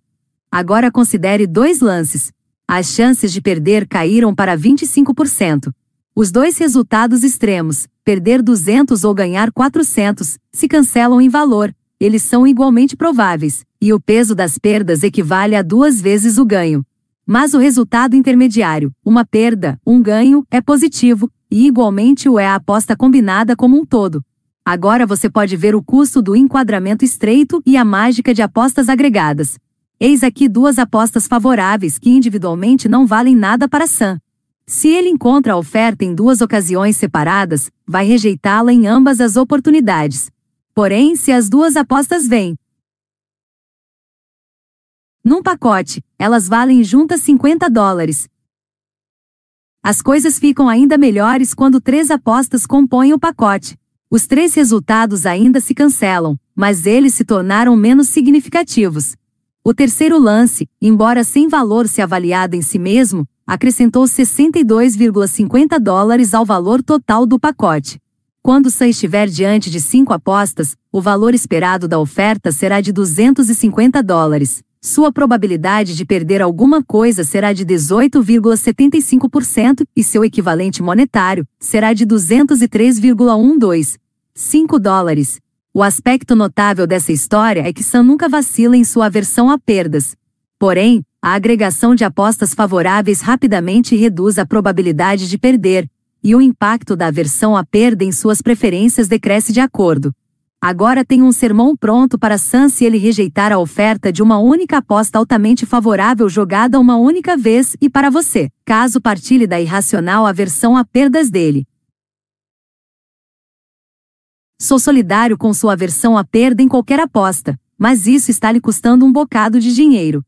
Por favor, considere a seguinte questão: por acaso você está em seu leito de morte? Esta é a última oferta de uma pequena aposta favorável que vai poder considerar. Claro, é pouco provável que lhe seja oferecida exatamente essa mesma aposta outra vez, mas você terá muitas oportunidades de considerar apostas atraentes com valores que são muito pequenos relativamente à sua riqueza. Você pode fazer para si mesmo um grande favor financeiro se for capaz de ver cada uma dessas apostas como parte de um pacote de pequenas apostas e ensaiar o mantra, que o deixará significativamente mais próximo da racionalidade econômica. Ganhe algumas, perca algumas. A principal finalidade do mantra é controlar sua reação emocional quando vier a perder. Se acha que será eficaz, você pode lembrar a si mesmo disso quando decidir entre aceitar ou não um pequeno risco com valor esperado positivo. Lembre-se desses requisitos ao usar o mantra. Item ele funciona quando as apostas são genuinamente independentes umas das outras, não se aplica múltiplos investimentos na mesma empreitada, caso em que iriam todos mal conjuntamente. Item funciona apenas quando a perda possível não faz com que você se preocupe com sua riqueza total, se você interpreta a perda como uma notícia significativamente ruim para seu futuro econômico, fique alerta. Item não deve ser aplicado a tentativas com pouca chance de sucesso, onde a probabilidade de vencer é muito pequena para cada aposta. Se você for dotado da disciplina emocional que essa regra exige, jamais vai considerar uma aposta pequena isoladamente, ou se mostrar avesso à perda para uma aposta pequena, até que esteja de fato em seu leito de morte, e nem mesmo aí, esse conselho não é impossível de seguir. Homens de negócios experientes em mercado financeiro vivem segundo ele dia após dia, protegendo-se da dor das perdas por intermédio de um enquadramento amplo. Como mencionado anteriormente, hoje sabemos que voluntários de experimentos podem ser quase curados de sua aversão à perda, em um contexto particular sendo induzidos a pensar como um investidor, assim como negociantes de cartões de beisebol experientes não são tão suscetíveis ao efeito dotação quanto os novatos. Estudantes tomam decisões arriscadas, para aceitar ou rejeitar apostas em que poderiam perder, sob instruções diferentes. Na condição de enquadramento estreito, eles foram instruídos a tomar cada decisão como se fosse a única e aceitar suas emoções, as instruções para enquadramento amplo de uma decisão incluem as expressões: imagine-se como um investidor, você faz isso o tempo todo e trate o caso como uma de inúmeras decisões monetárias, que irão se somar para produzir um portfólio. Os pesquisadores aferiram a reação emocional a ganhos e perdas dos voluntários do experimento por meio de medições fisiológicas, incluindo alterações na condutividade elétrica da pele que são utilizadas pelos Detectores de mentira. Como esperado, o enquadramento amplo embotou a reação emocional a perdas e aumentou a predisposição a assumir riscos. A combinação de aversão à perda e enquadramento estreito é uma maldição custosa. Investidores individuais podem evitar essa maldição, conquistando os benefícios emocionais do enquadramento amplo ao mesmo tempo em que poupam tempo e sofrimento, ao reduzir a frequência com que verificam até que ponto seus investimentos estão indo bem. Seguir de perto as flutuações diárias é um convite ao fracasso, pois a dor das pequenas perdas frequentes excede o prazer dos igualmente frequentes pequenos ganhos. Uma vez por trimestre é suficiente, e talvez seja mais do que suficiente para investidores individuais. Além de melhorar a qualidade de vida emocional, evitar deliberadamente se expor a resultados de curto prazo melhora a qualidade tanto das decisões como dos resultados. A típica reação de curto prazo a uma notícia ruim é o aumento da aversão à perda. Investidores que aguardam um feedback agregado recebem essas notícias ruins com frequência muito menor e tendem a se mostrar menos avessos ao risco e acabam ficando mais ricos. Há uma probabilidade menor também de comprometer desnecessariamente seu portfólio se você se abstém de saber diariamente, ou toda semana, ou mesmo todo mês. A quantas andam suas ações? um comprometimento de não mudar de posição por vários períodos, o equivalente a fechar o investimento 2, melhora o desempenho financeiro. Políticas de risco. Os tomadores de decisão propensos ao enquadramento estreito desenvolvem uma preferência toda vez que enfrentam uma escolha arriscada. Melhor fariam se mantivessem uma política de risco que aplicassem rotineiramente sempre que um problema relevante surgisse. Exemplos familiares de políticas de risco são Sempre pegue a franquia mais elevada possível ao adquirir um seguro, e nunca compre garantias estendidas. Uma política de risco é um quadro amplo. Nos exemplos de seguro, você espera a perda ocasional da franquia inteira ou a falha ocasional de um produto não segurado. A questão relevante é sua capacidade de reduzir ou eliminar a dor da perda ocasional, com o pensamento de que a política que o deixou exposto a ela irá com quase toda certeza ser financeiramente vantajosa no longo prazo. Uma política de risco que agregue decisões é análoga à visão de fora dos problemas de planejamento que discuti anteriormente. A visão de fora muda o foco das especificidades da situação corrente para as estatísticas de resultados em situações semelhantes. A visão de fora é um quadro amplo para pensar acerca de planos ou projetos. Uma política de risco é um quadro amplo que embute uma escolha arriscada particular em uma série de escolhas semelhantes. A visão de fora e a política de risco são remédios contra dois vieses distintos que afetam muitas decisões: o otimismo exagerado da falácia do planejamento e a precaução exagerada induzida pela aversão à perda. Os dois vieses se opõem um ao outro, o otimismo exagerado protege os indivíduos e as organizações dos efeitos paralisantes da aversão à perda. A aversão à perda os protege das sandices do otimismo superconfiante. O desfecho é um tanto confortável para o tomador de decisão. Os otimistas acreditam que as decisões que tomam são mais prudentes do que realmente são, e tomadores de decisão avessos à perda rejeitam corretamente propostas marginais que de outro modo talvez aceitariam. Não há garantia, é claro, de que os vieses se cancelem reciprocamente em qualquer situação. Uma organização capaz de eliminar tanto o otimismo excessivo como a excessiva aversão à perda deve fazê-lo.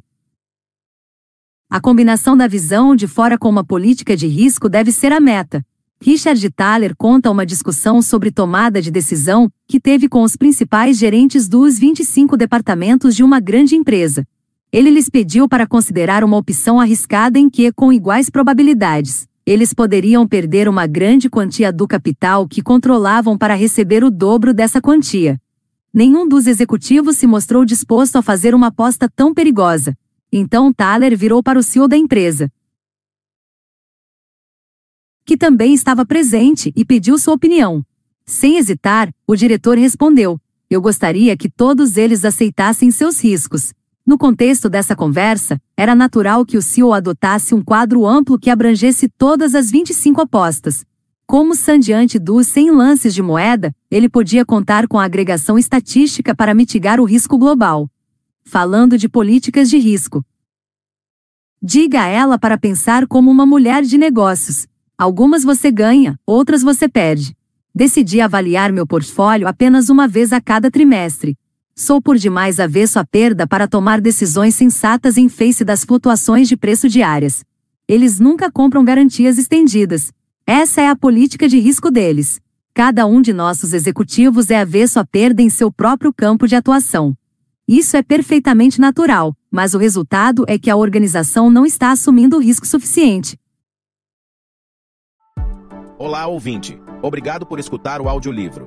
Lembre-se de nos seguir aqui na plataforma Prepare-se para dominar o livro em questão de minutos. Apresentamos o gráfico do livro, um conteúdo com todas as principais sacadas do autor à sua disposição, prontas para impulsionar seu conhecimento. Clique no link Gráfico do livro na descrição e tenha acesso a um material ilustrado com passos simples e fáceis, para você saber tudo sobre o livro em questão de minutos. 32 de olho no placar a não ser para os muito pobres, para quem a renda coincide com a sobrevivência. As principais motivações da busca por dinheiro não são necessariamente econômicas. Para o bilionário que procura ganhar um bilhão a mais, e na verdade até para o voluntário de um experimento de economia que busca um dólar extra, dinheiro é um substituto para pontos em uma escala de autoimagem e realização. Essas recompensas e punições, promessas e ameaças estão todas em nossa cabeça. Mantemos os olhos zelosamente nesse placar.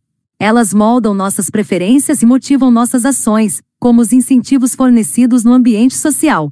Como resultado, nos recusamos a cortar perdas quando fazer tal coisa seria admitir o fracasso. Tendemos contra ações que possam levar ao arrependimento, e traçamos uma distinção acentuada mas ilusória entre omissão e comissão, e deste, o ato de comissionar. entre não fazer e fazer, pois o senso de responsabilidade é maior para um do que para o outro. A moeda derradeira que recompensa ou pune é com frequência emocional, uma forma mental de lidar consigo mesmo que inevitavelmente cria conflitos de interesse quando o indivíduo atua como um agente em prol de uma organização. Contas mentais. Richard Thaler é fascinado há muitos anos pelas analogias entre o mundo da contabilidade e as contas mentais que usamos para organizar e gerenciar nossas vidas, com resultados que são às vezes tolos e às vezes muito úteis. As contas mentais vêm nas mais diversas formas, Guardamos nosso dinheiro em diferentes contas, que são às vezes físicas, às vezes apenas mentais. Temos dinheiro para os gastos, a poupança, um fundo de reserva para o ensino de nossos filhos ou para emergências médicas. Há uma clara hierarquia em nossa disposição para sacar dessas contas a fim de cobrir as necessidades do momento.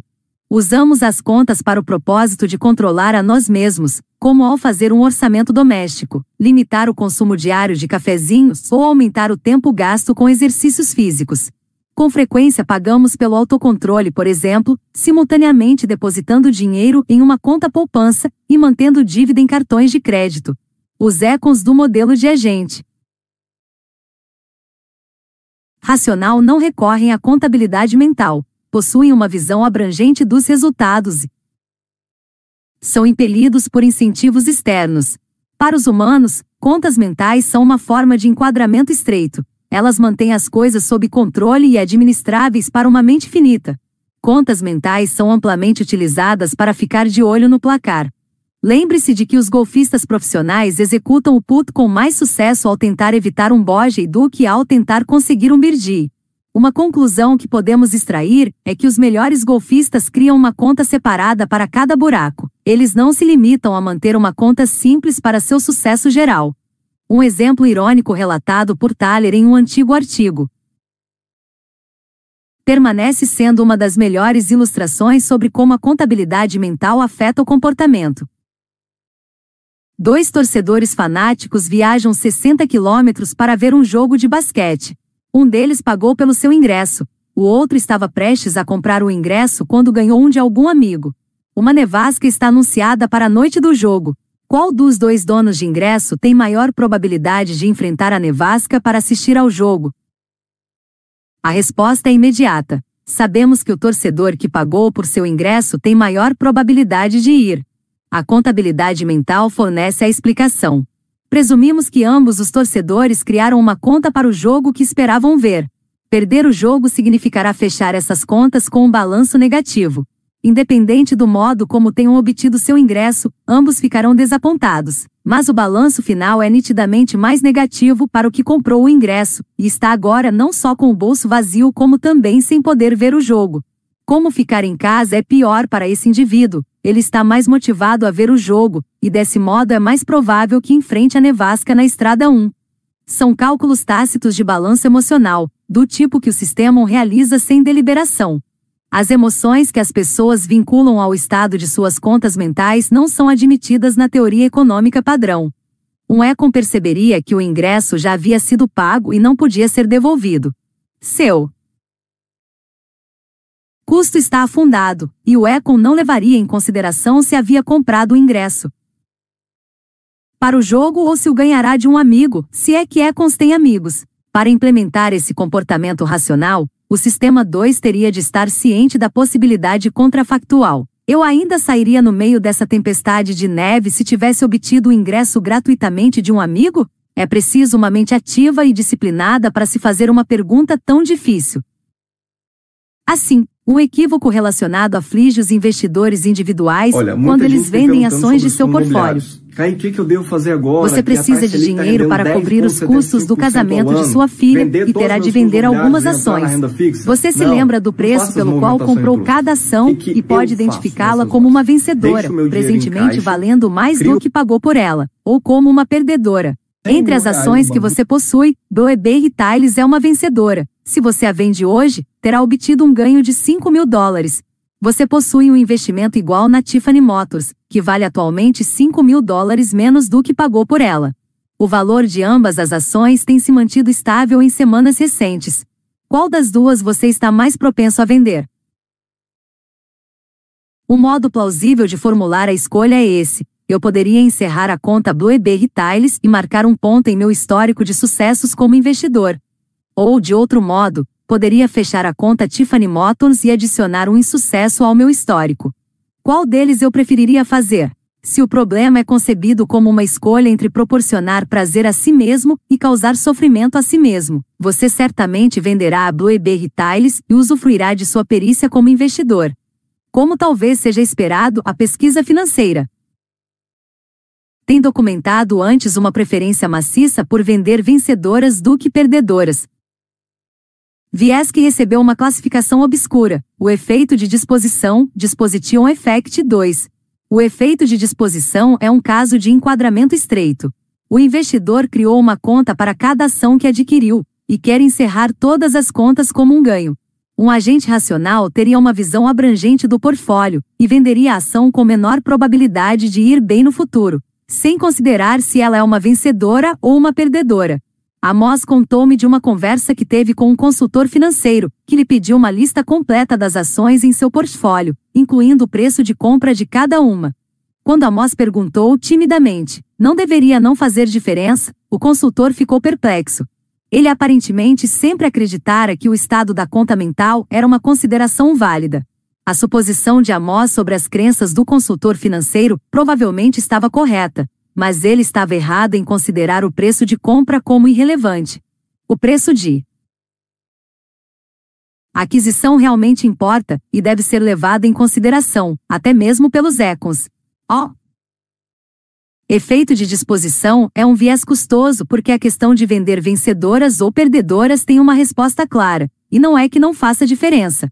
Se você se importa mais com sua riqueza do que com suas emoções imediatas, vai vender a perdedora Tiffany Motors ficar com a vencedora Blueberry Tiles.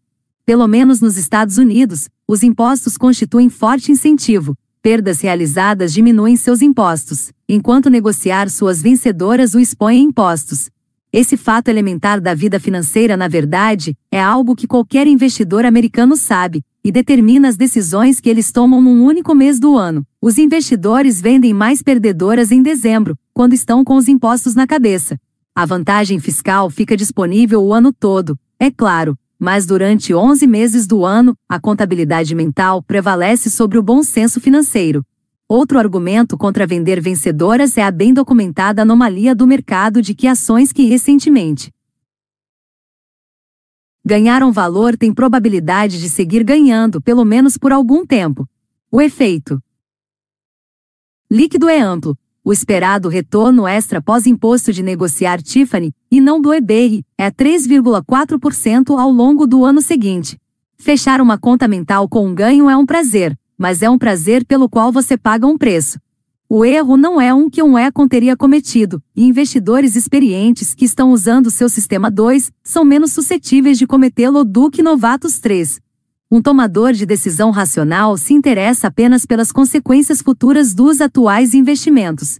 Justificar erros antigos não está entre as preocupações do Econ. A decisão de investir recursos adicionais em uma conta perdedora, quando melhores investimentos estão disponíveis, é conhecida como falácia de custo afundado.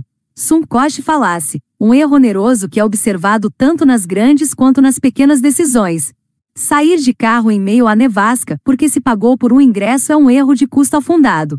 Imagine uma empresa que já gastou 50 milhões de dólares em um projeto. O projeto agora está atrasado e os prognósticos de seu retorno final são menos favoráveis do que no estágio de planejamento inicial. Um investimento adicional de 60 milhões é exigido para dar uma chance ao projeto. Uma proposta alternativa seria investir a mesma quantia em um novo projeto que no momento parece ter probabilidade de trazer maior retorno. O que a empresa vai fazer? Não é incomum que uma empresa afligida por custos afundados saia por aí no meio da nevasca, jogando ainda mais dinheiro pela janela, em vez de aceitar a humilhação de fechar a conta de um fracasso oneroso. Essa situação fica na célula superior direita do padrão quádruplo, página 397 na qual a escolha se dá entre uma perda segura e uma aposta desfavorável, que é com frequência insensatamente a preferida. O comprometimento cada vez maior com esforços fadados ao fracasso é um equívoco da perspectiva da empresa, mas não necessariamente da perspectiva do executivo que é o pai do projeto em vias de naufragar. Cancelar o projeto deixará uma mancha permanente no currículo do executivo, e seus interesses pessoais talvez sejam mais bem atendidos se ele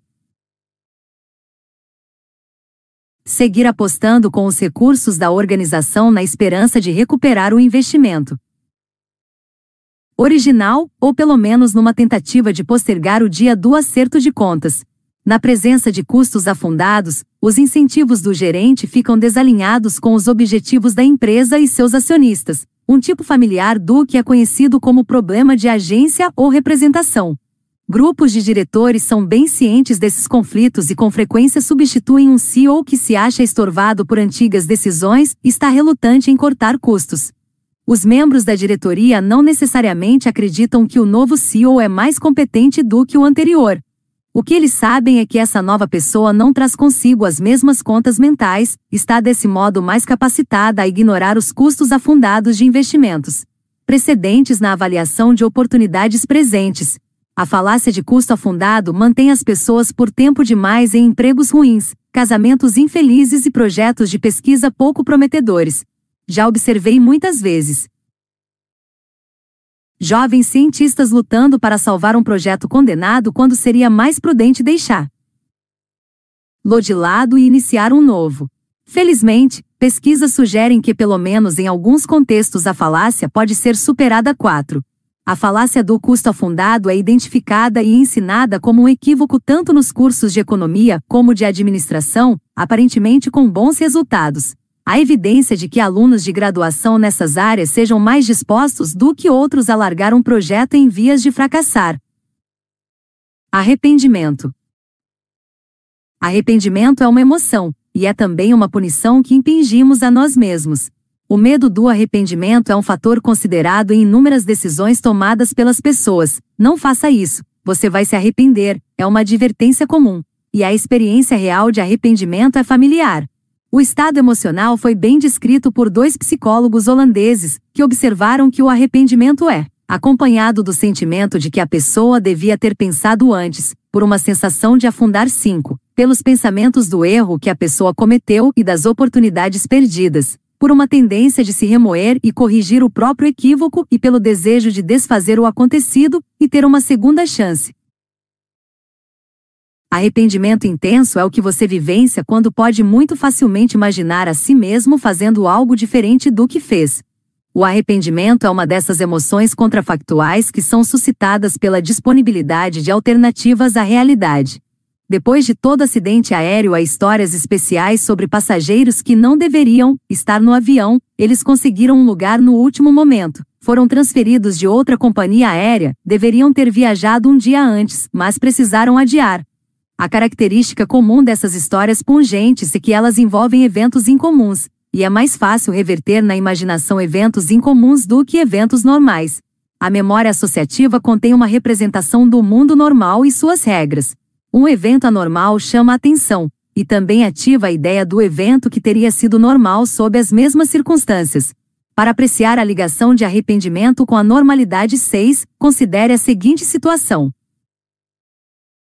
O Sr. Brown quase nunca dá carona. Ontem ele deu carona para um sujeito e foi assaltado. O Sr. Smith vive dando carona. Ontem ele deu carona para um sujeito e foi assaltado. Qual dos dois vai sentir maior arrependimento com o episódio? Os resultados não são de surpreender.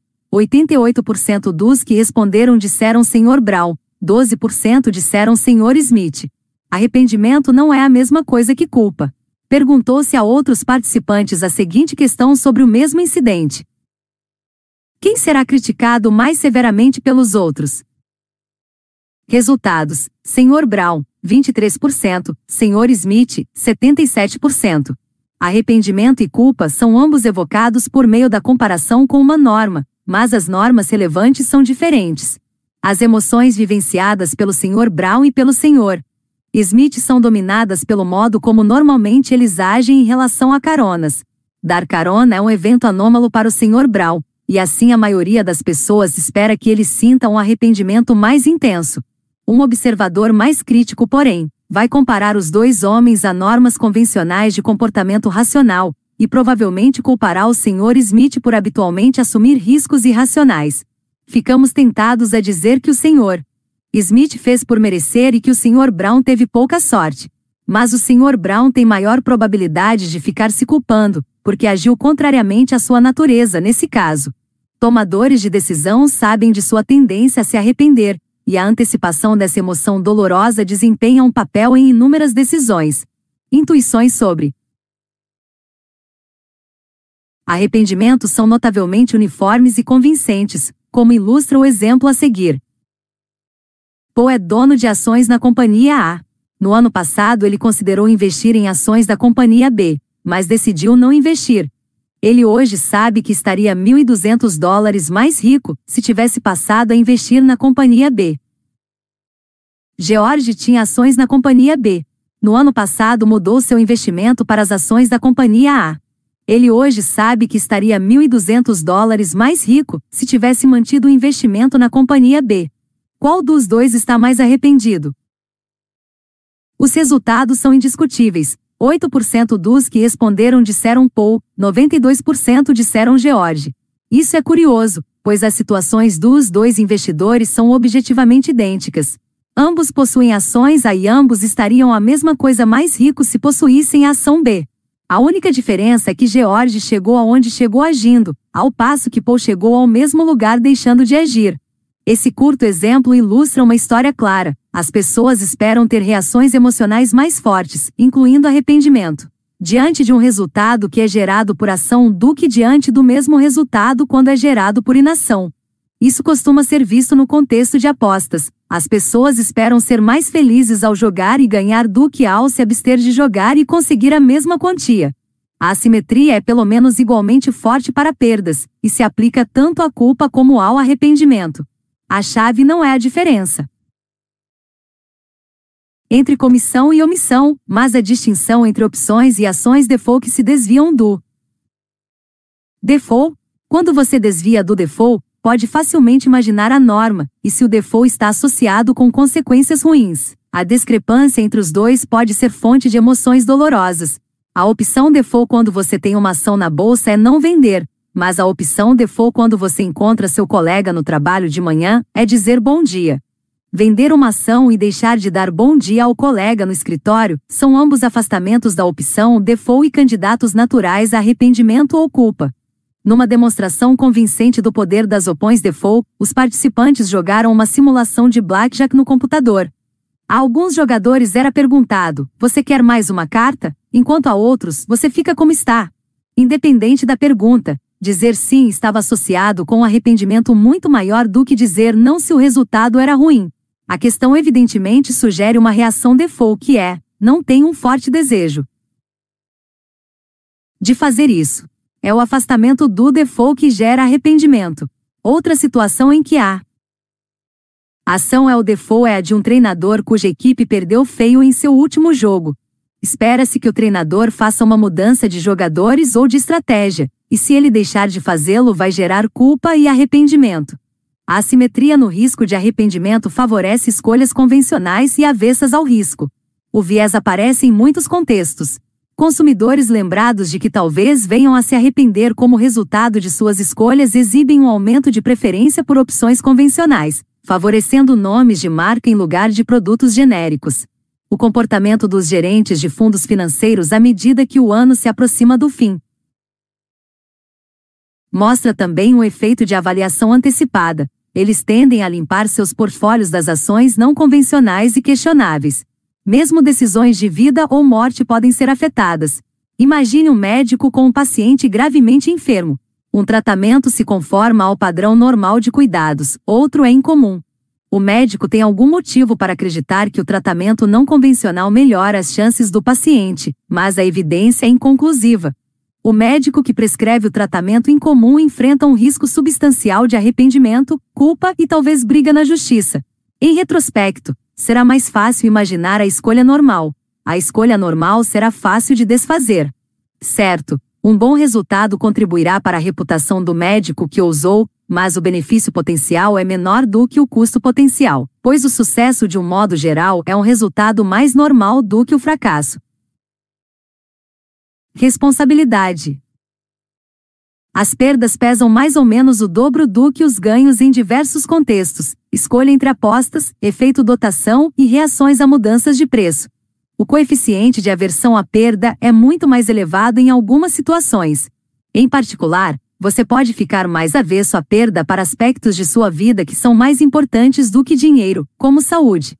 Além do mais, sua relutância em vender importantes dotações aumenta dramaticamente quando fazer tal coisa pode torná-lo responsável por um resultado muito ruim. O antigo clássico de Richard Thaler sobre comportamento do consumidor incluía um exemplo poderoso, ligeiramente modificado na seguinte questão: Você foi exposto a uma doença que, se contraída, leva a uma morte rápida e indolor em uma semana. A probabilidade de que tenha doença é de 1, 1.000. Há uma vacina eficaz apenas antes do surgimento de qualquer sintoma. Qual é o máximo que você estaria disposto a pagar pela vacina? A maioria das pessoas está disposta a pagar uma quantia significativa, mas limitada.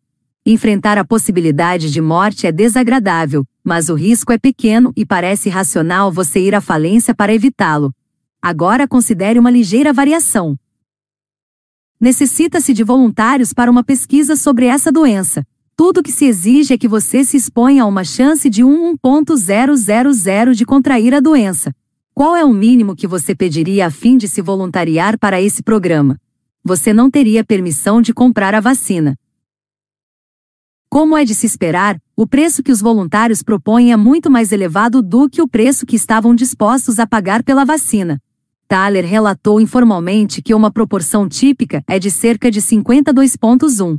O preço de venda extremamente elevado reflete duas características desse problema. Em primeiro lugar, você não deveria vender sua saúde. A transação não é considerada legítima e a relutância em se envolver nisso está expressa em um preço mais elevado. Talvez o mais importante, você será responsável pelo resultado se for ruim. Você sabe que se acordar certa manhã com sintomas indicando que em breve estará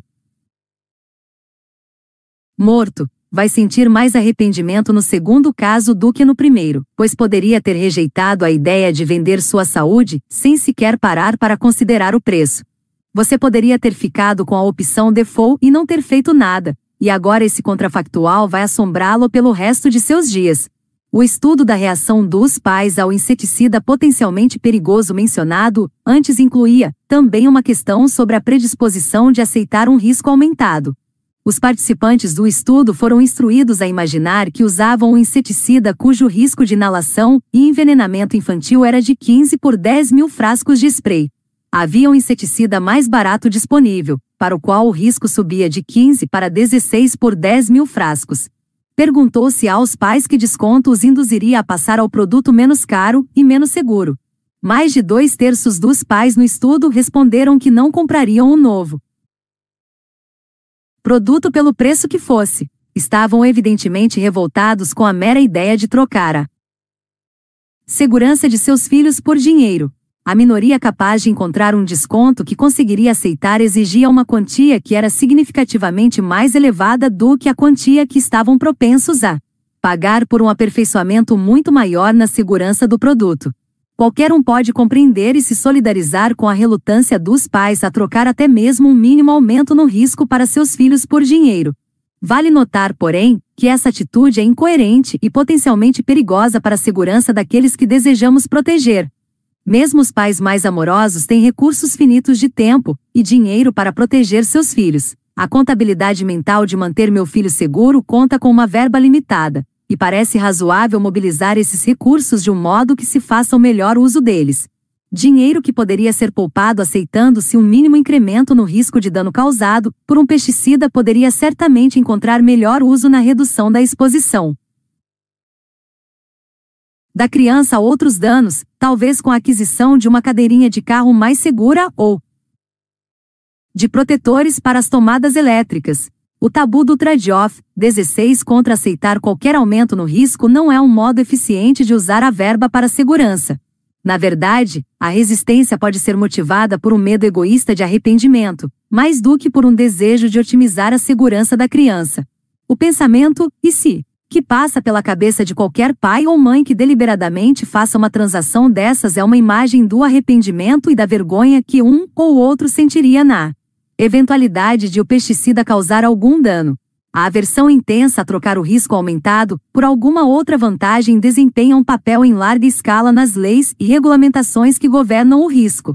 Essa tendência é particularmente forte na Europa, onde o princípio de precaução, que proíbe qualquer ação que possa causar algum dano, é uma doutrina amplamente aceita. No contexto regulador, o princípio de precaução impõe todo o ônus de comprovar a segurança àquele que empreenderá.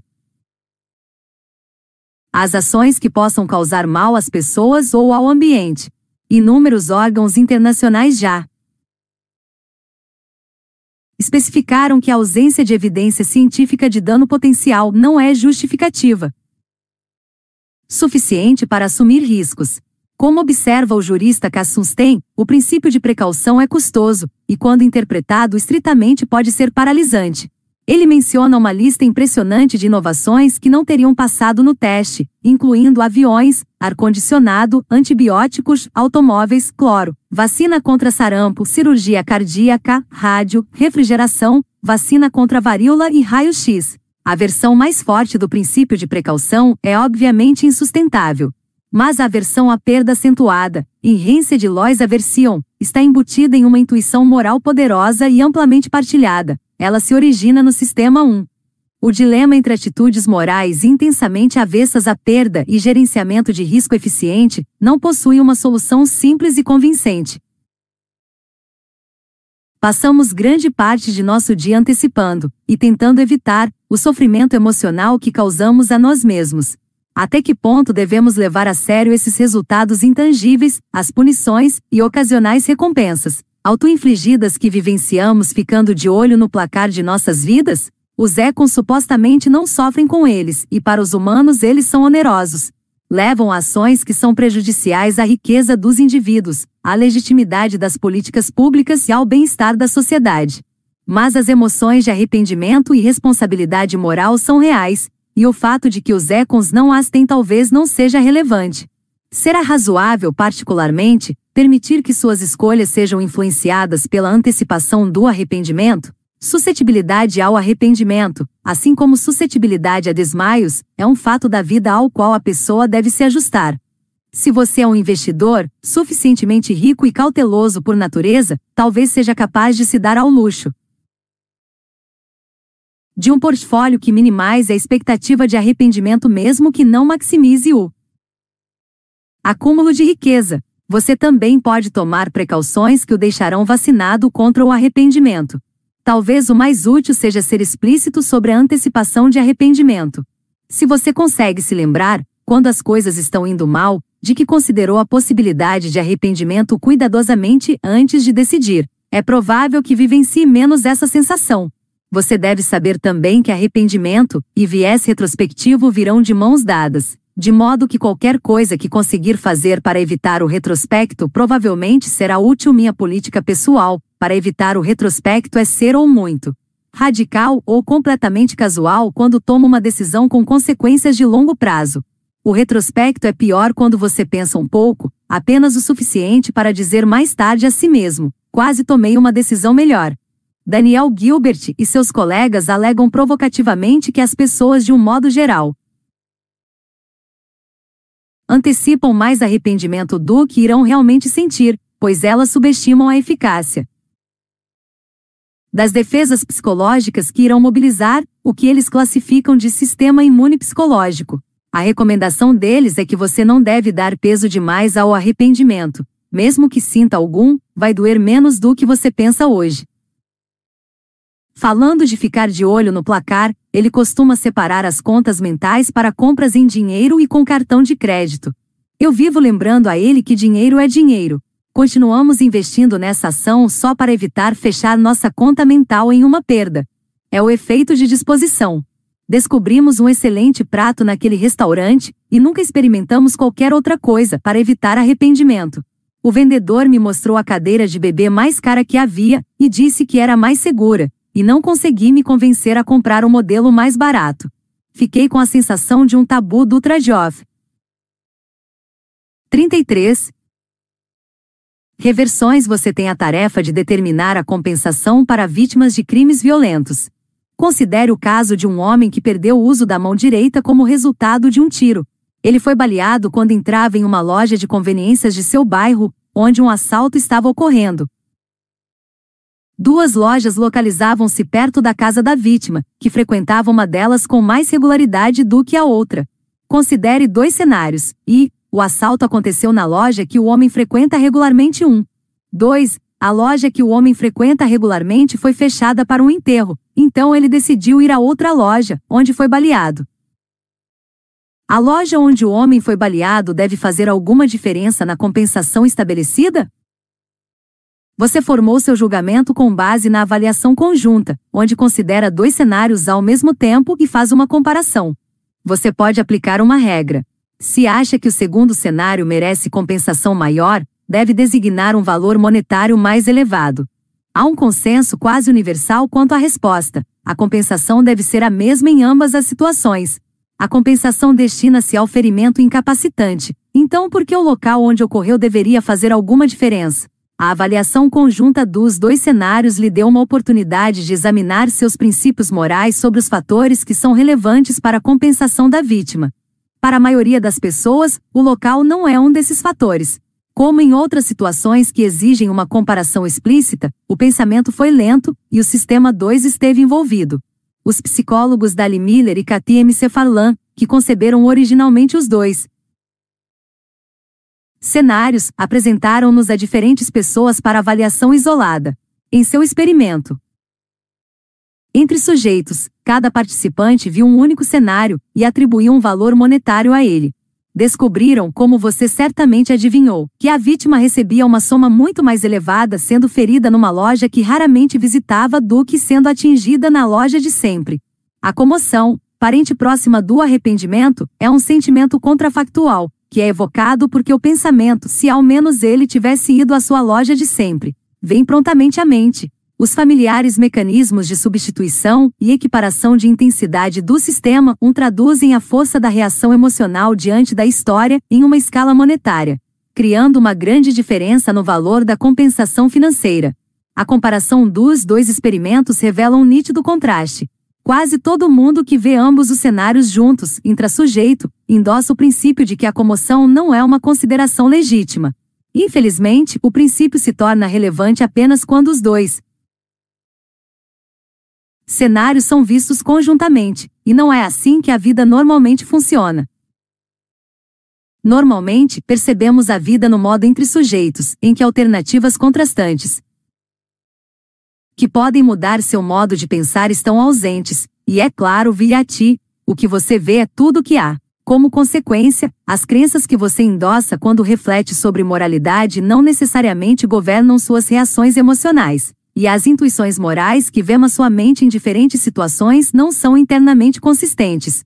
A discrepância entre a avaliação isolada e a avaliação conjunta do cenário do assalto pertence a uma família ampla de reversões de julgamento e escolha 2. As primeiras reversões de preferência foram descobertas no início dos anos 1970, e muitas reversões de outros tipos foram relatadas ao longo dos anos. Desafiando a economia. Reversões de preferência têm um importante lugar na história do diálogo entre psicólogos e economistas 3. As reversões que chamaram a atenção foram relatadas por Sarah Lichtenstein e Paul Slovic, dois psicólogos que haviam feito sua graduação na Universidade de Michigan na mesma época que Amos.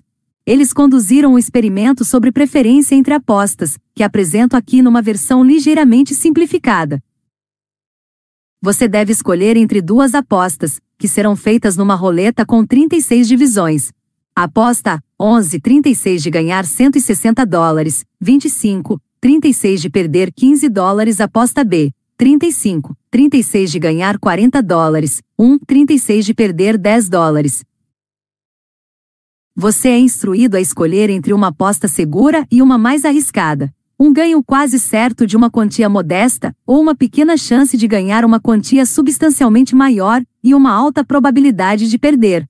A segurança prevalece, e B é claramente a escolha mais popular.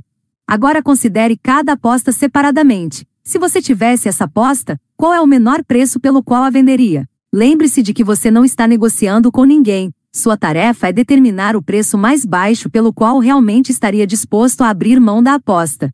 Tente. Talvez você descubra que o prêmio que pode ser ganho é proeminente nessa tarefa, e que sua estimativa do valor da aposta está ancorada nesse valor. Os resultados apoiam essa conjectura, e o preço de venda é mais elevado para a aposta A do que para a aposta B. Isso é uma reversão de preferência. As pessoas preferem B a A, mas se imaginam ter apenas uma delas, estabelecem um valor mais elevado para a do que para B. Como nas situações do assalto, a reversão de preferência ocorre porque a avaliação conjunta concentra a atenção em um aspecto da situação. O fato de que a aposta é muito menos segura do que a aposta B, que foi menos proeminente na avaliação isolada. As características que causaram a diferença entre os julgamentos das opções na avaliação isolada, a comoção pelo fato de a vítima estar na loja errada e a ancoragem no preço, estão suprimidas ou são irrelevantes quando as opções são avaliadas em conjunto. As reações emocionais do sistema têm probabilidade muito maior de determinar uma avaliação isolada. A comparação que ocorre na avaliação conjunta sempre envolve uma estimativa mais cuidadosa e laboriosa que pede pelo Sistema 2. A reversão de preferência pode ser confirmada em um experimento intrassujeito, em que os indivíduos estabelecem preços nos dois conjuntos, como parte de uma longa lista, e também escolhem entre eles.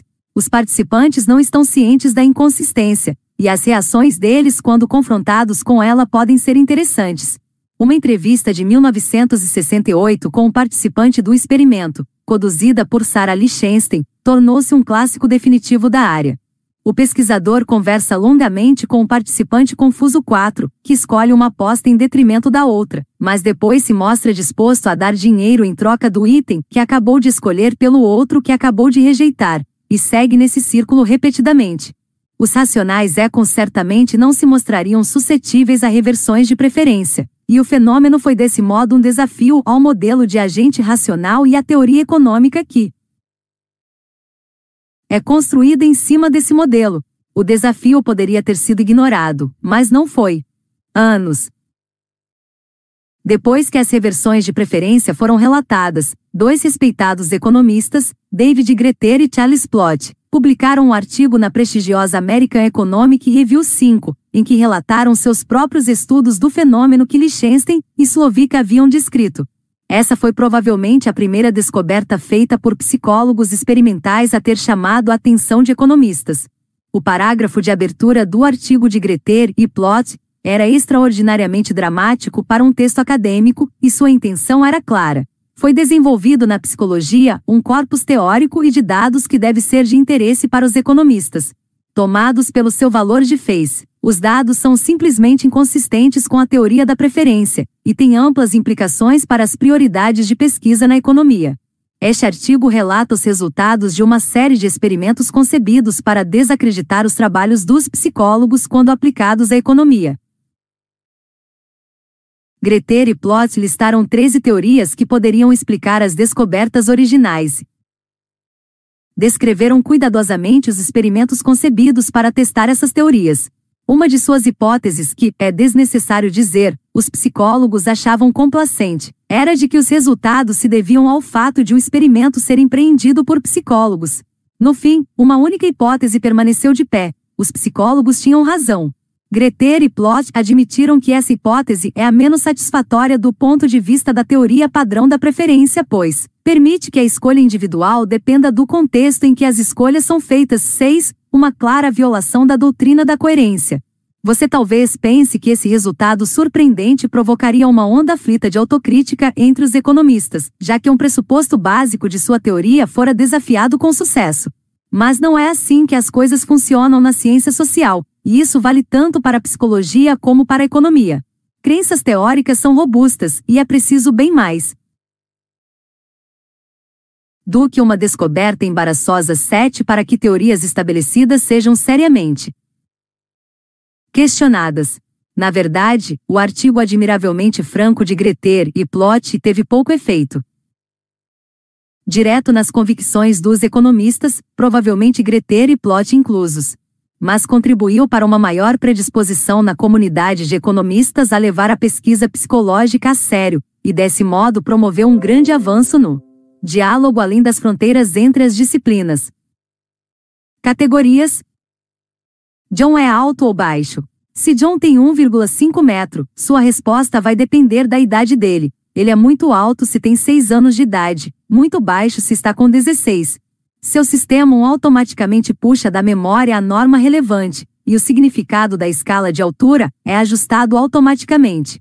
Você é capaz também de equiparar intensidades entre categorias e responder à pergunta: o prato de um restaurante que se equipare à altura de John é caro ou barato? Sua resposta vai depender da altura de John. O prato é bem mais barato se ele tiver 16 anos e bem mais caro se ele tiver 6. Mas agora veja isto. John tem 6 anos. Ele mede 1,5 metros de altura. Jim tem 16 anos. Ele mede 1,55 metros de altura. Em avaliações individuais, qualquer um vai concordar que John é muito alto e Jim não é, porque eles são comparados a diferentes normas. Se lhe fosse feita uma pergunta diretamente comparativa, John é tão alto quanto Jim, você responderia que não é. Não há surpresa aqui, e pouca ambiguidade. Em outras situações, porém, o processo pelo qual objetos e eventos recrutam seu próprio contexto de comparação pode levar a escolhas incoerentes sobre questões sérias. Você não deve ficar com a impressão de que avaliações individuais e conjuntas são sempre inconsistentes, ou de que os julgamentos são completamente caóticos. Nosso mundo é separado em categorias para as quais temos normas, como meninos de seis anos ou mesas, Julgamentos e preferências são coerentes dentro de categorias, mas potencialmente incoerentes quando os objetos que são avaliados pertencem a categorias diferentes. Para dar um exemplo, responda as seguintes três questões. Do que você gosta mais, de maçã ou pêssego? Do que você gosta mais, de filé ou carne ensopada? Do que você gosta mais, de maçã ou filé? A primeira e a segunda perguntas referem-se a itens que pertencem à mesma categoria, e você sabe imediatamente de que gosta mais.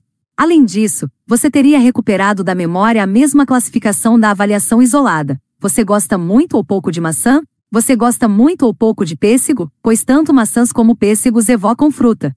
Não vai haver reversão de preferência, pois diferentes frutas são comparadas à mesma norma, e, implicitamente comparadas uma a outra tanto na avaliação isolada como na conjunta.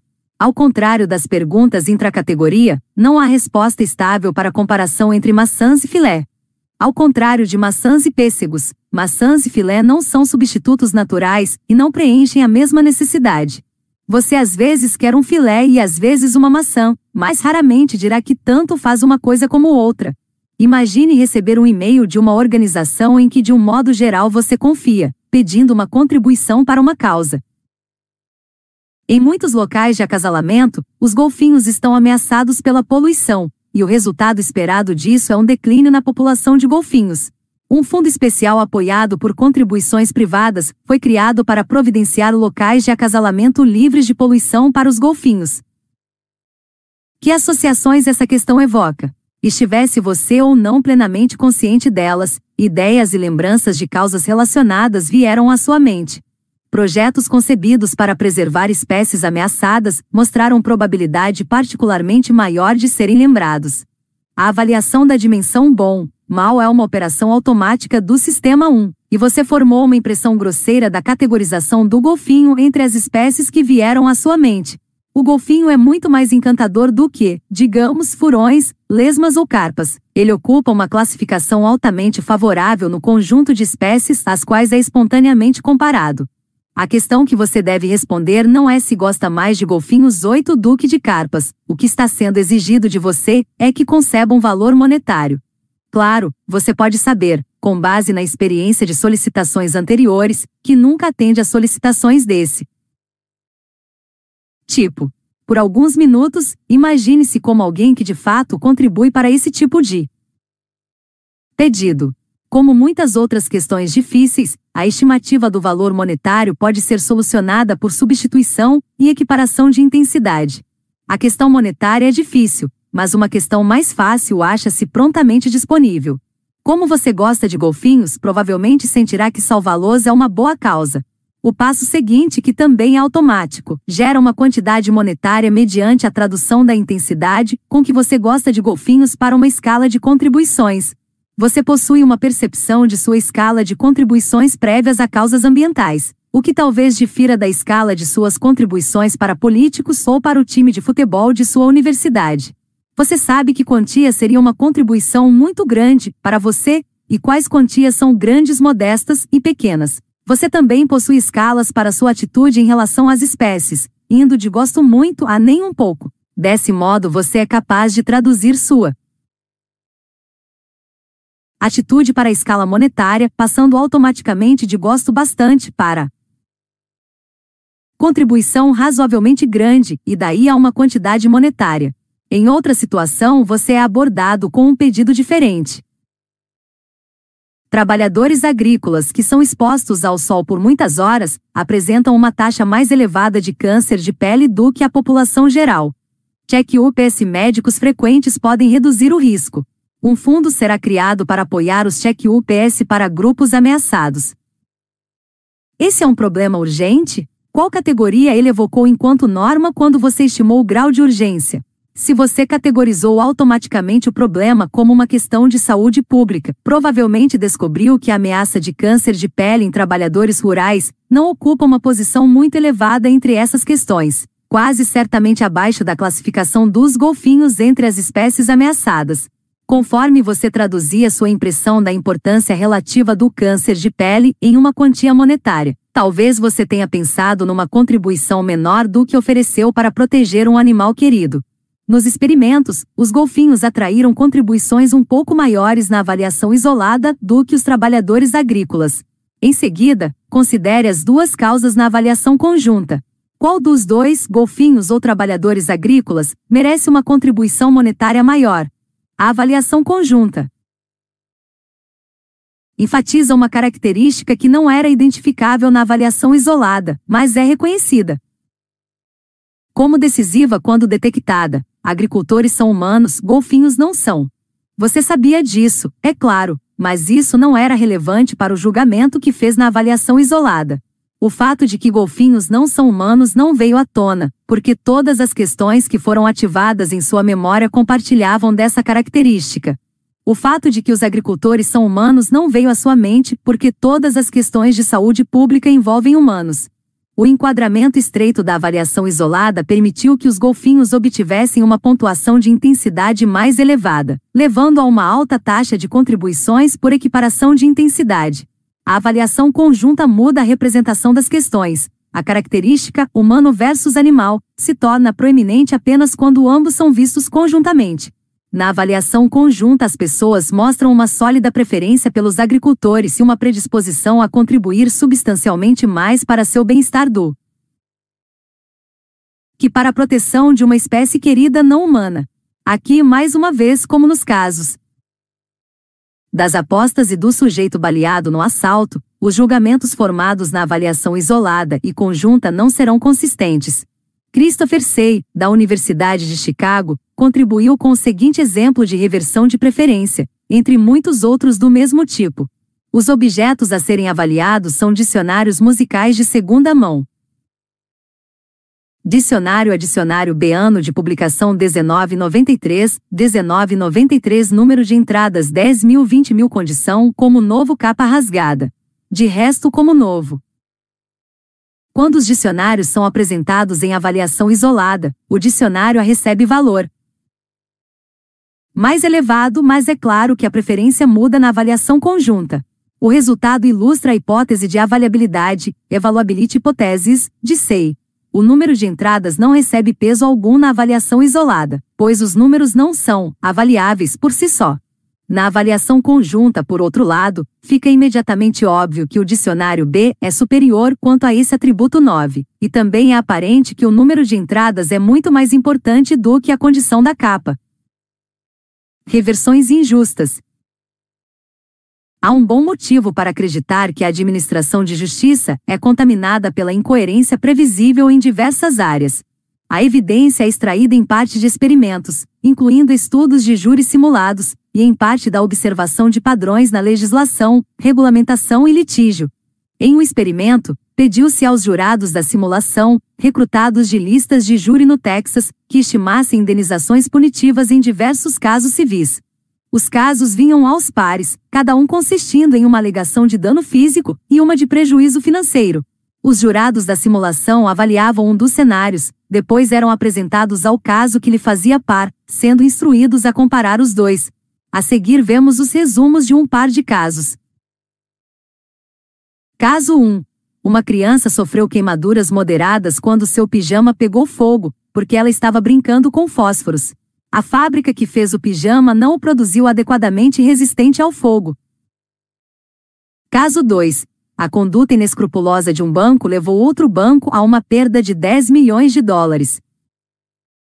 Metade dos participantes julgou o caso um primeiro, em avaliação isolada, antes de comparar os dois casos em avaliação conjunta. A sequência foi revertida para os outros participantes. Na avaliação isolada, os jurados concederam indenizações punitivas mais elevadas para o banco fraudado do que para a criança queimada, presumivelmente porque o tamanho da perda financeira fornecia uma âncora elevada. Quando os casos foram considerados em conjunto, porém, a compaixão pela vítima individual prevaleceu sobre o efeito de ancoragem e os jurados aumentaram a compensação para a criança a fim de ultrapassar a compensação para o banco. Na média de diversos pares de casos como esse, as compensações para vítimas de danos morais foram duas vezes maiores na avaliação conjunta do que na avaliação isolada. Os jurados que viram apenas o caso da criança queimada fizeram uma oferta que se equiparava à intensidade de seus sentimentos. Eles não podiam prever que a compensação para a criança pareceria inadequada no contexto. De uma grande compensação para uma instituição financeira, na avaliação conjunta, a compensação punitiva para o banco permaneceu ancorada na perda que ele havia sofrido, mas a compensação para a criança queimada aumentou, refletindo o agravo evocado pela negligência que causa dano a uma criança. Como vimos, a racionalidade é geralmente ajudada por quadros mais amplos e mais abrangentes, e a avaliação conjunta é obviamente mais ampla do que a avaliação isolada. Claro que você deve ser cauteloso sobre a avaliação conjunta, quando alguém que controla o que você vê tem um interesse constituído no que você escolhe. Vendedores aprendem rapidamente que a manipulação do contexto em que os clientes veem um bem pode influenciar profundamente as preferências. A não ser por esses casos de manipulação deliberada, há uma pressuposição de que o julgamento comparativo, que necessariamente envolve o sistema 2, tem mais probabilidade de ser estável do que avaliações isoladas, que muitas vezes refletem a intensidade de respostas emocionais do sistema 1. Seria de esperar que qualquer instituição que desejasse evocar julgamentos conscienciosos procuraria municiar quem julga de um. Contexto amplo para as avaliações dos casos individuais. Fiquei surpreso em descobrir por casos tem que jurados incumbidos de estimar indenizações punitivas são explicitamente proibidos de considerar outros casos, o sistema legal, contrariamente ao bom senso psicológico, favorece a avaliação isolada. Em outro estudo de incoerência no sistema legal, Susten comparou as punições administrativas que podem ser impostas por diferentes agências do governo norte-americano, incluindo a Occupational Safety and último em grau de seriedade para omissões em se comprometer com a manutenção obrigatória de um registro 10. Você não deve se surpreender, porém, que o tamanho das penalidades variou enormemente de uma agência para outra, de uma maneira que refletiu a política e a história mais do que qualquer preocupação global com justiça. A multa para uma violação grave das regulamentações relativas à segurança do trabalhador está limitada a um teto de 7 mil dólares, enquanto uma violação da lei de conservação de aves selvagens pode resultar numa multa de mais de 25 mil dólares, as multas são sensatas no contexto de outras penalidades estabelecidas por cada agência, mas elas parecem estranhas quando comparadas umas às outras. Como nos demais exemplos deste capítulo, você consegue enxergar o absurdo apenas quando os dois casos são vistos juntos em um quadro amplo. O sistema de penalidades administrativas é coerente dentro das agências, mas incoerente globalmente. Falando de reversões, Unidades BTU não significavam nada para mim, até eu ver como as unidades de ar-condicionado variam. A avaliação conjunta foi essencial. Você diz que foi um discurso maravilhoso porque o comparou a outros discursos dela. Comparada a outros, ela ainda foi inferior. Inferior. Em geral, ao ampliar o quadro, você chega a decisões mais razoáveis. Quando você vê os casos isoladamente, fica propenso a se pautar por uma reação emocional do sistema 1. 34. Quadros e Realidade Itália e França disputaram a final da Copa do Mundo de 2006. As duas frases seguintes descrevem o resultado: a Itália ganhou. A França perdeu. As duas afirmações têm o mesmo significado? A resposta depende inteiramente do que você entende por significado. Para fins de raciocínio lógico, as duas descrições do resultado da equiparação são intercambiáveis, porque designam o mesmo estado do mundo. Como dizem os filósofos, suas condições de verdade são idênticas. Se uma dessas sentenças é verdadeira, então a outra também é verdadeira. Esse é o modo como os écons compreendem as coisas. Suas crenças e preferências são delimitadas pela realidade. Em particular, os objetos de suas escolhas são estados do mundo, que não são afetados pelas palavras escolhidas para descrevê-los. Há outro sentido de significado em que a Itália ganhou e a França perdeu, não guardam de forma alguma o mesmo significado.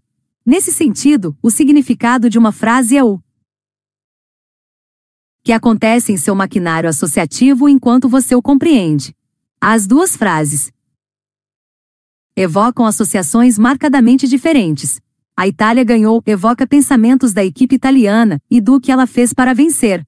A França perdeu evoca pensamentos do time francês e do que ele fez que o levou à derrota, incluindo a memorável cabeçada que o principal jogador da França, Zidane, deu no zagueiro adversário. Em termos das associações que elas trazem à mente, como o sistema 1 reage a elas, as duas sentenças realmente significam coisas diferentes. O fato de que declarações logicamente equivalentes evocam reações diferentes torna impossível para humanos serem tão confiavelmente racionais quanto écons. Enquadramento emocional. Amos e eu aplicamos a classificação de efeitos de enquadramento às influências injustificadas um da formulação sobre crenças e preferências. Esse é um dos exemplos que utilizamos. Você aceitaria uma aposta que oferece 10% de chance de ganhar 95 dólares e 90% de chance de perder 5 dólares? Você pagaria 5 dólares para participar de uma loteria que oferece 10% de chance de ganhar 100 dólares e 90% de chance de não ganhar nada? Primeiro, dê um tempo para se convencer de que os dois problemas são idênticos. Em ambos você deve decidir se aceita uma perspectiva incerta que vai deixá-lo mais rico, em 95 dólares, ou mais pobre, em 5 dólares. Alguém cujas preferências são delimitadas pela realidade dariam a mesma resposta a ambas as perguntas, mas indivíduos assim são raros. Na verdade, uma versão atrai muito mais respostas positivas, a segunda.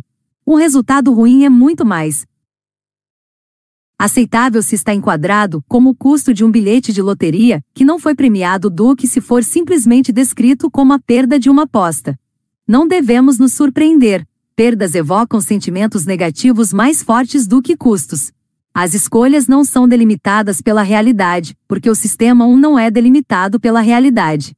O problema que construímos foi influenciado pelo que havíamos aprendido com Richard Thaler, que nos contou que em sua época de aluno de graduação, ele prendera um cartaz em seu quarto dizendo despesas não são perdas. Em seu antigo ensaio sobre comportamento do consumidor, Thaler descreveu o debate sobre se postos de gasolina deveriam ter permissão de cobrar preços diferentes para os pagamentos feitos com dinheiro ou com cartão de crédito 2, o lobby do cartão jogou pesado para tornar a diferenciação de preço ilegal, mas ele tinha um plano alternativo. A diferença, se permitida, seria classificada como um desconto em dinheiro. Não sobre taxa de crédito. A psicologia deles era acertada. Algumas pessoas estão mais dispostas a renunciar a um desconto do que a pagar uma sobretaxa. Ambas as coisas podem ser economicamente equivalentes, mas não são emocionalmente equivalentes. Em um elegante experimento, uma equipe de neurocientistas na University College London combinou um estudo de efeitos de enquadramento com registros de atividade em diferentes áreas do cérebro. A fim de fornecer medidas confiáveis da reação cerebral, o experimento consistiu em muitos testes. A figura 14 ilustra os dois estágios de um desses testes. Primeiro, pede-se ao participante para imaginar que recebeu uma quantia de dinheiro, nesse exemplo, 50 libras. Pede-se à pessoa em seguida que escolha entre um resultado seguro e uma aposta numa roda da fortuna. Se a roda para no branco, ela recebe a quantia integral, se para no preto, ela não recebe nada. O resultado seguro é simplesmente o valor esperado da aposta, nesse caso, um ganho de 20 libras. Figura 14 Como mostrado, o mesmo resultado seguro pode ser enquadrado de dois modos diferentes, como reter 20 libras ou perder 30 libras. Os resultados objetivos são precisamente idênticos nos dois quadros, e um é delimitado pela realidade responderia a ambos da mesma maneira, selecionando ou a coisa segura ou a aposta, independentemente do quadro, mas já sabemos que a mente humana não é delimitada pela realidade. Tendências a abordar ou evitar são evocadas pelas palavras, e esperamos que o sistema seja inclinado em favor da opção segura quando ela é designada como reter, e contra essa mesma opção quando ela é designada como perder. O experimento consistia em muitas tentativas, e cada participante se deparava com diversos problemas de escolha tanto nos quadros de reter como de perder. Como esperado, cada um dos 20 participantes exibiu um efeito de enquadramento, havia maior probabilidade de que escolhessem a coisa segura no quadro reter e maior probabilidade de aceitar a aposta no quadro perder. Mas os participantes não eram todos iguais. Alguns se mostravam altamente suscetíveis ao enquadramento do problema. Outros, na maior parte, faziam a mesma escolha independentemente do quadro, como o indivíduo delimitado pela realidade devia fazer. Os autores classificaram os 20 participantes conforme o caso, e deram à classificação um título notável: o índice de racionalidade. A atividade do cérebro foi registrada à medida que os participantes tomavam cada decisão. Mais tarde, os testes foram separados em duas categorias. 1. Um, testes em que a escolha do participante se conformou ao quadro, item preferiu a coisa segura na versão reter item preferiu a aposta na versão perder 2 testes em que a escolha não se conformou ao quadro. Os resultados notáveis ilustram o potencial da nova disciplina da neuroeconomia, o estudo do que o cérebro de uma pessoa faz quando toma decisões. Os neurocientistas conduziram milhares de experimentos assim, e aprenderam a esperar que regiões particulares do cérebro se iluminem, indicando aumento do fluxo de oxigênio, o que sugere atividade neural intensificada dependendo da natureza da tarefa. Regiões diferentes ficam ativas quando o indivíduo presta atenção em um objeto visual, imagina chutar uma bola, reconhece um rosto ou pensa numa casa. Outras regiões se iluminam quando o indivíduo é emocionalmente estimulado, está em conflito ou se concentra na resolução de um problema. Embora os neurocientistas evitem cuidadosamente usar uma linguagem do tipo, esta parte do cérebro faz tal e tal coisa, eles aprenderam bastante sobre as personalidades de diferentes regiões do cérebro e a contribuição de análises da atividade cerebral para a interpretação psicológica melhorou enormemente. O estudo do enquadramento forneceu três descobertas principais. E tem uma região que é normalmente associada com o estímulo emocional, a amígdala. Muito provavelmente ficava ativa quando as escolhas dos participantes se conformavam ao quadro. Isso é exatamente o que teríamos esperado se as palavras emocionalmente carregadas reter e perder produzissem uma tendência imediata a se aproximar da coisa segura. Quando ela está enquadrada como ganho, ou evitá-la, quando está enquadrada como perda. A amígdala é acessada muito rapidamente pelos estímulos emocionais, e é um suspeito provável de envolvimento no sistema 1. E tem uma região do cérebro sabidamente associada com o conflito e o autocontrole, o córtex cingulado anterior ficava mais ativa quando os participantes não faziam o que lhes vinha naturalmente quando escolhem a coisa segura a despeito de estar classificada como perder. Resistir à inclinação do sistema um aparentemente envolve conflito. E tem os participantes mais racionais, os que eram menos suscetíveis aos efeitos de enquadramento, mostravam atividade acentuada numa área frontal do cérebro que está envolvida em combinar emoção e raciocínio para orientar as decisões. Notavelmente, os indivíduos racionais não eram os que exibiam a evidência neural mais forte de conflito. Parece que esses participantes de elite eram, às vezes nem sempre, delimitados pela realidade com pouco conflito. Ao combinar observações de escolhas verdadeiras com o mapeamento da atividade neural, esse estudo fornece uma boa ilustração de como a emoção evocada por uma palavra pode vazar para a escolha final. O experimento que Amos conduziu com colegas na Harvard Medical School é o clássico exemplo de enquadramento emocional. Os médicos participantes recebiam estatísticas sobre os resultados de dois tratamentos para câncer de pulmão, cirurgia e radiação, as taxas de sobrevivência de 5 anos claramente favorecem a cirurgia, mas a curto prazo a cirurgia é mais arriscada do que a radiação. Metade dos participantes lia estatísticas sobre taxas de sobrevivência, os outros recebiam a mesma informação em termos de taxas de mortalidade. As duas descrições dos resultados de curto prazo de cirurgia eram: a taxa de sobrevivência de um mês é 90%, a 10% de mortalidade no primeiro mês. Você já sabe os resultados. A cirurgia foi muito mais popular no primeiro quadro, 84% dos médicos a escolheram, do que no último, onde 50% favoreceram a radiação.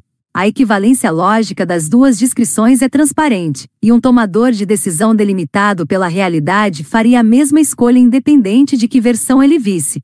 Mas o sistema 1, tal como conhecemos, raramente fica indiferente a palavras emotivas. Mortalidade é ruim, sobrevivência é bom, e 90% de sobrevivência soa encorajador, ao passo que 10% de mortalidade é assustador 3. Uma descoberta importante do estudo é que os médicos eram tão suscetíveis ao efeito de enquadramento quanto pessoas sem qualquer sofisticação médica. Pacientes de hospital e alunos de graduação em uma faculdade de administração, o treinamento médico, evidentemente, não serve de defesa contra o poder do enquadramento. O estudo reter, perder e o experimento sobrevivência, mortalidade diferiram em um. Aspecto importante. Os participantes no estudo de neuroimagem fizeram inúmeros testes em que se depararam com diferentes quadros, eles tiveram oportunidade de reconhecer os efeitos distrativos dos quadros e de simplificar sua tarefa adotando um quadro comum, talvez traduzindo a quantidade perder em seu equivalente reter.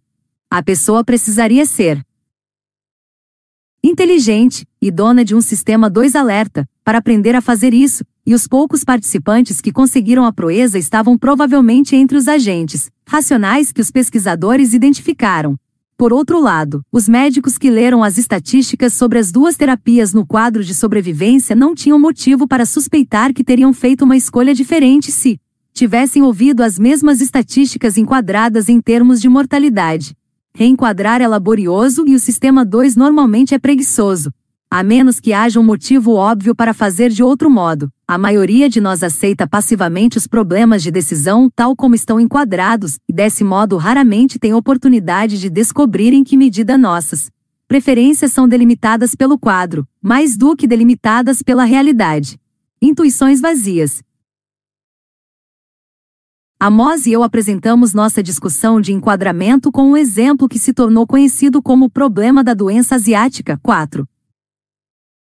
Imagine que os Estados Unidos estão se preparando para a eclosão de uma doença asiática incomum, cuja expectativa de mortalidade é de 600 pessoas.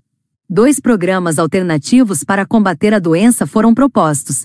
Presuma que as estimativas científicas exatas das consequências dos programas são as seguintes: se o programa for adotado, 200 pessoas serão salvas.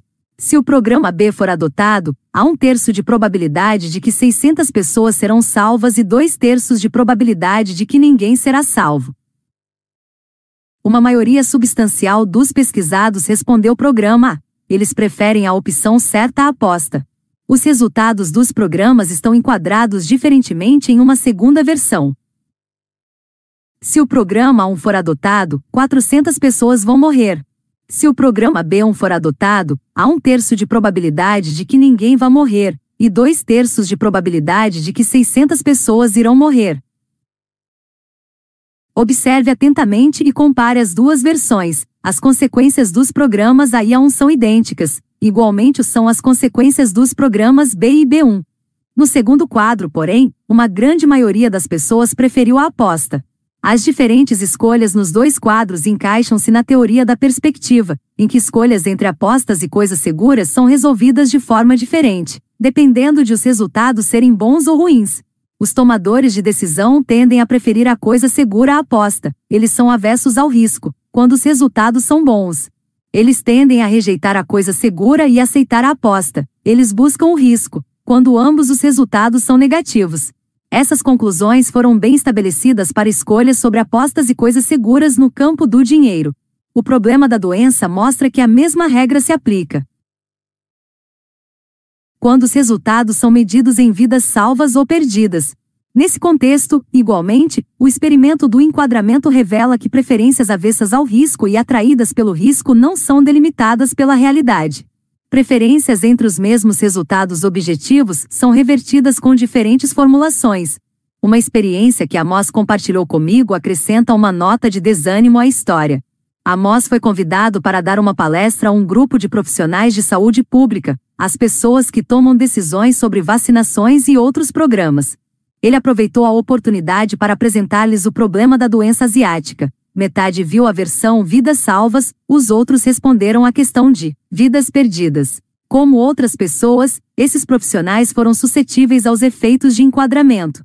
É de certo modo preocupante que os funcionários que tomam decisões que afetam a saúde de todo mundo possam ser influenciados por uma manipulação tão superficial, mas devemos nos acostumar com a ideia de que mesmo decisões importantes são influenciadas, se não governadas, pelo sistema 1.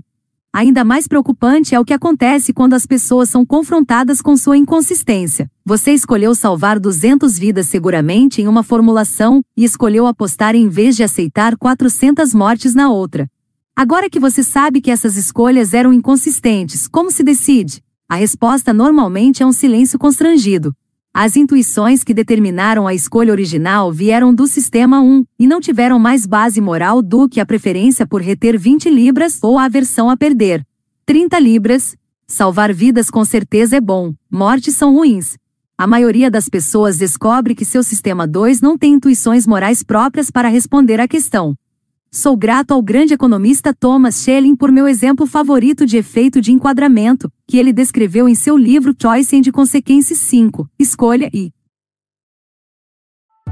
Olá, ouvinte. Obrigado por escutar o audiolivro. Lembre-se de nos seguir aqui na plataforma. Prepare-se para dominar o livro em questão de minutos. Apresentamos o gráfico do livro, um conteúdo com todas as principais sacadas do autor à sua disposição prontas para impulsionar seu conhecimento. Clique no link, gráfico do livro, na descrição e tenha acesso a um material ilustrado com passos simples e fáceis, para você saber tudo sobre o livro em questão de minutos. Consequência. O livro de Schelling foi escrito antes que nosso trabalho sobre enquadramento fosse publicado e enquadramento não era sua principal preocupação ele relatou sua experiência lecionando para uma classe na Kennedy School, em Harvard, em que o tema era abatimento por dependentes no imposto. Shelley informou a seus alunos que uma isenção padrão é permitida para cada filho, e que o montante da isenção independe da renda do contribuinte. Ele perguntou qual era a opinião deles para a seguinte proposição: A isenção por filho deve ser maior para os ricos do que para os pobres? Suas intuições muito provavelmente são idênticas às dos alunos de Schelling. Eles acharam a ideia de favorecer os ricos com uma isenção maior completamente inaceitável. Schelling então observou que a lei fiscal é arbitrária. Ela pressupõe uma família sem filhos como caso default e reduz o imposto pelo montante da isenção para cada filho. A lei fiscal poderia, é claro, ser reescrita com outro caso default, uma família com dois filhos. Nessa formulação, famílias com o um número de crianças menor do que o número default pagariam uma sobretaxa. Schelling agora pedia a seus alunos para externar sua opinião sobre outra. Proposição. Os pobres sem filhos devem pagar uma sobretaxa tão grande quanto os ricos sem filhos. Aqui mais uma vez você provavelmente concorda com a reação dos alunos a essa ideia, que eles rejeitaram com tanta veemência quanto a primeira. Mas Schelling mostrou para sua classe que não havia lógica em rejeitar ambas as proposições. Põe as duas formulações uma ao lado da outra. A diferença entre o imposto devido por uma família sem filhos e por uma família com dois filhos é descrita como uma redução do imposto na primeira versão e como um aumento na segunda. Se na primeira versão você quer que os pobres recebam o mesmo, ou o maior, benefício que os ricos por terem filhos, então você deve querer que os pobres paguem no mínimo a mesma penalidade dos ricos por não terem filhos. Podemos reconhecer o sistema 1 em funcionamento. Ele fornece uma reação imediata a qualquer questão sobre ricos e pobres. Na dúvida, favoreça os pobres. O aspecto surpreendente do problema de Schelling é que essa regra moral aparentemente simples não funciona de maneira confiável. Ela gera respostas contraditórias ao mesmo problema, dependendo de como o problema está enquadrado. E é claro que você já sabe que pergunta vem a seguir. Agora que você viu que suas reações ao problema são influenciadas pelo quadro, qual é sua resposta à pergunta? Como o Código Tributário deve tratar os filhos dos ricos e os dos pobres? Aqui mais uma vez você provavelmente ficará confuso. Você tem intuições morais sobre as diferenças entre os ricos e os pobres, mas essas intuições dependem de um ponto de referência arbitrário e não tratam do problema real. Esse problema, a questão sobre estados reais do mundo, é quanto as famílias individuais devem pagar de que maneira preencher as células na matriz do Código Tributário. Você não tem quaisquer intuições morais convincentes para guiá-lo na solução desse problema. Seus sentimentos morais estão ligados a quadros, a descrições da realidade, mais do que à realidade em si. A mensagem sobre a natureza do enquadramento é dura. O enquadramento não deve ser visto como uma intervenção que máscara ou distorce uma preferência subjacente pelo menos nesse caso, e também nos problemas da doença asiática e da cirurgia versus radiação para câncer de pulmão. Não há preferência subjacente que seja mascarada ou distorcida pelo quadro. Nossas preferências são sobre problemas enquadrados, e nossas intuições morais são sobre descrições, não sobre substância. Bons quadros. Nem todos os quadros são iguais, e alguns quadros são claramente melhores do que modos alternativos de descrever, ou de pensar a respeito de a mesma coisa. Considere o seguinte par de problemas. Uma mulher comprou dois ingressos de 80 dólares para uma peça. Quando chega ao teatro, abre a carteira e descobre que os ingressos não estão lá. Ela vai comprar mais dois ingressos para ver a peça? Uma mulher vai ao teatro, pretendendo comprar dois ingressos que custam 80 dólares cada. Ela chega ao teatro, abre a carteira e descobre para sua tristeza que os 160 dólares, com que pretendia comprar os ingressos, não estão lá. Ela pode usar o cartão de crédito. Ela vai comprar os ingressos? Pessoas que veem apenas uma versão desse problema chegam a conclusões diferentes, dependendo do quadro. A maioria acredita que a mulher na primeira história vai para casa sem ver o espetáculo se ela perdeu seus ingressos, e a maioria acredita que ela vai pôr os ingressos no cartão, se perdeu o dinheiro. A explicação já deve ser familiar. Esse problema envolve contabilidade mental e a falácia de custo afundado. Os diferentes quadros evocam diferentes contas mentais, e a significação da perda depende da conta a qual ela está afixada. Quando ingressos para um determinado espetáculo se perdem, é natural afixá-los à conta associada com essa peça. O custo parece ter dobrado, e pode ser agora maior do que vale a experiência. Por outro lado, uma perda de dinheiro é debitada numa conta de receita geral, a frequentadora do teatro está ligeiramente mais pobre do que achou, e a questão que provavelmente faz a si mesma é se a pequena redução em sua riqueza disponível vai mudar sua decisão sobre pagar pelos ingressos. A maioria dos que responderam achou que não. A versão em que o dinheiro foi perdido leva a decisões mais razoáveis. É um quadro melhor porque a perda, mesmo se os ingressos sumiram, é afundada, e custos afundados devem ser ignorados. O histórico é irrelevante, e a única questão que importa é o conjunto de opções que se apresenta para a frequentadora do teatro agora, e suas prováveis consequências. Seja lá o que ela perdeu, o fato relevante é que ela está menos rica do que era antes de abrir a carteira. Se a pessoa que perdeu os ingressos pedisse meu conselho, eis o que eu diria. Você teria comprado ingressos se tivesse perdido a quantia equivalente de dinheiro? Se sim, vá em frente e compre novos ingressos. Quadros mais amplos e contabilidades inclusivas geralmente levam a decisões mais racionais.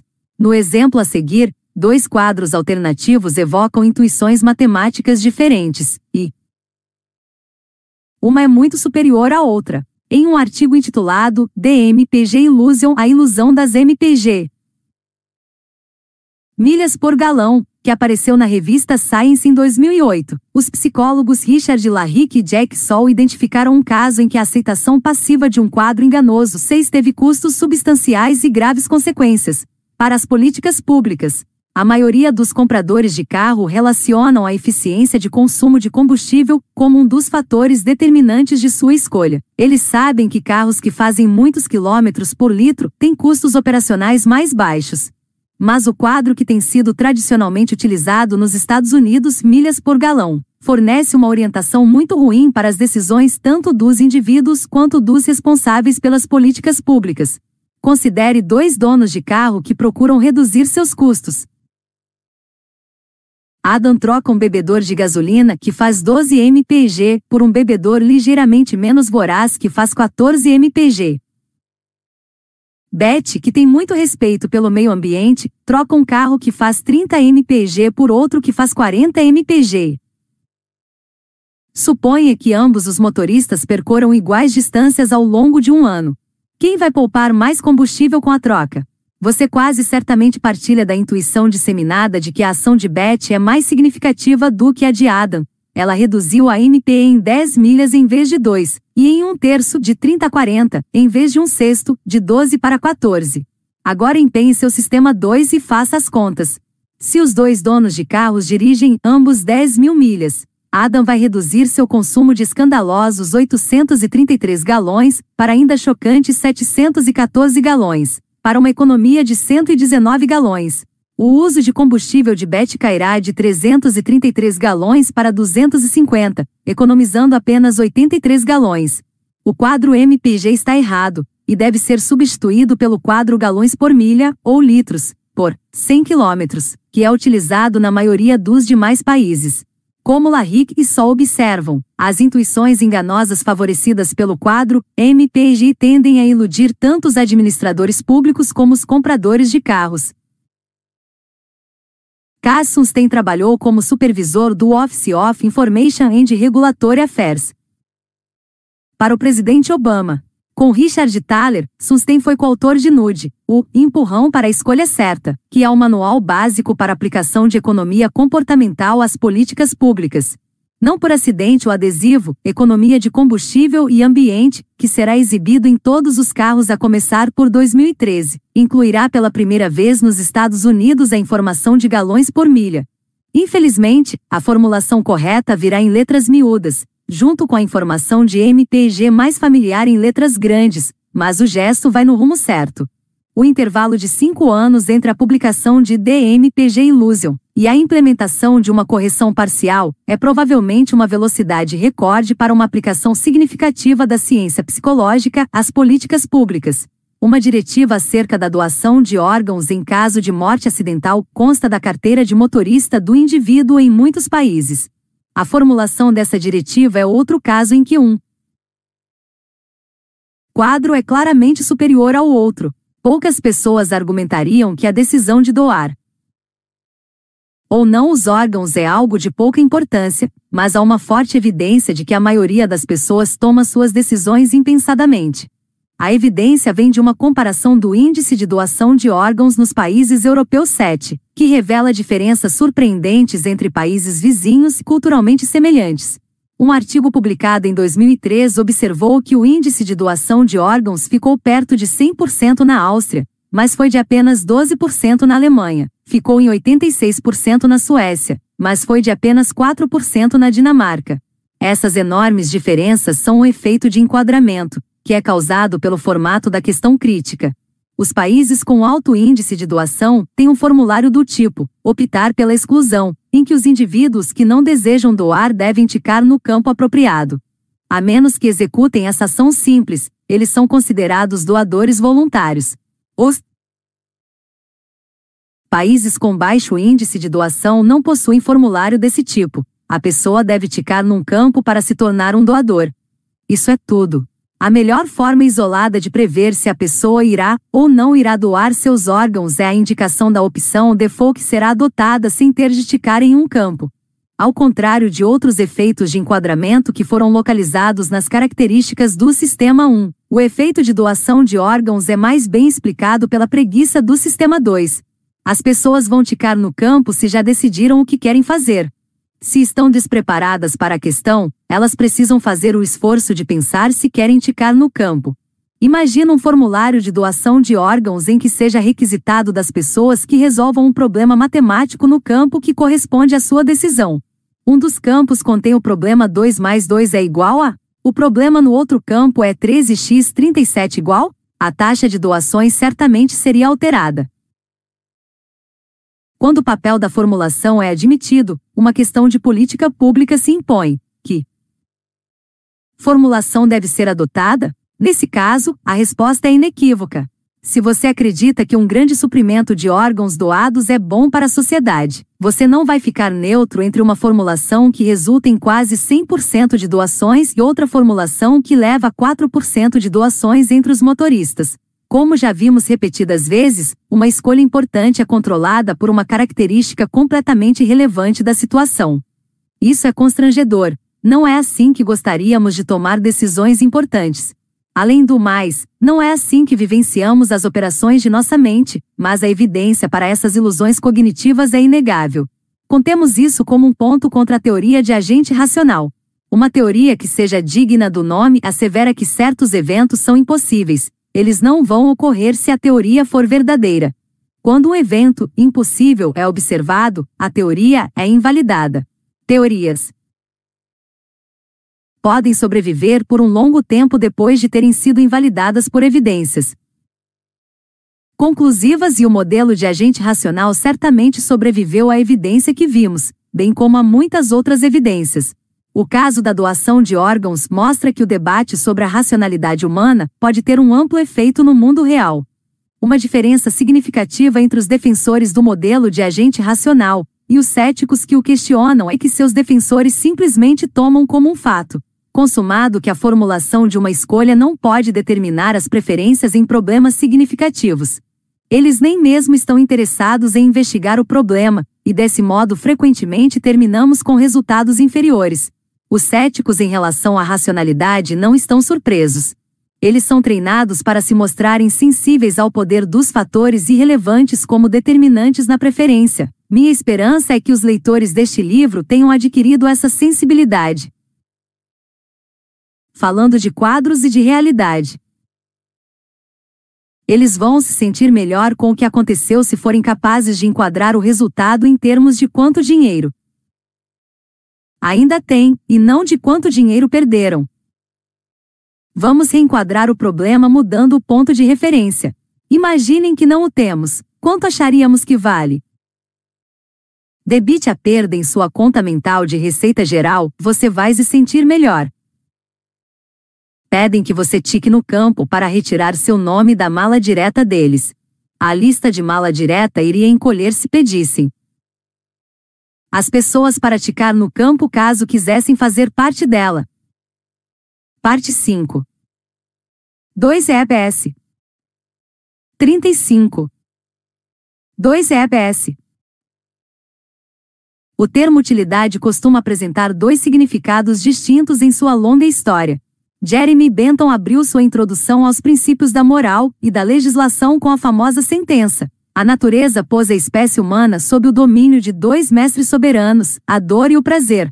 Cabe a eles exclusivamente indicar o que devemos fazer, bem como determinar o que faremos. Em uma nota constrangida, Benton pedia desculpas por empregar a palavra utilidade para essas experiências, dizendo que fora incapaz de encontrar palavra melhor. Para distinguir a interpretação que Benton faz do termo, vou chamá-lo de utilidade experimentada, experiência de utility. Nos últimos 100 anos, os economistas têm utilizado a mesma palavra para querer dizer alguma outra coisa. Da forma como os economistas e teóricos da decisão empregam o termo, ele significa desejabilidade vantability, e eu o chamei de utilidade de decisão. Decision Utility. A teoria da utilidade experimentada, por exemplo, refere-se exclusivamente As regras da racionalidade que devem governar as utilidades de decisão não têm absolutamente nada a dizer sobre experiências hedonicas. Claro, os dois conceitos de utilidade vão coincidir se as pessoas querem o que vão usufruir e usufruem o que escolhem para si. E essa pressuposição de coincidência está implícita na ideia geral de que os agentes econômicos são racionais. É de se esperar que os agentes racionais saibam quais são seus gostos, tanto presentes como futuros, e presume-se que tomem decisões acertadas que irão maximizar esses interesses. Utilidade experimentada. Meu fascínio com as possíveis discrepâncias entre utilidade experimentada e utilidade de decisão vem de longe. Quando Amos e eu ainda estávamos trabalhando na teoria da perspectiva, formulei um problema que era o seguinte: imagine um indivíduo que recebe uma injeção dolorida todo dia. Não existe adaptação. A dor é a mesma dia após dia. Será que as pessoas vão atribuir o mesmo valor à redução no número de injeções planejadas, tanto no caso de 20 para 18 quanto de 6 para 4? Há alguma justificativa para fazer uma distinção? Não coligi dados, pois o resultado era evidente pode verificar por si mesmo que você pagaria mais para reduzir o número de injeções em um terço, de 6 para 4, do que em um décimo, de 20 para 18. A utilidade de decisão em evitar duas injeções é mais elevada no primeiro caso do que no segundo, e todo mundo pagará mais pela primeira redução do que pela segunda. Mas essa diferença é absurda se a dor não muda de um dia para outro, o que poderia justificar a designação de diferentes utilidades para uma redução da quantidade total de dor com duas injeções, dependendo do número de injeções precedentes? Nos termos que usaríamos hoje, meu problema introduziu a ideia de que utilidade experimentada poderia ser medida pelo número de injeções. Sugeria também que, pelo menos em alguns casos, a utilidade experimentada é o critério pelo qual uma decisão deve ser avaliada. Um tomador de decisão que pague diferentes quantias para atingir o mesmo ganho de utilidade experimentada, ou ser poupado da mesma perda, está cometendo um erro. Você talvez ache essa observação óbvia, mas em teoria da decisão a única base para julgar que uma decisão está errada é a inconsistência com outras preferências. Amos e eu discutimos o problema, mas não perseguimos. Muitos anos depois voltei a ele, Experiência e memória.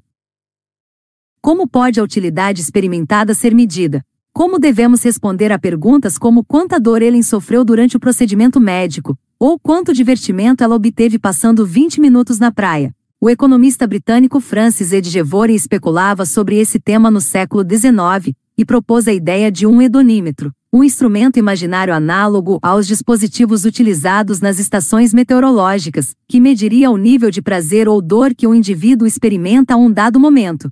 A utilidade experimentada iria variar, muito ao modo como a temperatura diária ou a pressão atmosférica variam, e os resultados seriam representados em um gráfico em função do tempo. A resposta à questão de quanta dor ou prazer ele experimentou durante seu procedimento médico ou suas férias seria a área sob a curva. O tempo desempenha um papel crítico na concepção de Edgevor. Se ele permanece na praia por 40 minutos,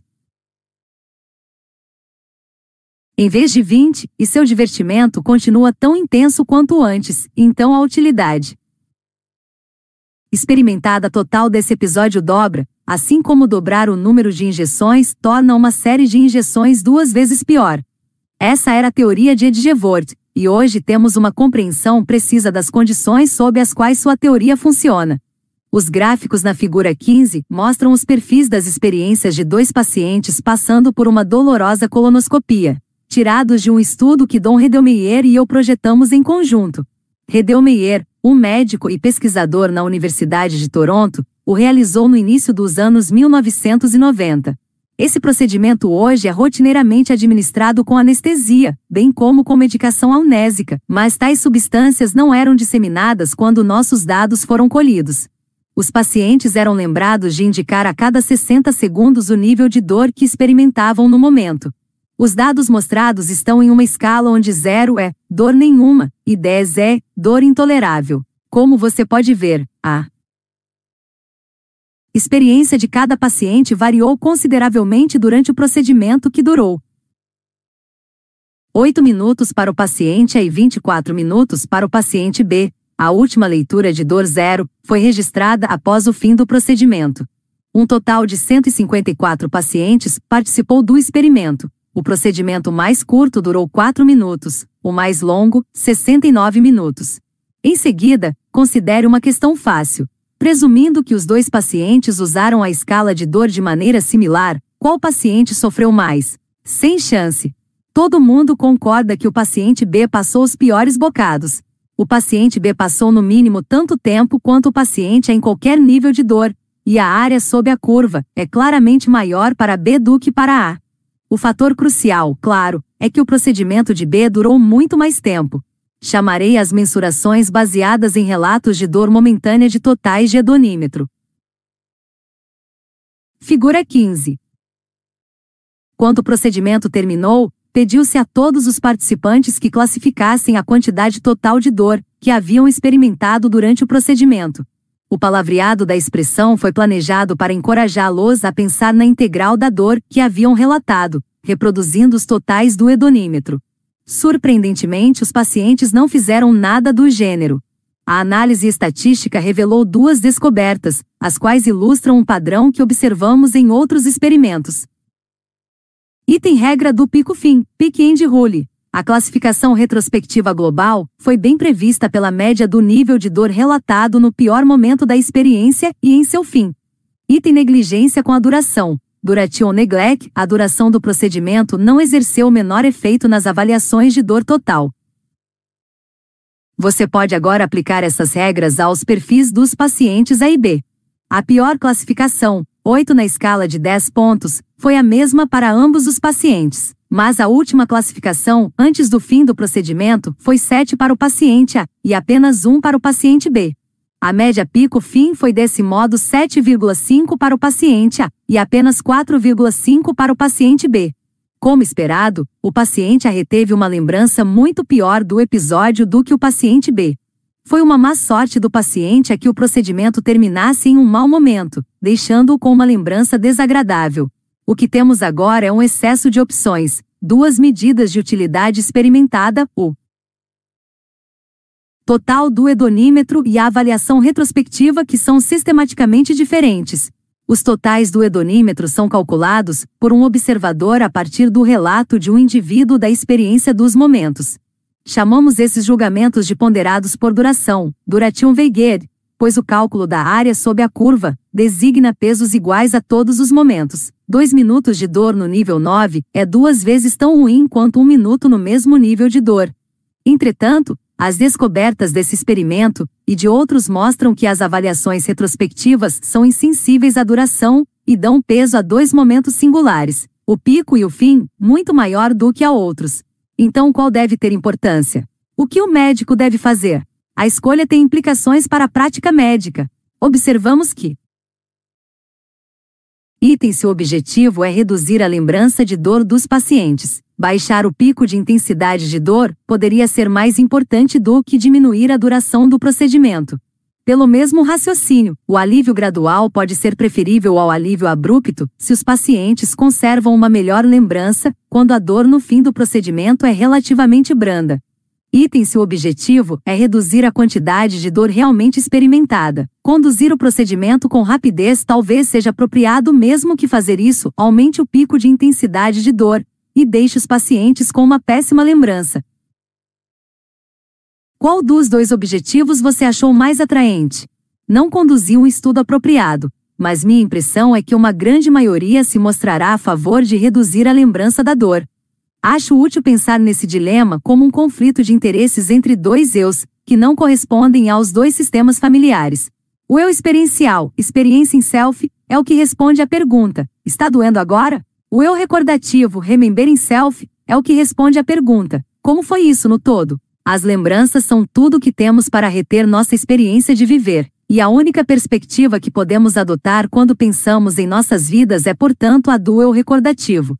Um comentário que escutei de um membro da plateia, após uma palestra, ilustra a dificuldade de distinguir as lembranças da experiência. Ele contou do arrebatamento de escutar uma longa sinfonia em um disco que perto do fim estava arranhado, produzindo um som horrível, e disse que o final ruim estragou toda a experiência. mas a experiência não. Foi arruinada de fato, apenas a lembrança dela. O eu experiencial passará por uma experiência que era quase inteiramente boa, e o final ruim não era capaz de desfazê-la, pois ela já havia acontecido. Meu questionador atribuíra a todo episódio uma avaliação de fracasso, porque terminara muito mal, mas essa avaliação efetivamente ignorava 40 minutos de júbilo musical. Será que a experiência real não conta para nada? Confundir a experiência com a lembrança dela é uma ilusão cognitiva convincente, e é a substituição que nos faz acreditar que uma experiência passada pode ser arruinada. O eu experiencial não tem uma voz. O eu recordativo às vezes está errado, mas é ele que fica de Olho no placar e governa o que aprendemos com a vida, e é ele quem toma as decisões. O que aprendemos com o passado é maximizar as qualidades de nossas futuras lembranças, não necessariamente de nossa futura experiência. Essa é a tirania do eu recordativo. Que eu deve ser levado em consideração? Para demonstrar o poder da tomada de decisão do eu recordativo, meus colegas e eu projetamos um experimento, usando uma forma branda de tortura que vou chamar de situação da mão gelada. Seu pavoroso nome técnico é cold pressor ou teste vasoconstritor. É pedido à pessoa que mantém a mão até o pulso mergulhada na água dolorosamente fria, até ser instruído a retirá-la e receber uma toalha aquecida. Os participantes de nosso experimento usavam a mão livre para controlar setas em um teclado de modo a fornecer um registro contínuo da dor que suportavam, uma comunicação direta de seu eu experiencial. Escolhemos uma temperatura que causava dor moderada, mais tolerável. Os participantes voluntários obviamente tinham liberdade para retirar a mão a qualquer momento, mas nenhum escolheu fazer isso.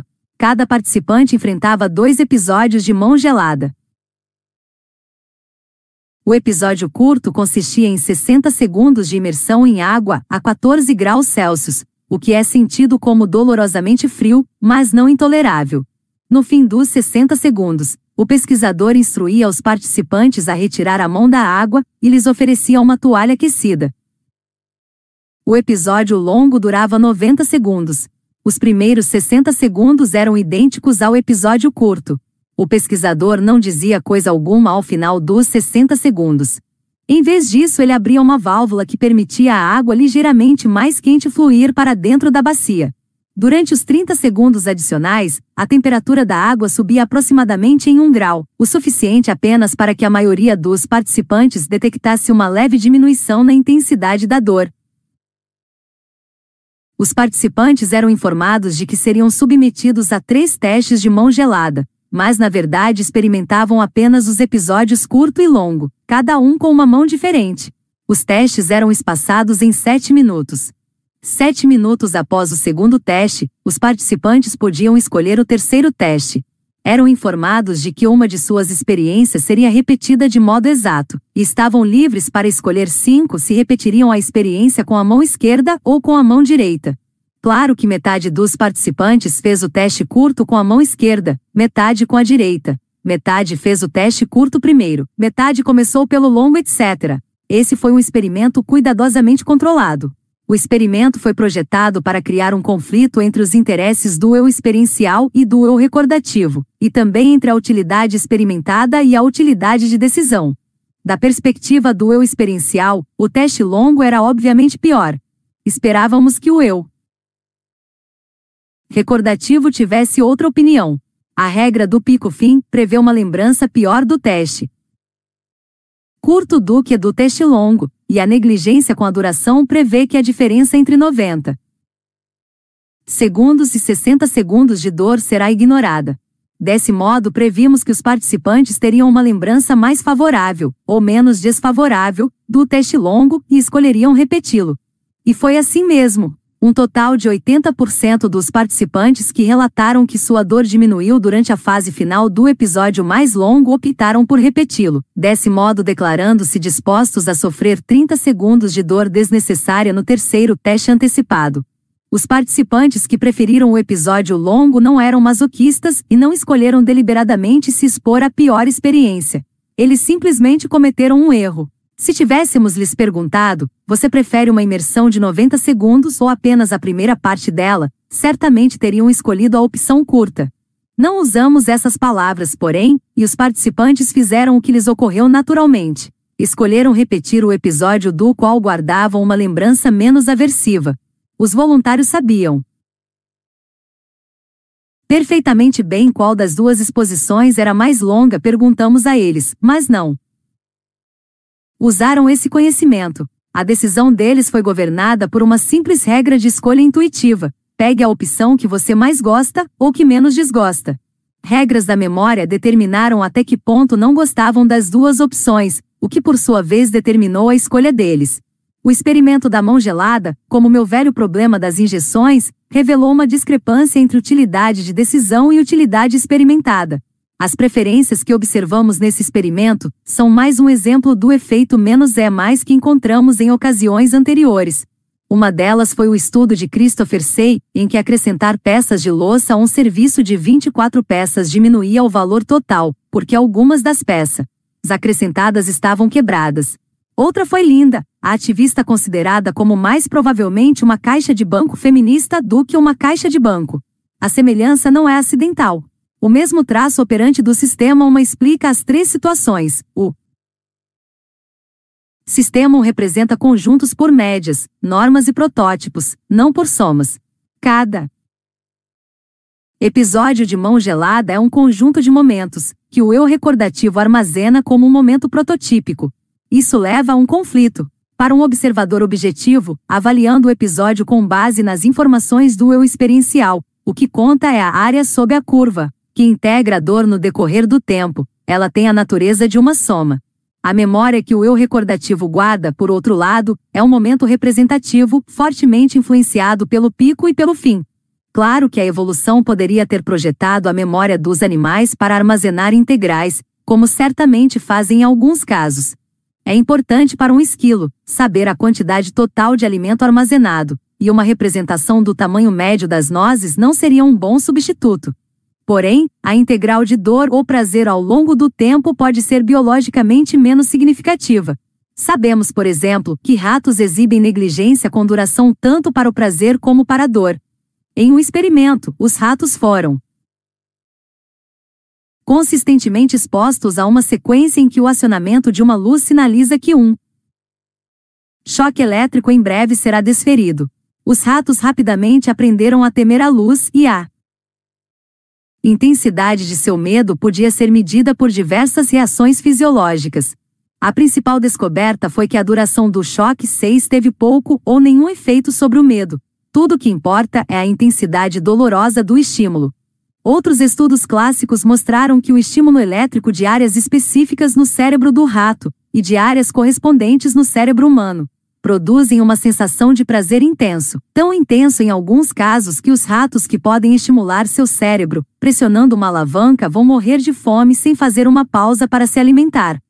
O estímulo elétrico prazeroso pode ser propiciado em explosões que variam em intensidade e duração.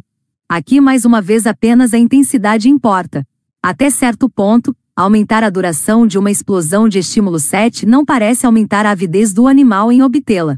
As regras que governam o eu recordativo dos humanos têm um longo histórico evolucionário. Biologia versus racionalidade. A ideia mais útil no problema das injeções que ocupou meus pensamentos anos atrás foi que a utilidade experimentada de uma série de injeções igualmente dolorosas pode ser medida simplesmente contando as injeções. Se todas as injeções são igualmente aversivas, então 20 delas são duas vezes tão ruins quanto 10, e uma redução de 20 para 18 e uma redução de 6 para 4 são igualmente valiosas. Se a utilidade de decisão não corresponde à utilidade experimentada, então alguma coisa está errada com a decisão. A mesma lógica funcionou no experimento da mão gelada. Um episódio de dor que dura 90 segundos é pior do que os primeiros 60 segundos desse episódio. Se as pessoas voluntariamente optam por suportar o episódio mais longo, alguma coisa está errada com a decisão delas. Em meu velho problema, a discrepância entre a decisão e a experiência originou-se da sensibilidade decrescente. A diferença entre 18 e 20 é menos impressionante, e parece valer menos, do que a diferença entre 6 e 4 injeções. No experimento da mão gelada, o erro reflete dois princípios. Da memória, negligência com a duração e a regra do pico-fim. Os mecanismos são diferentes, mas o resultado é o mesmo: uma decisão que não está corretamente sintonizada com a experiência. Decisões que não produzem a melhor experiência possível e prognósticos errôneos de futuras sensações. Ambas são más notícias para os adeptos da racionalidade da escolha. O estudo da mão gelada mostrou que não podemos confiar totalmente que nossas preferências vão refletir nossos interesses, mesmo que estejam baseadas na experiência pessoal, e mesmo que a lembrança dessa experiência tenha sido impressa nos últimos 15 minutos. Gostos e decisões são moldados pelas lembranças, e as lembranças podem estar erradas. A evidência representa um profundo desafio à ideia de que os humanos têm preferências consistentes e sabem como maximizá-las um dos fundamentos do modelo de agente racional. Há uma inconsistência incorporada ao design de nossas mentes. Temos fortes preferências acerca da duração de nossas experiências de dor e prazer. Queremos que a dor seja breve e que o prazer dure. Mas nossa memória, uma função do sistema 1, evoluiu para representar o momento mais intenso de um episódio de dor ou prazer, o pico, e as sensações quando o episódio estava em seu final. Uma memória que negligencia a duração não terá utilidade para nossa preferência por longos prazeres e sofrimentos curtos. Falando dos dois EBS. Você está pensando em seu casamento fracassado inteiramente da perspectiva do eu recordativo. Um divórcio é como uma sinfonia com um som de arranhões no fim. O fato de que terminou mal não significa que foi todo ruim. Esse é um mau caso de negligência com a duração. Você está dando a parte boa e a ruim de sua experiência um peso igual, embora a parte boa tenha durado dez vezes mais do que a outra. 36. A vida como uma narrativa bem no início de meu trabalho sobre a mensuração da experiência, assisti à ópera de Verdi La Traviata. Conhecida por sua música belíssima, ela é também uma história comovente do amor entre um jovem aristocrata e Violeta, uma cortesã. O pai do jovem aborda Violeta e a convence a abrir mão de seu amor, a fim de proteger a honra da família e as perspectivas de casamento da irmã do jovem. Em um ato de autossacrifício supremo, Violeta finge rejeitar o homem que adora. Pouco depois ela é acometida de consumpção, o termo usado para tuberculose no século XIX. No último ato, Violeta está morrendo, cercada por alguns amigos. Seu amado foi avisado e corre até Paris para vê-la. Ao saber da notícia, ela é transformada pela esperança e alegria, mas também está se deteriorando rapidamente. Não interessa quantas vezes você já assistiu à ópera, você é arrebatado pela tensão e medo. Do momento, o jovem enamorado chegará a tempo? Há uma sensação de que é imensamente Importante que ele fique junto de sua amada antes que ela morra. Ele consegue, é claro. Alguns maravilhosos duetos são cantados e após 10 minutos de música gloriosa Violeta morre. A caminho de casa voltando da ópera fiquei pensando, por que nos importamos tanto com esses últimos 10 minutos? Percebi rapidamente que eu não dava a menor importância ao restante da vida de Violeta. Se me fosse informado que ela morreu com 27 anos, e não com 28, como eu acreditava, a notícia de que havia perdido um ano de vida feliz não teria me comovido em nada, mas a possibilidade de que perdesse os últimos 10 minutos importava um bocado. Além do mais, a emoção que senti pelo reencontro dos enamorados não teria mudado se eu viesse a saber que na verdade passaram uma semana juntos, e não 10 minutos. Se o jovem tivesse chegado tarde, porém, La Traviata teria sido uma história completamente diferente. Uma história sobre eventos significativos e momentos memoráveis, não sóbria. Passagem do tempo. A negligência com a duração é normal em uma narrativa, e o fim muitas vezes define seu caráter. As mesmas características essenciais aparecem nas regras das narrativas e nas lembranças de colonoscopias, férias e filmes, é assim que o eu recordativo funciona. Ele compõe histórias e as retém para futura referência. Não é apenas na ópera que pensamos na vida como uma história e desejamos que termine bem. Quando ouvimos falar na morte de uma mulher que se afastou da própria filha por muitos anos, queremos saber se as duas se reconciliaram quando a morte se aproximou. Não estamos preocupados com os sentimentos da filha, é a narrativa da vida da mãe que queremos incrementar. Importar-se com as pessoas muitas vezes assume a forma de uma preocupação com a qualidade de suas histórias, não com seus sentimentos. De fato, podemos ficar profundamente comovidos até com eventos que mudam as histórias de pessoas que já morreram. Sentimos pena de um homem que morreu acreditando que sua esposa ainda o amava, ao saber que ela teve um amante um por muitos anos, continuou com o marido apenas pelo dinheiro. Sentimos pena do marido, mesmo ele tendo vivido uma vida feliz. Sentimos a humilhação de um cientista que fez uma importante descoberta que se mostrou falsa depois que ele morreu, mesmo que não tenha sofrido a humilhação. O mais importante, é claro, todos nos importamos intensamente com a narrativa de nossa própria vida, e queremos muito que seja uma boa história, com um herói decente. O psicólogo Ed Jenner e seus alunos se perguntaram se a negligência com a duração e a regra do pico-fim governariam avaliações de vidas inteiras. Eles usaram uma breve descrição da vida de uma personagem fictícia chamada Jen, uma mulher que nunca se casou nem nunca teve filhos, e que morreu instantaneamente e sem dor num acidente de automóvel. Numa versão da história de Jen, ela foi extremamente feliz durante toda a sua vida, que durou 30 ou 60 anos, apreciando seu trabalho, tirando férias, passando tempo com os amigos e em seus hobbies. Outra versão acrescentou cinco anos extras à vida de Jen, que agora morria, quando estava com 35 ou 65 anos. Os anos extras foram descritos como agradáveis, mas menos do que antes. Depois de ler uma biografia esquemática de Jen, cada participante respondia a duas perguntas, tomando a vida dela como um todo. Até que ponto você acha que a vida de Jen foi desejável? E que total de felicidade ou infelicidade você diria que Jen experimentou em sua vida? Os resultados forneceram evidência clara tanto da negligência com a duração como do efeito pico-fim. Em um experimento entre sujeitos, diferentes participantes viram diferentes formatos. Dobrar a duração da vida de Jane não teve o menor efeito na desejabilidade de sua vida, ou nos julgamentos sobre a felicidade total que Jane experimentou. Claramente, sua vida foi representada por uma fatia de tempo prototípica, não como uma sequência de fatias de tempo. Consequentemente, sua felicidade total foi a felicidade de um período típico em sua vida, não a soma ou integral de felicidade pela duração de sua vida.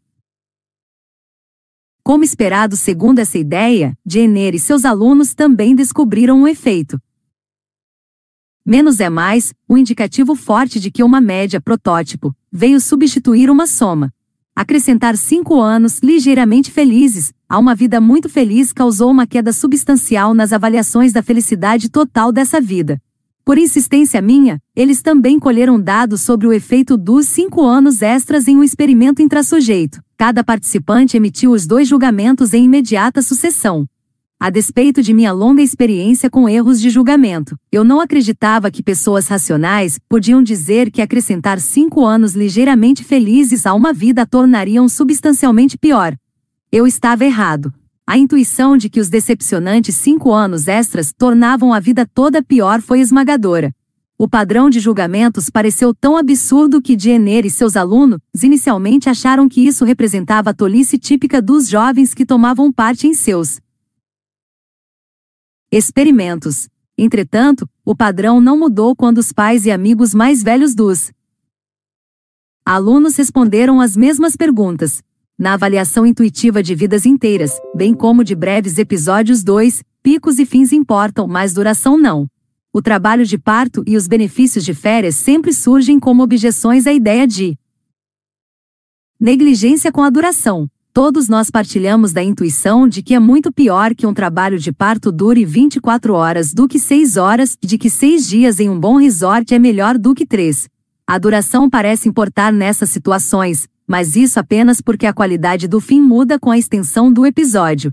A mãe está mais esgotada e desamparada após 24 horas do que após 6 horas, e o veranista está mais revigorado e descansado após 6 dias do que após 3. O que verdadeiramente importa quando aferimos intuitivamente tais episódios é a deterioração progressiva ou o incremento da experiência em progresso, e como a pessoa se sente no fim. Férias amnésicas, Considere uma opção de férias. Você prefere passar uma semana relaxante na praia familiar aonde foi no último verão? Ou espera enriquecer seu estoque de lembranças? Indústrias distintas se desenvolveram para atender as duas alternativas, resorts oferecem relaxamento revigorante. Turismo tem a ver com ajudar as pessoas a construir histórias e juntar lembranças. O frenesi fotográfico de muitos turistas sugere que armazenar lembranças é com frequência um importante objetivo, que molda tanto os planejamentos para as férias como a experiência de gozá-las. O fotógrafo não vê a cena como um momento a ser saboreado, mas como uma futura lembrança a ser projetada. Fotos podem ser úteis para o eu recordativo, embora raramente as olhemos por um longo tempo, ou com a frequência que imaginávamos, ou nem sequer as olhemos. Mas bater fotos não necessariamente é o melhor modo de o eu experiencial do turista apreciar uma vista. Em muitos casos avaliamos as férias turísticas pela história e as lembranças que esperamos. Armazenar. A palavra inesquecível é com frequência usada para descrever os principais momentos das férias, revelando explicitamente o objetivo da experiência. Em outras situações, o amor nos vem à mente, a declaração de que o atual momento nunca será esquecido, embora nem sempre seja bem assim, muda o caráter do momento. Uma experiência sabidamente inesquecível ganha um peso e uma significação que de outro modo ela não teria. Ed Jenner e sua equipe forneceram evidência de que é o eu recordativo que escolhe as férias. Eles pediram a estudantes para escrever diários e registrar uma avaliação diária de suas experiências durante as férias, os estudantes forneceram também uma classificação global das férias quando elas terminaram. Finalmente, indicaram se pretendiam ou não repetir as férias que haviam acabado de ter. A análise estatística determinou que as intenções para as férias futuras foram inteiramente determinadas pela avaliação final, ou mesmo quando essa pontuação não representou precisamente a qualidade da experiência que haviam descrito nos diários. Como no experimento da mão gelada, certo ou errado, as pessoas escolhem por lembrança quando decidem se querem ou não repetir uma experiência. Um experimento mental sobre suas próximas férias vai lhe permitir observar sua atitude em relação a seu eu experiencial. No fim das férias, todas as fotos e vídeos serão destruídos. Além disso, você vai tomar uma poção que apagará todas as suas lembranças da viagem. Como essa perspectiva afetaria seu projeto de férias? Quanto você estaria disposto a pagar por elas, comparado a férias normalmente inesquecíveis? Embora eu não tenha estudado formalmente as reações a essa situação, minha impressão ao discuti-la com as pessoas é de que a eliminação das lembranças reduz enormemente o valor da experiência. Em alguns casos, as pessoas tratam a si mesmas como tratariam outro amnésico, escolhendo maximizar o prazer total mediante a volta a um lugar onde foram felizes no passado. Porém, algumas pessoas dizem que não se dariam absolutamente ao trabalho de ir, revelando que se importam apenas com o eu recordativo, e importam-se menos com seu eu experiencial amnésico do que com o estranho amnésico. Muitos observam que não mandariam nem a si mesmos, nem outro amnésico para escalar montanhas ou fazer trilhas na floresta, porque essas experiências são sobretudo dolorosas em tempo real e adquirem valor com a expectativa de que tanto a dor como a alegria de atingir o objetivo serão inesquecíveis. Para outro experimento mental, imagine que você está diante de uma cirurgia dolorosa, durante a qual vai permanecer consciente. Eles lhe explicam que você vai gritar de dor e implorar que o cirurgião pare. Contudo, prometem a você um medicamento indutor de amnésia que varrerá completamente qualquer lembrança do episódio. Como você se sente diante dessa perspectiva? Aqui, mais uma vez, minha observação informal é de que a maioria das pessoas se revela notavelmente indiferente aos sofrimentos do seu eu experiencial. Alguns dizem que não dão a menor importância. Outros partilham de meu sentimento, que é de que sinto pena de meu eu sofrendo, mas não mais do que sentiria de um estranho em sofrimento. Por mais estranho que pareça, eu sou meu eu recordativo, e o eu experiencial que vive de fato minha vida é como um estranho para mim. Falando da vida como uma narrativa. Ele está tentando desesperadamente proteger a história de toda uma vida de integridade, que corre risco com o mais recente episódio. Até que ponto ele está disposto a ter uma relação sexual casual é sinal de uma completa negligência com a duração. Você parece devotar suas férias inteiras à construção de lembranças. Será que não é melhor pôr a câmera de lado e aproveitar o momento, mesmo que não seja tão inesquecível assim? Ela é paciente de Alzheimer. ela não mantém mais uma narrativa de sua vida, mas seu eu experiencial continua sensível à beleza e à bondade. 37. Bem-estar experimentado quando me interessei pelo estudo do bem-estar, há cerca de 15 anos. Descobri rapidamente que quase tudo que eu sabia sobre o assunto vinha das respostas de milhões de pessoas a variações mínimas de uma questão de estudo, que era de forma geral aceita como uma medida de felicidade. A pergunta é claramente endereçada ao seu eu recordativo, que é convidado a pensar sobre sua vida. Tudo considerado, até que ponto você está satisfeito com sua vida como um todo hoje em dia 1? Tendo chegado ao tema do bem-estar a partir do estudo das lembranças equivocadas de colonoscopias e mãos dolorosamente geladas, fiquei naturalmente desconfiado da satisfação global com a vida como uma medida válida de bem-estar.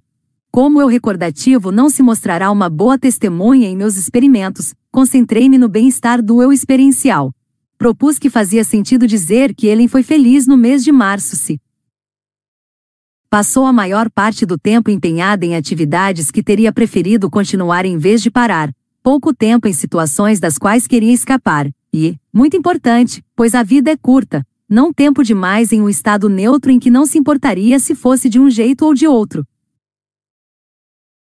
Há muitas experiências diferentes que preferiríamos continuar em lugar de parar, incluindo os prazeres tanto mentais como físicos.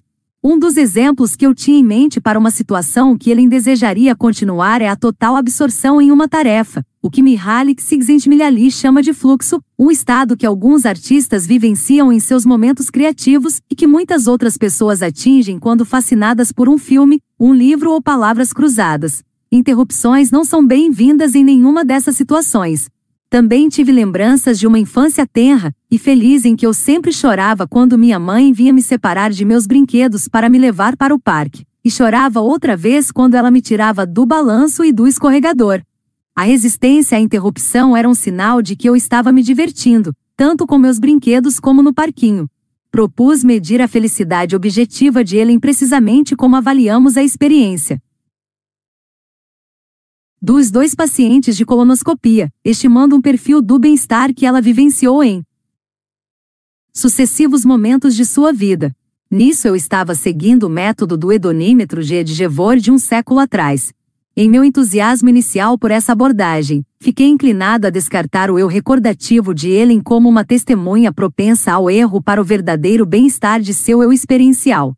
Suspeitei que essa posição fosse extrema demais, o que se revelou ser mesmo, mas foi um bom começo. Bem-estar experimentado. Montei um Dream Team 2 que incluía três outros psicólogos de diferentes especialidades e um economista, e arregaçamos as mangas para desenvolver uma mensuração do bem-estar do eu experiencial. Um registro contínuo de experiência infelizmente era impossível, uma pessoa não pode viver normalmente se fica relatando constantemente suas experiências. A alternativa mais próxima era a amostragem da experiência, um método que Csikszentmihalyi tinha inventado. A tecnologia avançou desde seus primeiros usos. A amostragem da experiência é hoje implementada programando o celular de uma pessoa para bipar ou vibrar a intervalos aleatórios durante o dia. O aparelho apresenta então um breve menu de questões sobre o que o voluntário está fazendo e com quem estava quando foi interrompido. Os participantes são apresentados também a escalas de classificação para relatar a intensidade de vários sentimentos 3 felicidade, tensão, raiva, preocupação, envolvimento, dor física e outros. A mostragem de experiência é dispendiosa e onerosa, embora seja menos incômoda do que a maioria das pessoas espera inicialmente. Responder às perguntas leva muito pouco tempo. Uma alternativa mais prática era necessária, então desenvolvemos um método que chamamos de método da reconstrução do dia, The Reconstruction Method, DRM, na sigla em inglês. Esperávamos que isso aproximasse os resultados da amostragem de experiência e fornecesse informação adicional sobre o modo como as pessoas passam seu tempo 4. As participantes, Todas mulheres, nos primeiros estudos, eram convidadas para uma sessão de duas horas. Primeiro pedíamos a elas para repassar o dia anterior em detalhes, separando-o em episódios como cenas em um filme. Posteriormente, elas respondiam a perguntas sobre cada episódio, baseadas no método da amostragem da experiência. Elas selecionavam atividades em que estavam envolvidas a partir de uma lista e indicavam em qual delas prestaram mais atenção. Também listavam os indivíduos com quem haviam estado e classificavam a intensidade de diversos sentimentos em escalas de 0, 6 separadas, 0 igual ausência de sentimento, 6 igual sentimento. Mais intenso. Nosso método valia-se da evidência de que pessoas capazes de recuperar da memória, em detalhes, uma situação passada também são capazes de reviver os sentimentos que a acompanharam até mesmo vivenciando seus antigos sinais fisiológicos de emoção 5. Presumimos que nossas participantes recordariam de forma razoavelmente precisa a sensação de um momento prototípico do episódio. Diversas comparações com a amostragem da experiência confirmaram a validade do DRN.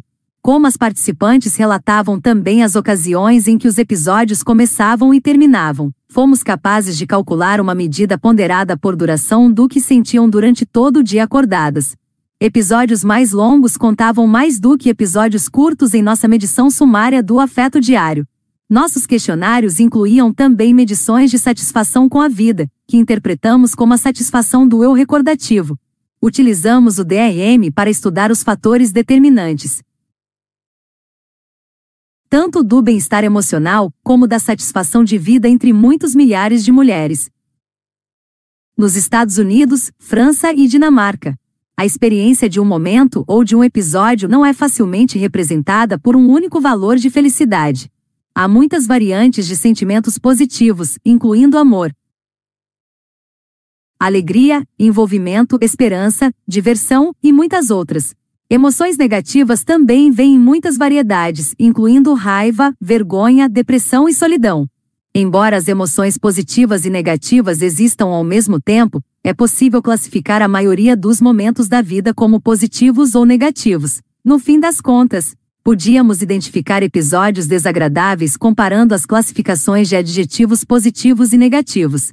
Chamávamos um episódio de desagradável se um sentimento negativo recebia uma classificação mais elevada do que todos os sentimentos positivos descobrimos que as mulheres norte-americanas passam em torno de 19% do tempo em um estado de desagrado, proporção um pouco mais elevada do que as francesas, 16%, ou dinamarquesas, 14%.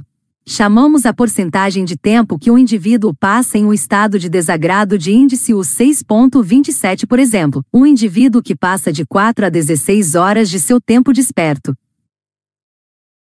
em um estado de desagrado apresentaria um índice U de 25%. A vantagem do índice U é que ele está baseado não numa escala de classificação, mas em uma medição objetiva de tempo.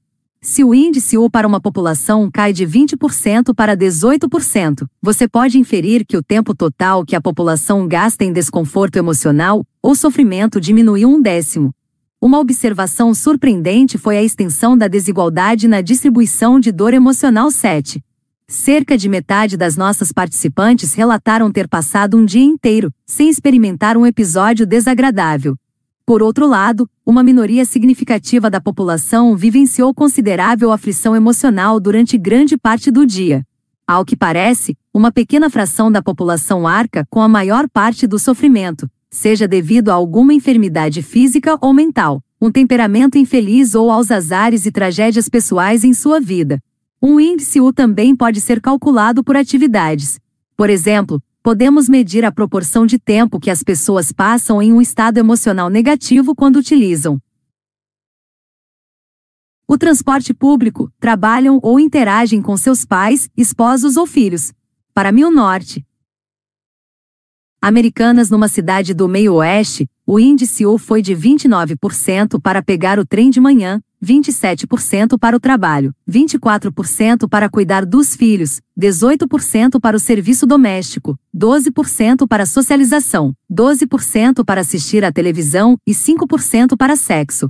O índice U era em cerca de 6% mais elevado nos dias úteis do que nos fins de semana, em grande parte porque nos fins de semana as pessoas passam menos tempo em atividades de que não gostam e não sofrem a tensão e o estresse associados com o trabalho. A maior surpresa foi a experiência emocional do tempo gasto com os filhos, que para as mulheres norte-americanas era ligeiramente menos agradável do que fazer o serviço doméstico. Aqui encontramos um dos poucos contrastes entre mulheres francesas e norte-americanas. As francesas passam menos tempo com os filhos, mas aproveitam mais, talvez porque tenham mais acesso a serviços de cuidados infantis e passem menos tempo durante o dia levando as crianças de carro de uma atividade para outra. O humor de um indivíduo a um dado momento depende de seu temperamento e felicidade total, mas o bem-estar emocional também flutua consideravelmente ao longo do dia e da semana.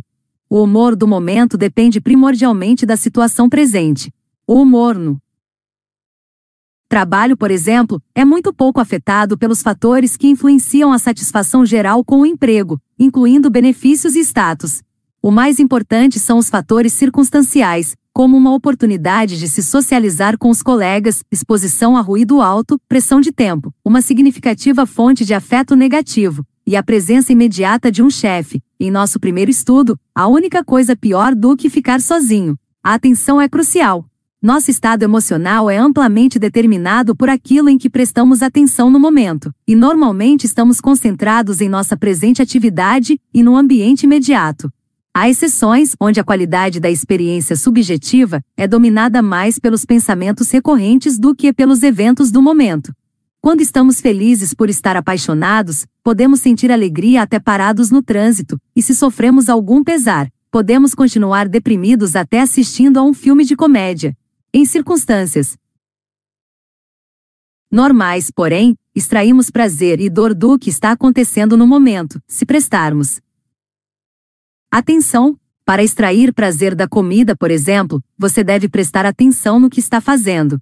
Descobrimos que as mulheres francesas e norte-americanas gastam mais ou menos a mesma quantidade de tempo comendo, mas para as francesas comer tem uma probabilidade duas vezes maior de ser algo focado do que para as americanas. As americanas eram muito mais propensas a combinar a refeição com outras atividades, e seu prazer em comer ficava diluído de modo correspondente. Essas observações trazem implicações tanto para os indivíduos como para a sociedade. O uso do tempo é uma das áreas da vida sobre a qual as pessoas têm algum controle. Poucos indivíduos são capazes de deliberadamente adquirir uma disposição mais animada, mas alguns talvez consigam organizar suas vidas de modo a passar uma parte menor de seu dia indo e voltando do trabalho, e mais tempo fazendo coisas que apreciam com pessoas de que gostam, os sentimentos associados com diferentes atividades sugerem que outro modo de melhorar a experiência é substituir o tempo de lazer passivo, como assistir à TV, para formas mais ativas de lazer, incluindo socialização e exercício. Da perspectiva social, melhoria do transporte público para a força de trabalho, disponibilidade de creches para as mulheres que trabalham fora e melhoria das oportunidades de socialização para a terceira idade podem ser maneiras relativamente eficientes de reduzir o índice U da sociedade. Até mesmo uma redução de 1% seria uma conquista significativa, somando milhões de horas de prevenção de sofrimento. Estudos nacionais combinados de uso do tempo e bem-estar experimentado podem determinar as políticas sociais de múltiplas maneiras. O economista de nossa equipe, Alan Kruger, tomou a frente em um esforço de introduzir elementos desse método às estatísticas nacionais. Medições de bem-estar experimentado hoje são rotineiramente usadas em estudos nacionais de larga escala nos Estados Unidos, Canadá e Europa, e o Gallup World Poll 8 estendeu essas medições a milhões de voluntários nos Estados Unidos em mais de 150 países. As pesquisas do Gallup obtiveram informações sobre as emoções vivenciadas durante o dia anterior, embora em menos detalhes do que o DRM. As amostras gigantes permitem análises extremamente refinadas, o que tem confirmado a importância dos fatores circunstanciais, saúde física e contato social para o bem-estar experimentado. Não é de surpreender que uma dor de cabeça torne a pessoa infeliz, que o segundo melhor prognosticador dos sentimentos de um dia seja se uma pessoa teve ou não contatos com amigos ou parentes. É apenas um leve exagero dizer que felicidade é a experiência de passar o tempo com as pessoas que você ama e que amam você. Os dados do Gallup permitem uma comparação de dois aspectos de bem-estar. Item o bem-estar que as pessoas sentem quando vivem suas vidas, item o julgamento que fazem quando avaliam a própria vida. A avaliação de vida do Gallup é medida por uma questão conhecida como Cantril Self-Anshoring Striving Scale, escala de esforço de autoancoragem Cantril. Imagine uma escada com degraus numerados de 0 na base a 10 no topo. O topo da escada representa a melhor vida possível para você e a base da escada representa a pior vida possível para você. Em que degrau da escada você diria que se sente presente neste momento? Alguns aspectos da vida têm mais efeito na avaliação da vida de uma pessoa do que na experiência de viver. A conquista educacional é um exemplo. Maior grau de instrução está associado com a avaliação mais elevada da vida, mas não com o maior bem-estar experimentado. Na verdade, pelo menos nos Estados Unidos, pessoas com maior instrução tendem a relatar maior estresse. Por outro lado, saúde ruim tem um efeito adverso muito mais forte no bem-estar experimentado do que na avaliação da vida. Viver com os filhos também impõe um custo significativo na moeda corrente dos sentimentos diários. Relatos de estresse e raiva são comuns entre pais, mas os efeitos adversos sobre a avaliação da vida são menores. A participação religiosa também tem impacto favorável relativamente maior no afeto positivo e na redução de estresse do que na avaliação da vida. Surpreendentemente, porém, a religião não fornece qualquer redução nos sentimentos de depressão ou preocupação. Uma análise de mais de 450 mil respostas para o Gallup Altwise Wellbeing Index 9 um levantamento diário de mil norte-americanos fornece uma resposta surpreendentemente precisa para a pergunta feita com maior frequência na pesquisa de bem-estar: Dinheiro compra felicidade? A conclusão é que ser pobre torna a pessoa infeliz, e que ser rico pode intensificar a satisfação da vida de alguém, mas, na média, não melhora o bem-estar experimentado. A pobreza extrema intensifica os efeitos vivenciados com outros infortúnios da vida, em particular, a doença é bem pior para os muito pobres 10 do que para os que vivem com mais conforto. Uma dor de cabeça aumenta a proporção dos que relatam tristeza e preocupação de 19% a 38% para os indivíduos nos dois terços superiores da distribuição de renda. Os números correspondentes para a décima parte mais pobre são 38% e 70%, um nível de linha de base mais elevado e um crescimento muito maior. Diferenças significativas entre os muito pobres e os outros também são encontradas para os efeitos de divórcio e solidão. Além do mais, os efeitos benéficos do fim de semana no bem-estar experimentado são significativamente menores para os muito pobres do que para a maioria dos demais. O nível de saciedade além do qual o bem-estar experimentado para de crescer era uma renda familiar de cerca de 75 mil dólares anuais em áreas de custo. Elevado 11, podia ser menos em áreas onde o custo de vida é menor. O crescimento médio de bem-estar experimentado associado com rendas além desse nível era precisamente zero. Isso é surpreendente porque uma renda mais elevada indubitavelmente permite a aquisição de muitos prazeres, incluindo férias em lugares interessantes e ingressos para óperas, bem como um ambiente de vida melhorado. Por que esses prazeres agregados não aparecem nos relatórios de experiência emocional? Uma interpretação plausível é de que maior renda está associada com uma capacidade reduzida de usufruir os pequenos prazeres da vida. Há sugestiva evidência a favor dessa ideia. Em estudantes estimulados pela ideia de riqueza, o prazer que seus rostos expressam ao comer uma barra de chocolate é reduzido. 12 há um claro contraste entre os efeitos da renda no bem-estar experimentado e na satisfação de vida. Renda mais elevada traz consigo satisfação mais elevada, muito além do ponto em que deixa de ter qualquer efeito positivo na experiência. A conclusão geral é tão clara para o bem-estar quanto foi para colonoscopias. A avaliação que as pessoas fazem de suas vidas e a experiência real podem estar relacionadas, mas também são diferentes. Satisfação de vida não é uma medição imperfeita de seu bem-estar experimentado, como eu pensava há alguns anos atrás é algo completamente diferente.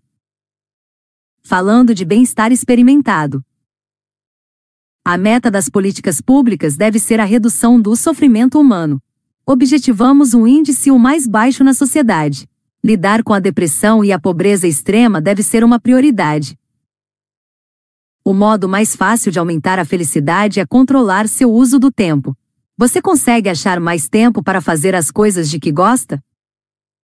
Quando você ultrapassa o nível de rendimento da saciedade, pode adquirir mais experiências prazerosas, mas vai perder parte de sua capacidade de usufruir as menos caras. 27 O Index no original de um Pleasant State. NT. 38.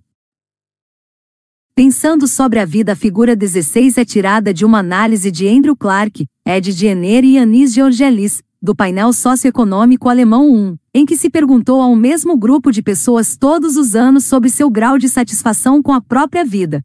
Os participantes relataram também grandes mudanças que haviam ocorrido em sua condição de vida durante o ano precedente. O gráfico mostra o nível de satisfação relatado pelas pessoas próximo à época em que se casaram. Figura 16.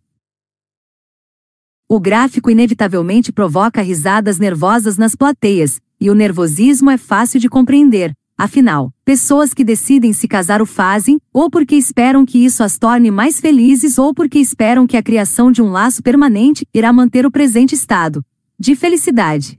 Para usar um termo útil introduzido por Daniel Gilbert e Timothy Wilson, a decisão de se casar reflete para muitas pessoas um erro brutal de previsão afetiva 2, affective forecasting, no dia do casamento, a noiva e o noivo sabem que a taxa de divórcio é elevada e que a incidência de decepção com o cônjuge é ainda mais elevada, mas não acreditam que essas estatísticas se apliquem a eles. A novidade chocante da figura 16 é o declínio abrupto da satisfação com a vida.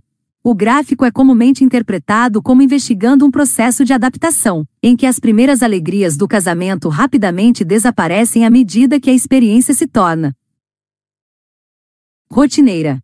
Porém, outra abordagem é possível, a qual foca nas heurísticas de julgamento. Aqui. Olá, ouvinte. Obrigado por escutar o audiolivro. Lembre-se de nos seguir aqui na plataforma.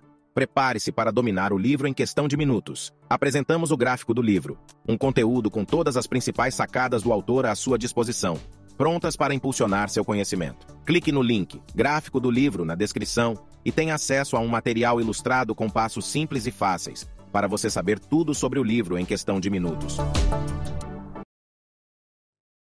Perguntamos o que acontece na cabeça das pessoas quando lhes pedimos para avaliar sua vida. As perguntas: até que ponto você está satisfeito com sua vida como um todo? E até que ponto você está feliz hoje em dia? Não são tão simples quanto. Qual é o seu número de telefone? De que maneira os participantes do estudo conseguem responder a questões assim em poucos segundos, como todos fazem? Ajudará se você pensar nisso como outro julgamento. Como é também o caso para outras questões, algumas pessoas talvez já tenham uma resposta pronta, que formularam em outra ocasião em que avaliaram sua vida.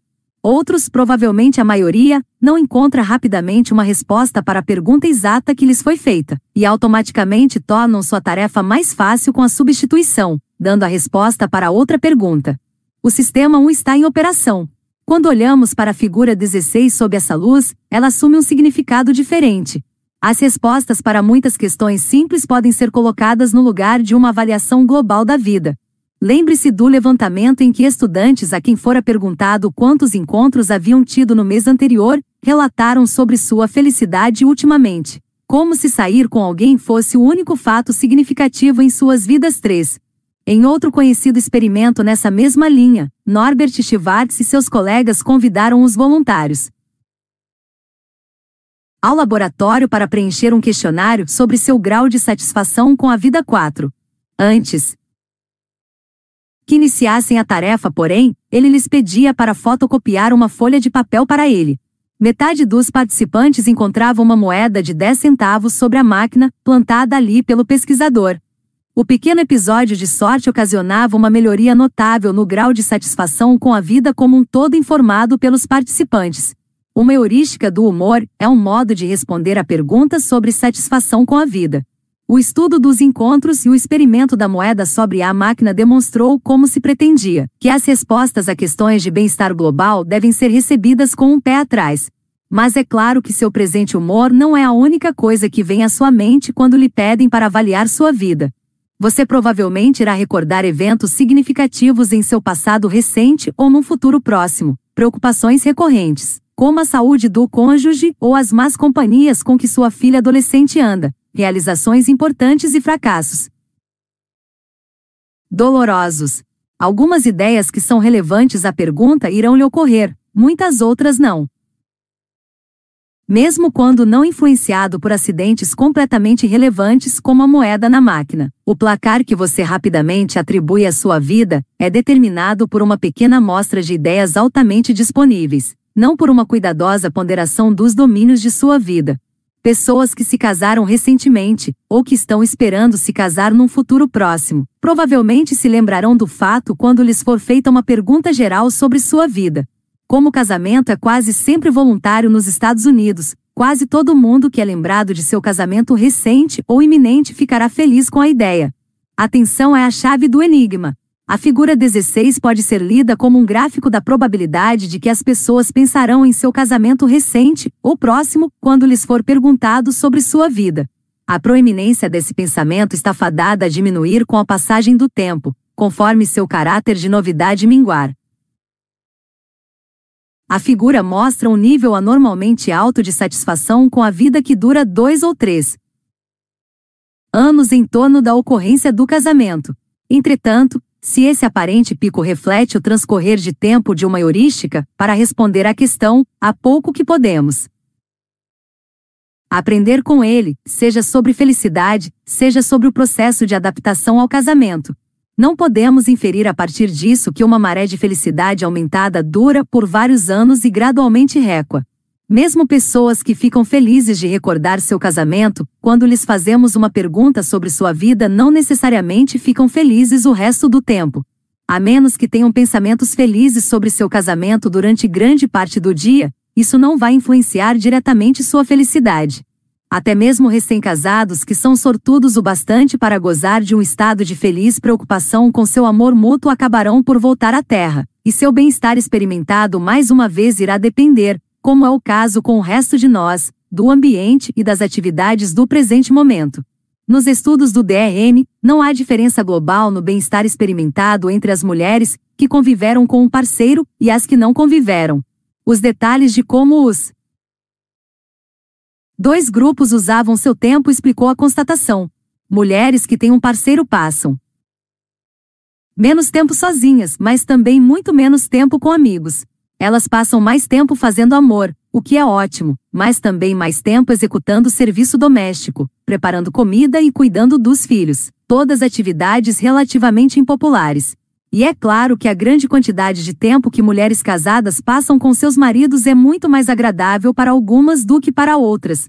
O bem-estar experimentado na média não é influenciado pelo casamento, não porque o casamento não faz diferença para a felicidade, mas porque ele muda determinados aspectos da vida para melhor e outros para pior. Um dos motivos para as baixas correlações entre as circunstâncias dos indivíduos e sua satisfação com a vida é que tanto a felicidade vivenciada como a satisfação com a vida são amplamente determinadas pela genética do temperamento. A disposição para o bem-estar é uma característica tão hereditária quanto altura ou inteligência, como demonstrado por estudos de gêmeos separados no nascimento. Pessoas que parecem igualmente afortunadas variam enormemente no grau de felicidade. Em alguns casos, como no casamento, as correlações com o bem-estar são baixas devido aos efeitos de equilíbrio. A mesma situação pode ser boa para algumas pessoas e ruim para outras, e novas circunstâncias apresentam tanto benefícios como custos. Em outros casos, como renda elevada, os efeitos sobre a satisfação com a vida são de modo geral positivos, mas o panorama é complicado pelo fato de que algumas pessoas ligam muito mais para dinheiro do que outras, um estudo em grande escala do impacto da educação superior, que foi conduzido para outras finalidades, revelou evidências surpreendentes dos efeitos permanentes das metas que pessoas jovens estabelecem para si. 5. Os dados relevantes foram extraídos de questionários colhidos em de 1995 a 1997 de aproximadamente 12 mil pessoas que haviam começado o ensino superior em faculdades de elite em 1976. Quando tinham 17 ou 18 anos, os participantes haviam preenchido um questionário em que classificaram a meta de ser muito bem-sucedido. Financeiramente, 6 em uma escala de 4 pontos, indo de não é importante a essencial. O questionário que eles completaram 20 anos depois incluía medições de seu rendimento em 1995, bem como uma medição global de satisfação com a vida. Metas fazem uma grande diferença. 19 anos após terem declarado suas aspirações financeiras, muitas pessoas que desejavam uma renda alta haviam conseguido obtê-la. Entre os 597 médicos e outros profissionais de medicina na mesma amostra, por exemplo, cada ponto adicional na escala de importância do dinheiro estava associado a um incremento de mais de 14 mil dólares de renda no trabalho, em dólares de 1995. Mulheres casadas que não trabalhavam também tendiam a exibir satisfação com suas ambições financeiras. Cada ponto na escala se traduzia em mais de 12 mil dólares de renda doméstica somada para essas mulheres, evidentemente por intermédio dos ganhos de seus esposos. A importância que as pessoas atribuíam à renda aos 18 anos também antecipava a satisfação delas com sua renda quando adultas. Comparamos a satisfação de vida em um grupo de renda elevada, mais de 200 mil dólares de renda doméstica, com um grupo de renda entre baixa e moderada, menos de 50 mil dólares, o efeito da renda na satisfação da vida foi maior para os que haviam apontado sucesso financeiro como meta essencial, 0,57 ponto numa escala de 5 pontos. A diferença correspondente para os que haviam indicado que dinheiro não era importante 7 era apenas 0,12. As pessoas que queriam dinheiro e conseguiram estavam significativamente mais satisfeitas do que a média. As que queriam dinheiro e não conseguiram estavam significativamente mais insatisfeitas. O mesmo princípio se aplica a outras metas. Uma receita para uma idade adulta insatisfeita é estabelecer metas que sejam particularmente difíceis de atingir.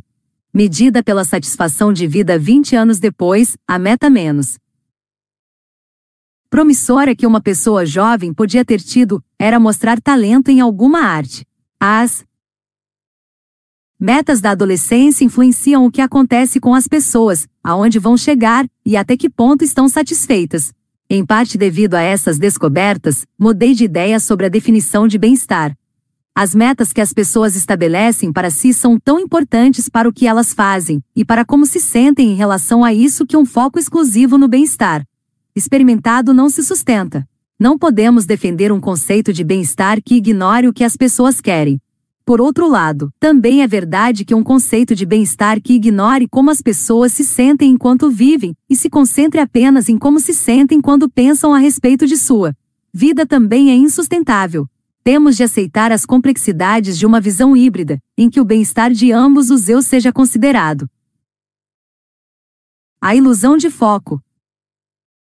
Podemos inferir pela velocidade com que as pessoas respondem a perguntas sobre sua vida, e pelas impressões do atual humor em suas respostas, que elas não se empenham em um exame cuidadoso quando avaliam sua vida. Elas devem estar utilizando heurísticas, que são exemplos tanto de substituição como de visiati. Embora a visão que têm de suas vidas tenha sido influenciada por uma pergunta sobre encontros amorosos ou por uma moeda na máquina de Xerox, os participantes nesses estudos não esquecem que há outras coisas na vida além de sair com alguém ou se sentir sortudo. O conceito de felicidade não é subitamente alterado por achar 10 centavos, mas o sistema prontamente substitui sua totalidade por uma pequena parte dele. Qualquer aspecto da vida para o qual a atenção é dirigida somará como grande numa avaliação global. Isso é a essência da ilusão de foco, focus illusion que pode ser descrita numa única frase. Nada na vida é tão importante quanto você pensa que é quando você está pensando a respeito.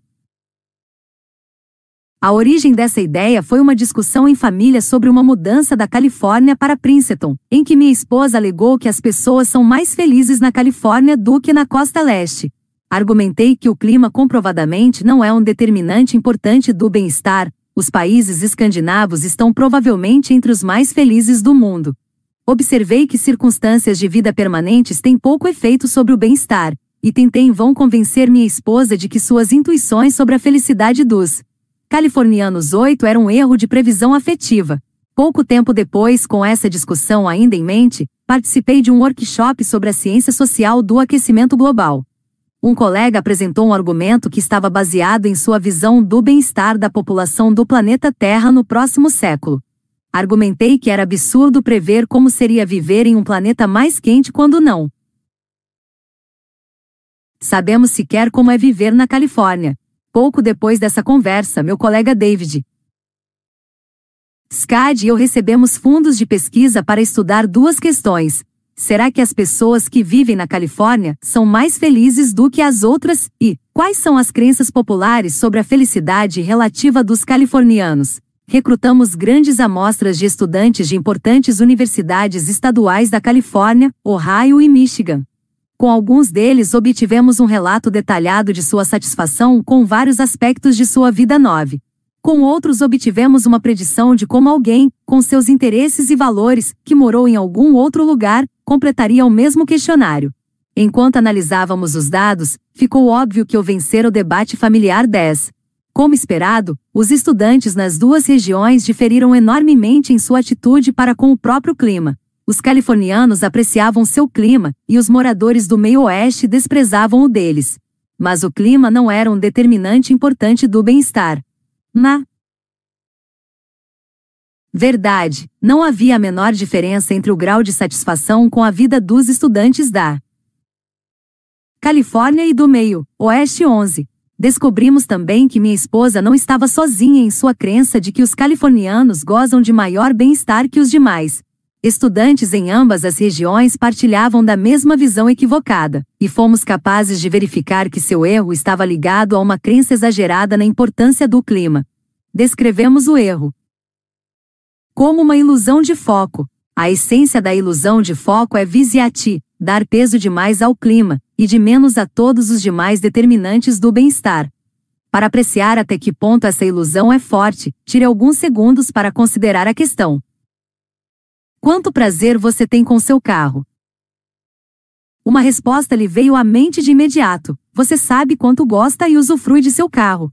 Agora examine uma pergunta diferente. Quando você tem prazer com seu carro? 12. A resposta a essa pergunta pode surpreendê-lo, mas é inequívoca. Você obtém prazer ou desprazer com seu carro quando pensa no seu carro, o que provavelmente não ocorre com muita frequência. Sob circunstâncias normais, você não passa muito tempo pensando sobre seu carro quando está dirigindo. Você pensa em outras coisas quando dirige, e seu humor é determinado por qualquer coisa em que você esteja pensando. Aqui, mais uma vez, quando tentou classificar quanto gostava de seu carro, você na verdade respondeu a uma questão bem mais restrita. Quanto prazer você tem com seu carro quando pensa sobre ele? A substituição o levou a ignorar o fato de que você raramente pensa sobre seu carro, uma forma de negligência com a duração. O resultado é uma ilusão de foco. Se você gosta de seu carro, é provável que exagere o prazer que extrai dele, o que vai enganá-lo quando pensar nas virtudes de seu atual veículo, bem como quando contemplar a compra de um novo. Um viés similar distorce julgamentos sobre as felicidades dos californianos. Quando lhe perguntam sobre a felicidade dos californianos, você provavelmente invoca uma imagem de alguém tomando parte em algum aspecto distintivo da experiência de viver na Califórnia, como caminhar no verão ou admirar o ameno clima de inverno. A ilusão de foco surge porque os californianos, na verdade, passam pouco tempo envolvidos nesses aspectos de sua vida. Além do mais, californianos de longa data dificilmente vão pensar no clima quando lhes for solicitada uma avaliação global de suas vidas. Se você morou lá toda a sua vida e não viaja muito, viver na Califórnia é como ter dez dedos nos pés. Bom, mas não é algo a que se dê grande atenção. Pensamentos de qualquer aspecto da vida têm maior probabilidade de serem proeminentes se uma alternativa contrastante está altamente disponível. Pessoas que se mudaram recentemente para a Califórnia vão responder de forma diferente. Considere uma pessoa arrojada que se mudou de Ohio para buscar a felicidade em um clima melhor. Durante alguns anos após se mudar, uma pergunta sobre sua satisfação com a vida provavelmente o lembrará da mudança, e também evocará pensamentos dos climas contrastantes nos dois estados. A comparação certamente favorecerá a Califórnia, e a atenção a esse aspecto da vida talvez distorça seu verdadeiro peso em experiência. Contudo, a ilusão de foco também pode trazer conforto. Estando ou não de fato feliz após a mudança, o indivíduo relatará que está mais feliz, pois pensamentos sobre o clima vão fazer com que acredite estar. A ilusão de foco pode levar as pessoas a se enganar sobre seu presente estado de bem-estar, bem como sobre a felicidade dos outros, e sobre sua própria felicidade no Futuro. Que proporção do dia paraplégicos passam de mau humor? Essa pergunta quase certamente fez você pensar em um paraplégico que no momento está pensando em algum aspecto de sua condição. Sua conjectura sobre o humor de um paraplégico, portanto, será provavelmente acertada nos primeiros dias após o acidente que o deixou inválido. Durante algum tempo após o evento, vítimas de acidente quase não pensam em outra coisa. Mas, com o tempo, com poucas exceções, a atenção sempre se afasta de uma nova situação à medida que ela se torna mais familiar. As principais exceções são dor crônica, exposição constante a ruído alto e depressão severa. Dor e ruído são biologicamente ajustados como sinais para chamar a atenção, e a depressão envolve um ciclo autorreforçador de pensamentos infelizes. Desse modo, não há adaptação para essas condições. A paraplegia, porém, não é uma das exceções. Observações detalhadas revelam que os paraplégicos exibem razoável bom humor mais da metade do tempo, já um mês após seu acidente, embora o humor deles fique certamente sombrio quando pensam em sua situação. Na maior parte do tempo, porém, os paraplégicos trabalham, leem, divertem-se com piadas e com os amigos, sentem raiva quando leem sobre política no jornal. Quando estão envolvidos em qualquer uma dessas atividades, não ficam muito diferentes de qualquer outra pessoa, e podemos esperar que o bem-estar experimentado dos paraplégicos seja quase normal na maior parte do tempo. Adaptação a uma nova situação, tanto boa como má, consiste em grande parte em pensar cada vez menos a respeito. Nesse sentido, a maioria das circunstâncias de vida a longo prazo, incluindo paraplegia e casamento, são estados que a pessoa habita em período parcial, apenas quando presta atenção neles. Um dos privilégios de lecionar em Princeton é a oportunidade de orientar alunos brilhantes na pesquisa de suas teses, e uma de minhas experiências preferidas nessa linha foi um projeto em que Beruria cocolheu e analisou dados de uma empresa de pesquisa que pedia aos consultados para estimar a proporção de tempo que os paraplégicos passavam de mau humor. Ela dividiu os pesquisados em dois grupos. Um era informado de que o acidente incapacitante ocorrerá um mês antes, o outro, um ano antes. Além disso, cada participante dizia se conhecia um paraplégico pessoalmente. Os dois grupos mostraram ampla concordância em seu julgamento sobre os paraplégicos recentes. Os que conheciam um paraplégico estimaram 75% de mau humor.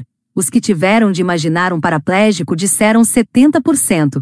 Por outro lado, os dois grupos diferiram acentuadamente em suas estimativas do humor dos paraplégicos um ano após os acidentes. Os que conheciam um paraplégico sugeriram 41% como sua estimativa do tempo passado nesse mau humor. As estimativas dos que não estavam pessoalmente familiarizados com o paraplégico foram em média de 68%. Evidentemente, os que conheciam um paraplégico haviam observado o gradual afastamento de atenção de sua própria condição, mas outros não previram que essa adaptação ocorreria. Julgamento sobre o humor de ganhadores da loteria um mês e um ano após o evento mostraram exatamente o mesmo padrão.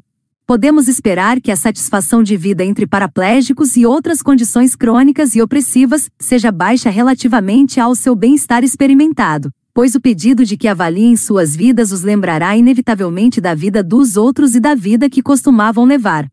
De forma consistente com essa ideia, estudos recentes de pacientes de colostomia produziram inconsistências dramáticas entre o bem-estar experimentado dos pacientes e sua avaliação sobre as próprias vidas.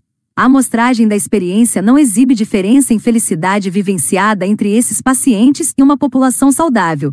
E contudo, pacientes de colostomia estariam dispostos a trocar anos de sua vida por uma vida mais curta sem a colostomia.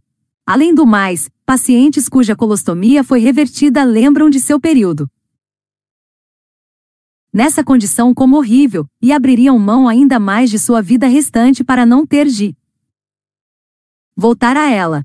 Aqui parece que o eu recordativo está sujeito a uma ilusão de foco maciça sobre a vida que o eu experiencial suporta bastante confortavelmente. Daniel Gilbert e Timothy Wilson adotaram a palavra misvante em 28 para descrever as más escolhas surgidas de erros de previsão afetiva. Essa palavra merece entrar para o vocabulário cotidiano. A ilusão de foco, que Gilbert e Wilson chamam de focalismo, é uma rica fonte de misvanting.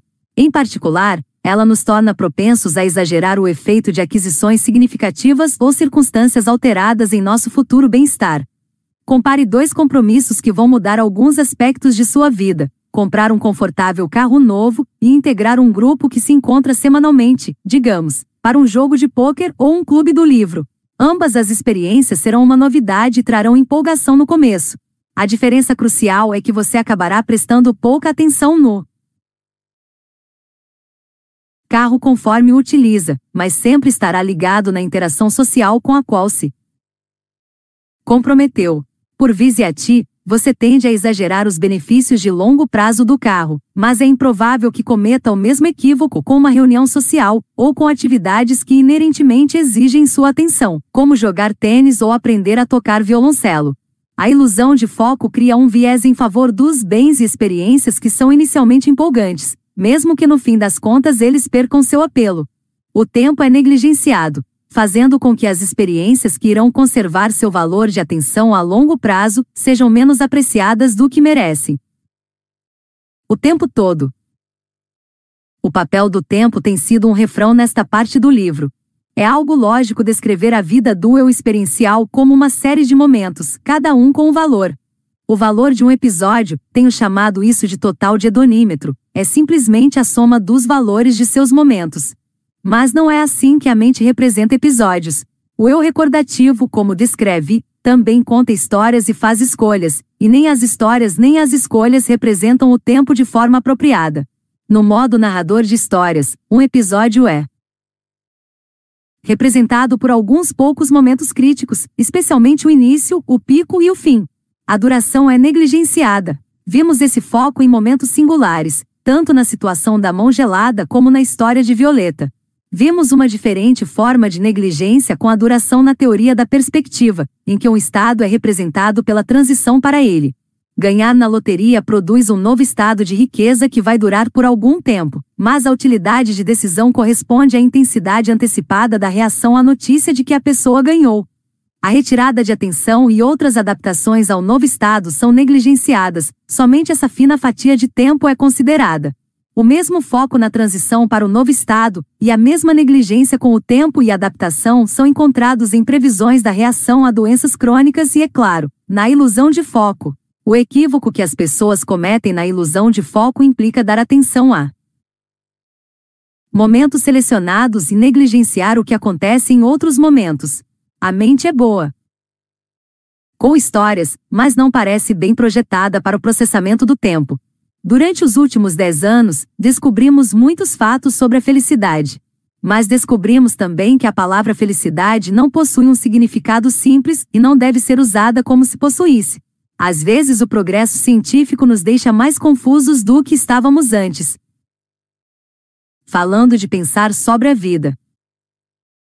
Ela pensava que comprar um carro bonito ia torná-la mais feliz, mas como se viu isso foi um erro de previsão afetiva.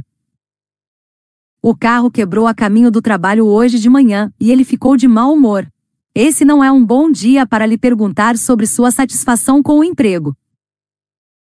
Ela parece bem alegre na maior parte do tempo, mas quando alguém lhe pergunta, diz que está muito infeliz.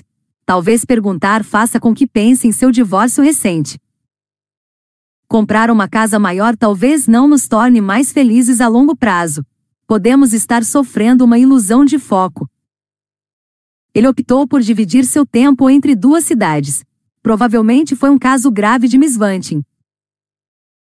28 do prefixo mi, enganoso ruim, equivocado e vanting, querer carência. NT. Conclusões Comecei este livro apresentando dois personagens fictícios, passei algum tempo discutindo duas espécies e terminei com dois eus.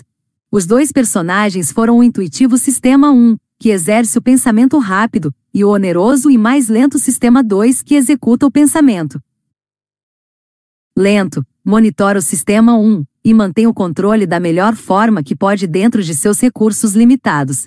As duas espécies eram os fictícios econs que vivem no mundo da teoria e os humanos que atuam no mundo real. Os dois eu são o eu experiencial que vive e o eu recordativo, que mantém a contagem do placar e faz as escolhas.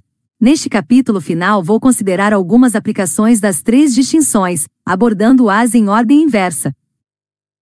2 EPS. A possibilidade de conflitos entre o eu recordativo e os interesses do eu experiencial revelou-se um problema mais difícil do que julguei inicialmente. Em um antigo experimento, o estudo da mão gelada, a combinação da negligência com a duração e da regra do pico-fim, levou a escolhas que eram manifestamente absurdas.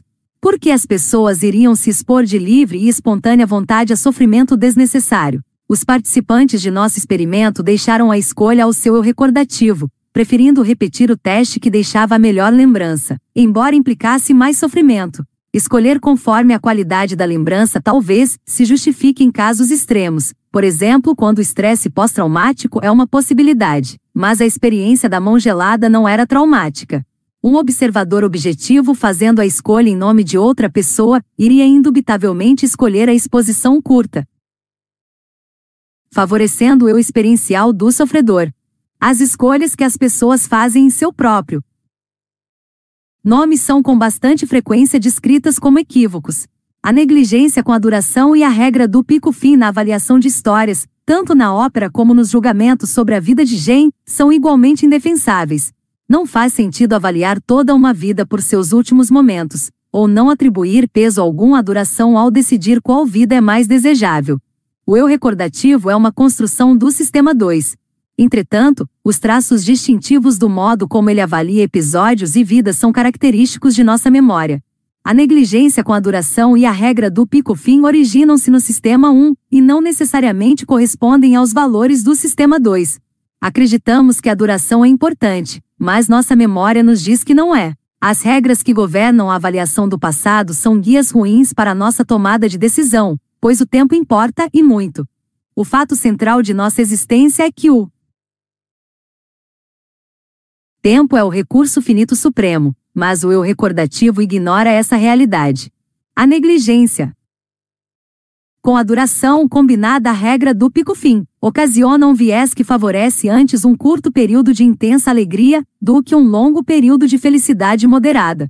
A imagem espelhada do mesmo viés nos faz temer um período curto de sofrimento tolerável, porém intenso mais do que temer um período muito mais prolongado de sofrimento moderado.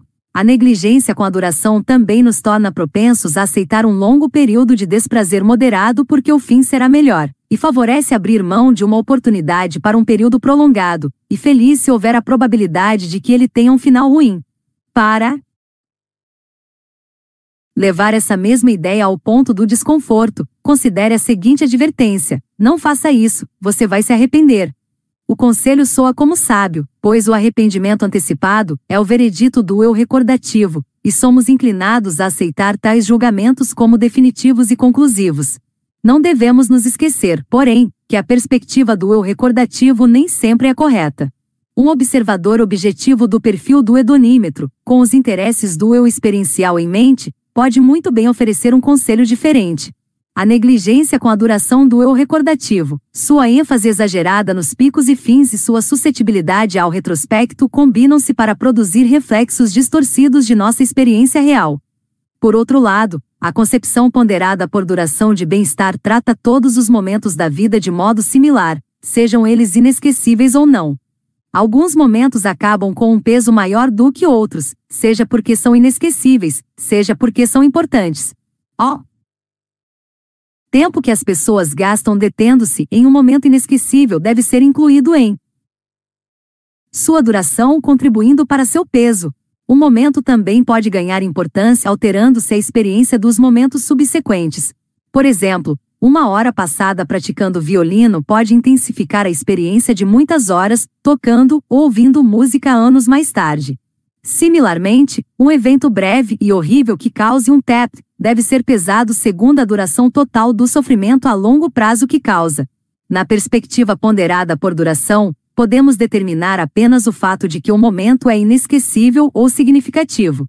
As afirmações de que sempre vou me lembrar, ou este é um momento significativo, devem ser tomadas como promessas ou previsões, que podem ser falsas e muitas vezes são, mesmo quando feitas com total sinceridade. Existem grandes chances de que muitas coisas que dizemos que nunca vamos esquecer já estarão há muito esquecidas dez anos depois. A lógica da ponderação por duração é convincente, mas não pode ser considerada uma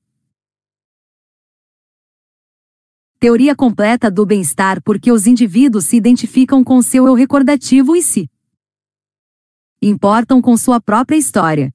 Uma teoria do bem-estar que ignore o que as pessoas querem não pode se sustentar. Por outro lado, uma teoria que ignore o que de fato acontece na vida das pessoas e se concentre exclusivamente no que elas pensam sobre sua própria vida tampouco é defensável. O eu recordativo e o eu experiencial devem ambos ser considerados, pois seus interesses nem sempre coincidem. Os filósofos poderiam se debater com essas questões por um longo tempo. A questão de qual dos dois eus importa mais não é uma questão apenas para os filósofos, ela traz implicações para as políticas públicas em diversos campos, notadamente a medicina e a previdência social. Considere o investimento que deve ser feito no tratamento de diversos problemas médicos, incluindo cegueira, surdez ou falência renal. Será que os investimentos devem ser determinados pelo grau de temor das pessoas em relação a essas enfermidades? Os investimentos devem ser orientados pelo sofrimento que os pacientes de fato passam? Ou devem se pautar pela intensidade do desejo dos pacientes em se ver aliviados de sua condição e pelos sacrifícios que estariam dispostos a fazer para alcançar esse alívio. A classificação da cegueira e da surdez, ou da colostomia e da diálise, pode muito bem ser diferente, dependendo de qual medida da gravidade do sofrimento for utilizada. Nenhuma solução fácil encontra-se à vista, mas a questão é importante demais para ser ignorada. 17. A possibilidade de usar medidas de bem-estar como indicadores para orientar as políticas do governo tem atraído considerável interesse, recentemente, tanto entre acadêmicos como entre diversos governos da Europa. Hoje é concebível, algo que nem sequer se cogitava há poucos anos, que um índice da quantidade de sofrimento na sociedade venha a ser um dia incluído nas estatísticas nacionais, a exemplo das taxas de desemprego, incapacitação física e renda. Esse projeto já fez um grande progresso. Econs e humanos. Na linguagem do dia a dia, chamamos as pessoas de razoáveis se podemos argumentar com elas, se suas crenças estão de um modo geral sintonizadas com a realidade e se suas preferências estão alinhadas com seus interesses e valores. A palavra racional transmite uma imagem de maior deliberação, mais cálculo, menos entusiasmo, mas na linguagem comum, uma pessoa racional certamente é razoável. Para os economistas e teóricos da decisão, o adjetivo possui um significado completamente diferente. O único teste de racionalidade não é se as crenças e preferências de uma pessoa são razoáveis, mas se elas são internamente consistentes. Uma pessoa racional pode acreditar em fantasmas na medida em que todas suas outras crenças forem consistentes com a existência de fantasmas. Uma pessoa racional pode preferir ser odiada a ser amada, contanto que suas preferências sejam consistentes. Racionalidade é coerência lógica, seja ela razoável ou não. Econs são racionais por essa definição, mas há evidências esmagadoras de que os humanos não podem ser. Um econ não seria suscetível a priming, vise a ti, enquadramento estreito, visão de dentro ou reversões de preferência, coisa que os humanos são incapazes de evitar de forma consistente.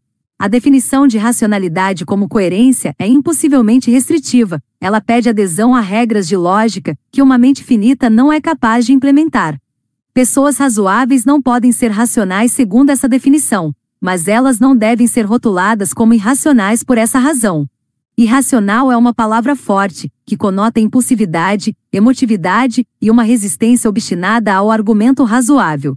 Eu costumo me encolher todo quando dizem que meu trabalho com a MOS demonstra que as escolhas humanas são irracionais, quando na verdade nossa pesquisa apenas mostrou que os humanos não são bem descritos pelo modelo de agente racional.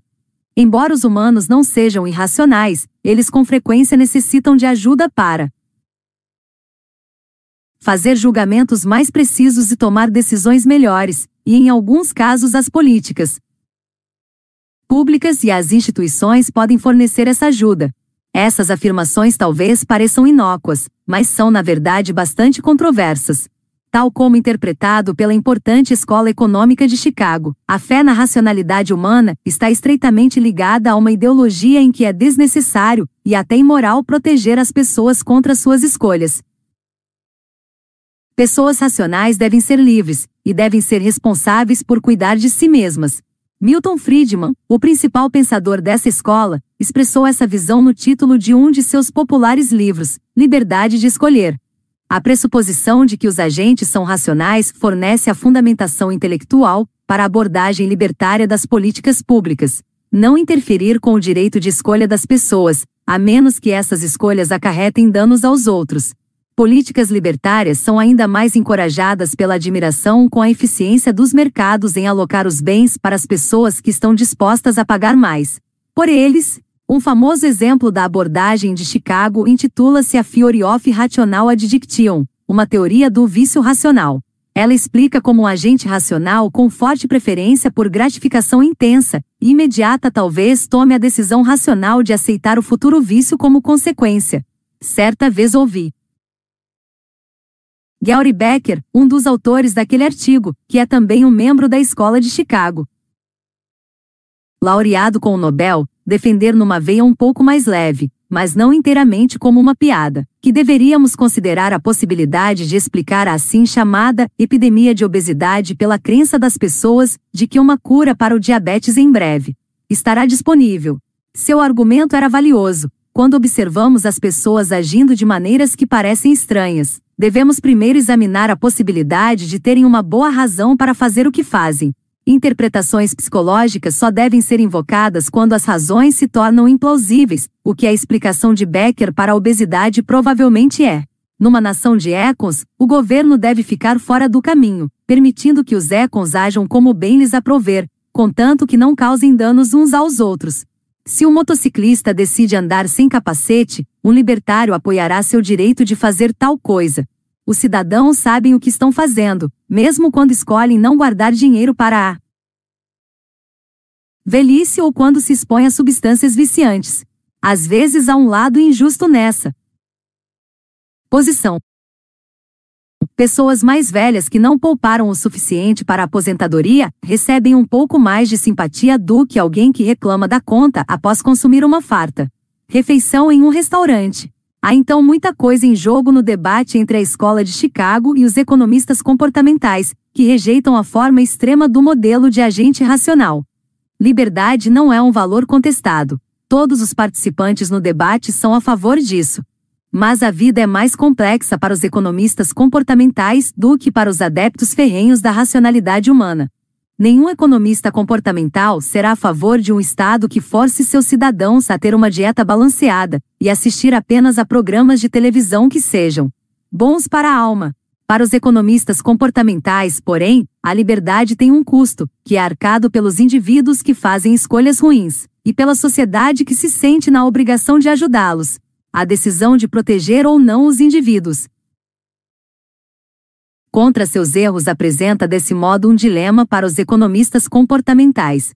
Os economistas da Escola de Chicago não enfrentam esse problema, pois os agentes racionais não cometem enganos.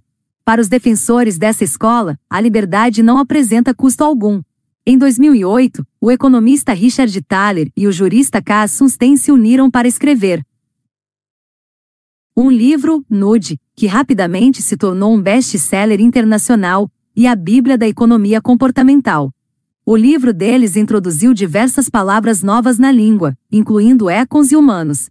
Também apresentou um conjunto de soluções para o dilema de como ajudar as pessoas a tomar boas decisões sem restringir sua liberdade. Thaler e Sunstein defendem uma posição de paternalismo libertário, em que se permite que o Estado e outras instituições deem um empurrão nas pessoas para que elas tomem decisões que sirvam a seus próprios interesses de longo prazo. A indicação para integrar um plano de aposentadoria como opção default é exemplo desse cutucão ou empurrãozinho. É difícil argumentar que a liberdade de alguém ficará diminuída ao participar automaticamente de um plano, quando tudo que as pessoas têm a fazer é ticar um campo excluindo-as da proposta. Como vimos antes, o enquadramento da decisão do indivíduo Thaler e Sunstein chamam isso de arquitetura da escolha, exerce um efeito enorme no resultado. O empurrão está baseado em psicologia sólida, que descrevi anteriormente. A opção default naturalmente é percebida como a escolha normal. Desviar da escolha normal é um gesto de comissão, o que exige mais deliberação laboriosa, implica maior responsabilidade e tem maior probabilidade de evocar arrependimento do que se você não fizesse nada.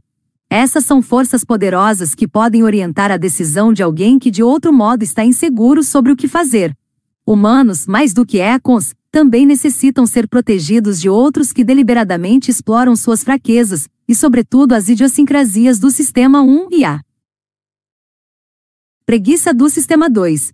Os agentes racionais supostamente tomam decisões importantes com cuidado e usam toda a informação que lhes é fornecida. Um Econ vai ler e compreender as letras miúdas de um contrato antes de assiná-lo, mas os humanos em geral não fazem isso. Uma empresa inescrupulosa que redige contratos que os clientes costumam assinar sem ler possui considerável margem de manobra legal para ocultar informação importante, à vista de todos.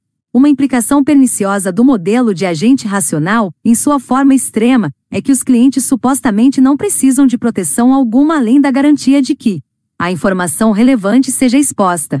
O tamanho da fonte e a complexidade da linguagem em que é mostrada não são considerados relevantes, um Econ sabe como lidar com letras miúdas quando vem ao caso. Por outro lado, entre as recomendações de Nude está a exigência de que as empresas ofereçam contratos suficientemente simples de serem lidos e compreendidos por seus clientes humanos. É um bom sinal que algumas dessas recomendações tenham conhecido significativa oposição de empresas cujos lucros possivelmente virão a sofrer-se. Seus clientes estiverem mais bem informados. Um mundo em que empresas competem oferecendo produtos melhores é preferível a um em que a vencedora é a empresa mais bem-sucedida em ofuscar. Uma característica notável do paternalismo libertário é seu apelo por todo um amplo espectro político. O carro-chefe de uma política pública comportamental, chamado Save More Tomorrow, Poupe Mais para Amanhã, foi apresentado no Congresso por uma coalizão incomum que incluía tanto conservadores extremos como liberais. O Save More Tomorrow é um plano financeiro que as empresas podem oferecer a seus empregados. As pessoas que o assinam autorizam o patrão a aumentar sua contribuição para um plano de poupança, mediante uma proporção fixa sempre que recebem um aumento. A taxa crescente de poupança é implementada automaticamente até o empregado dizer que não quer mais participar.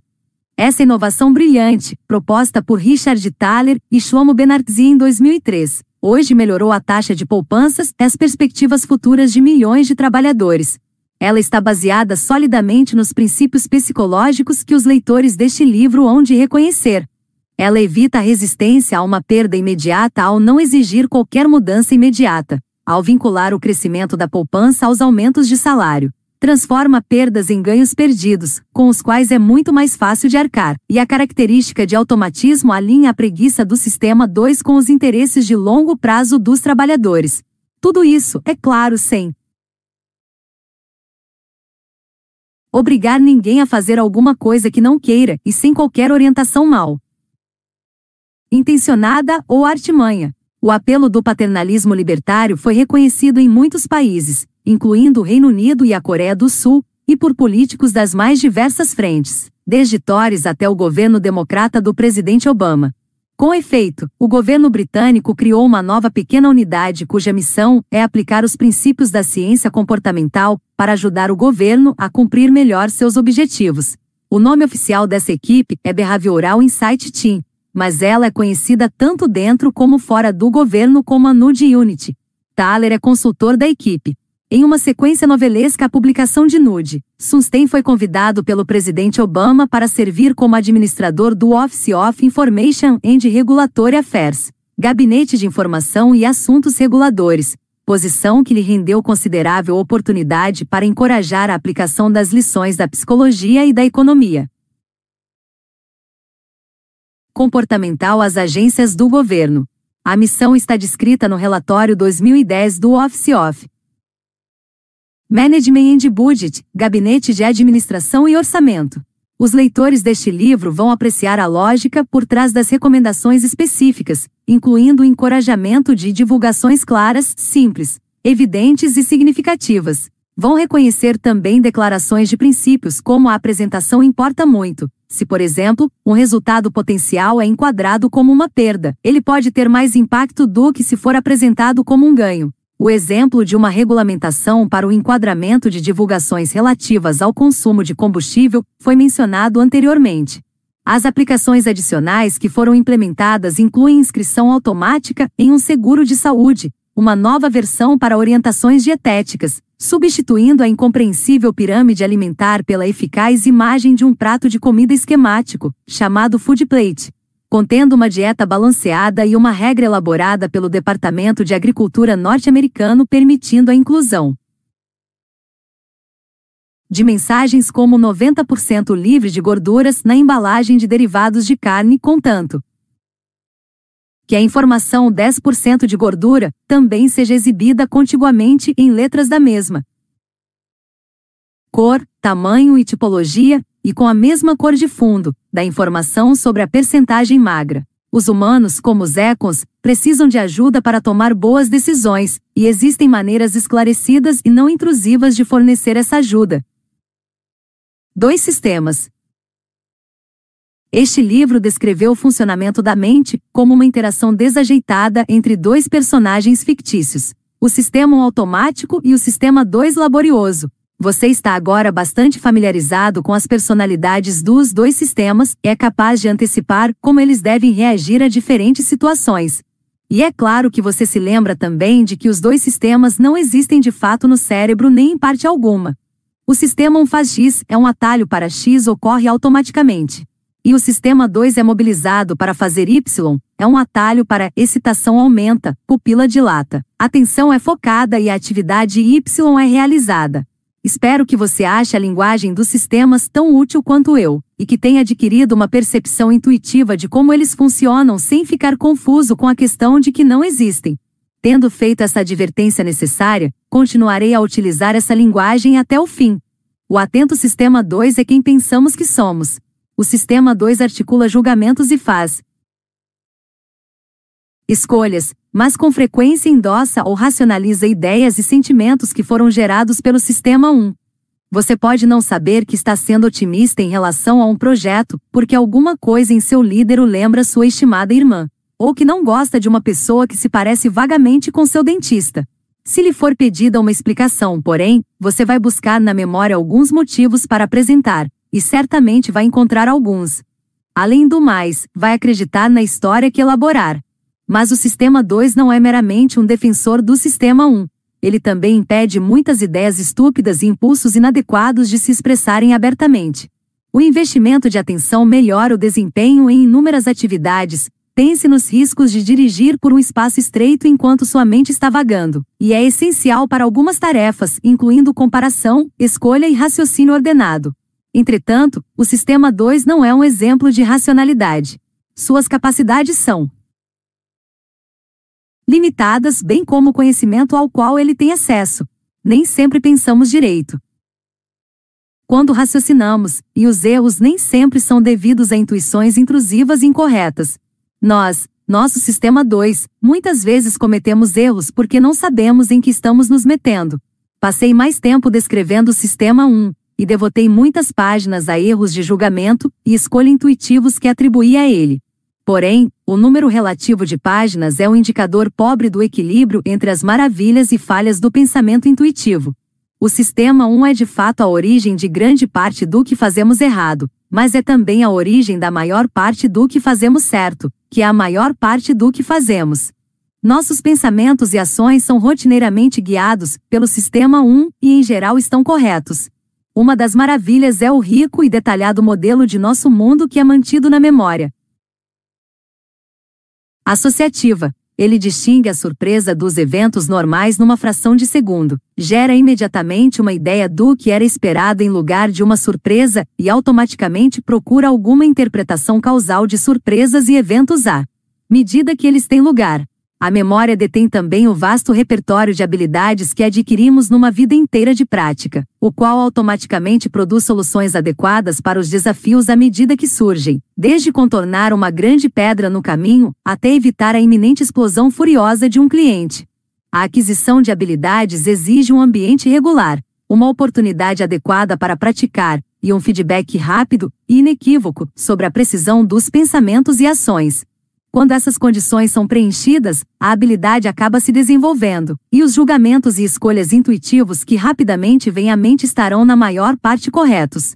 Tudo isso é uma operação do sistema 1, o que significa que ocorre automaticamente e com rapidez.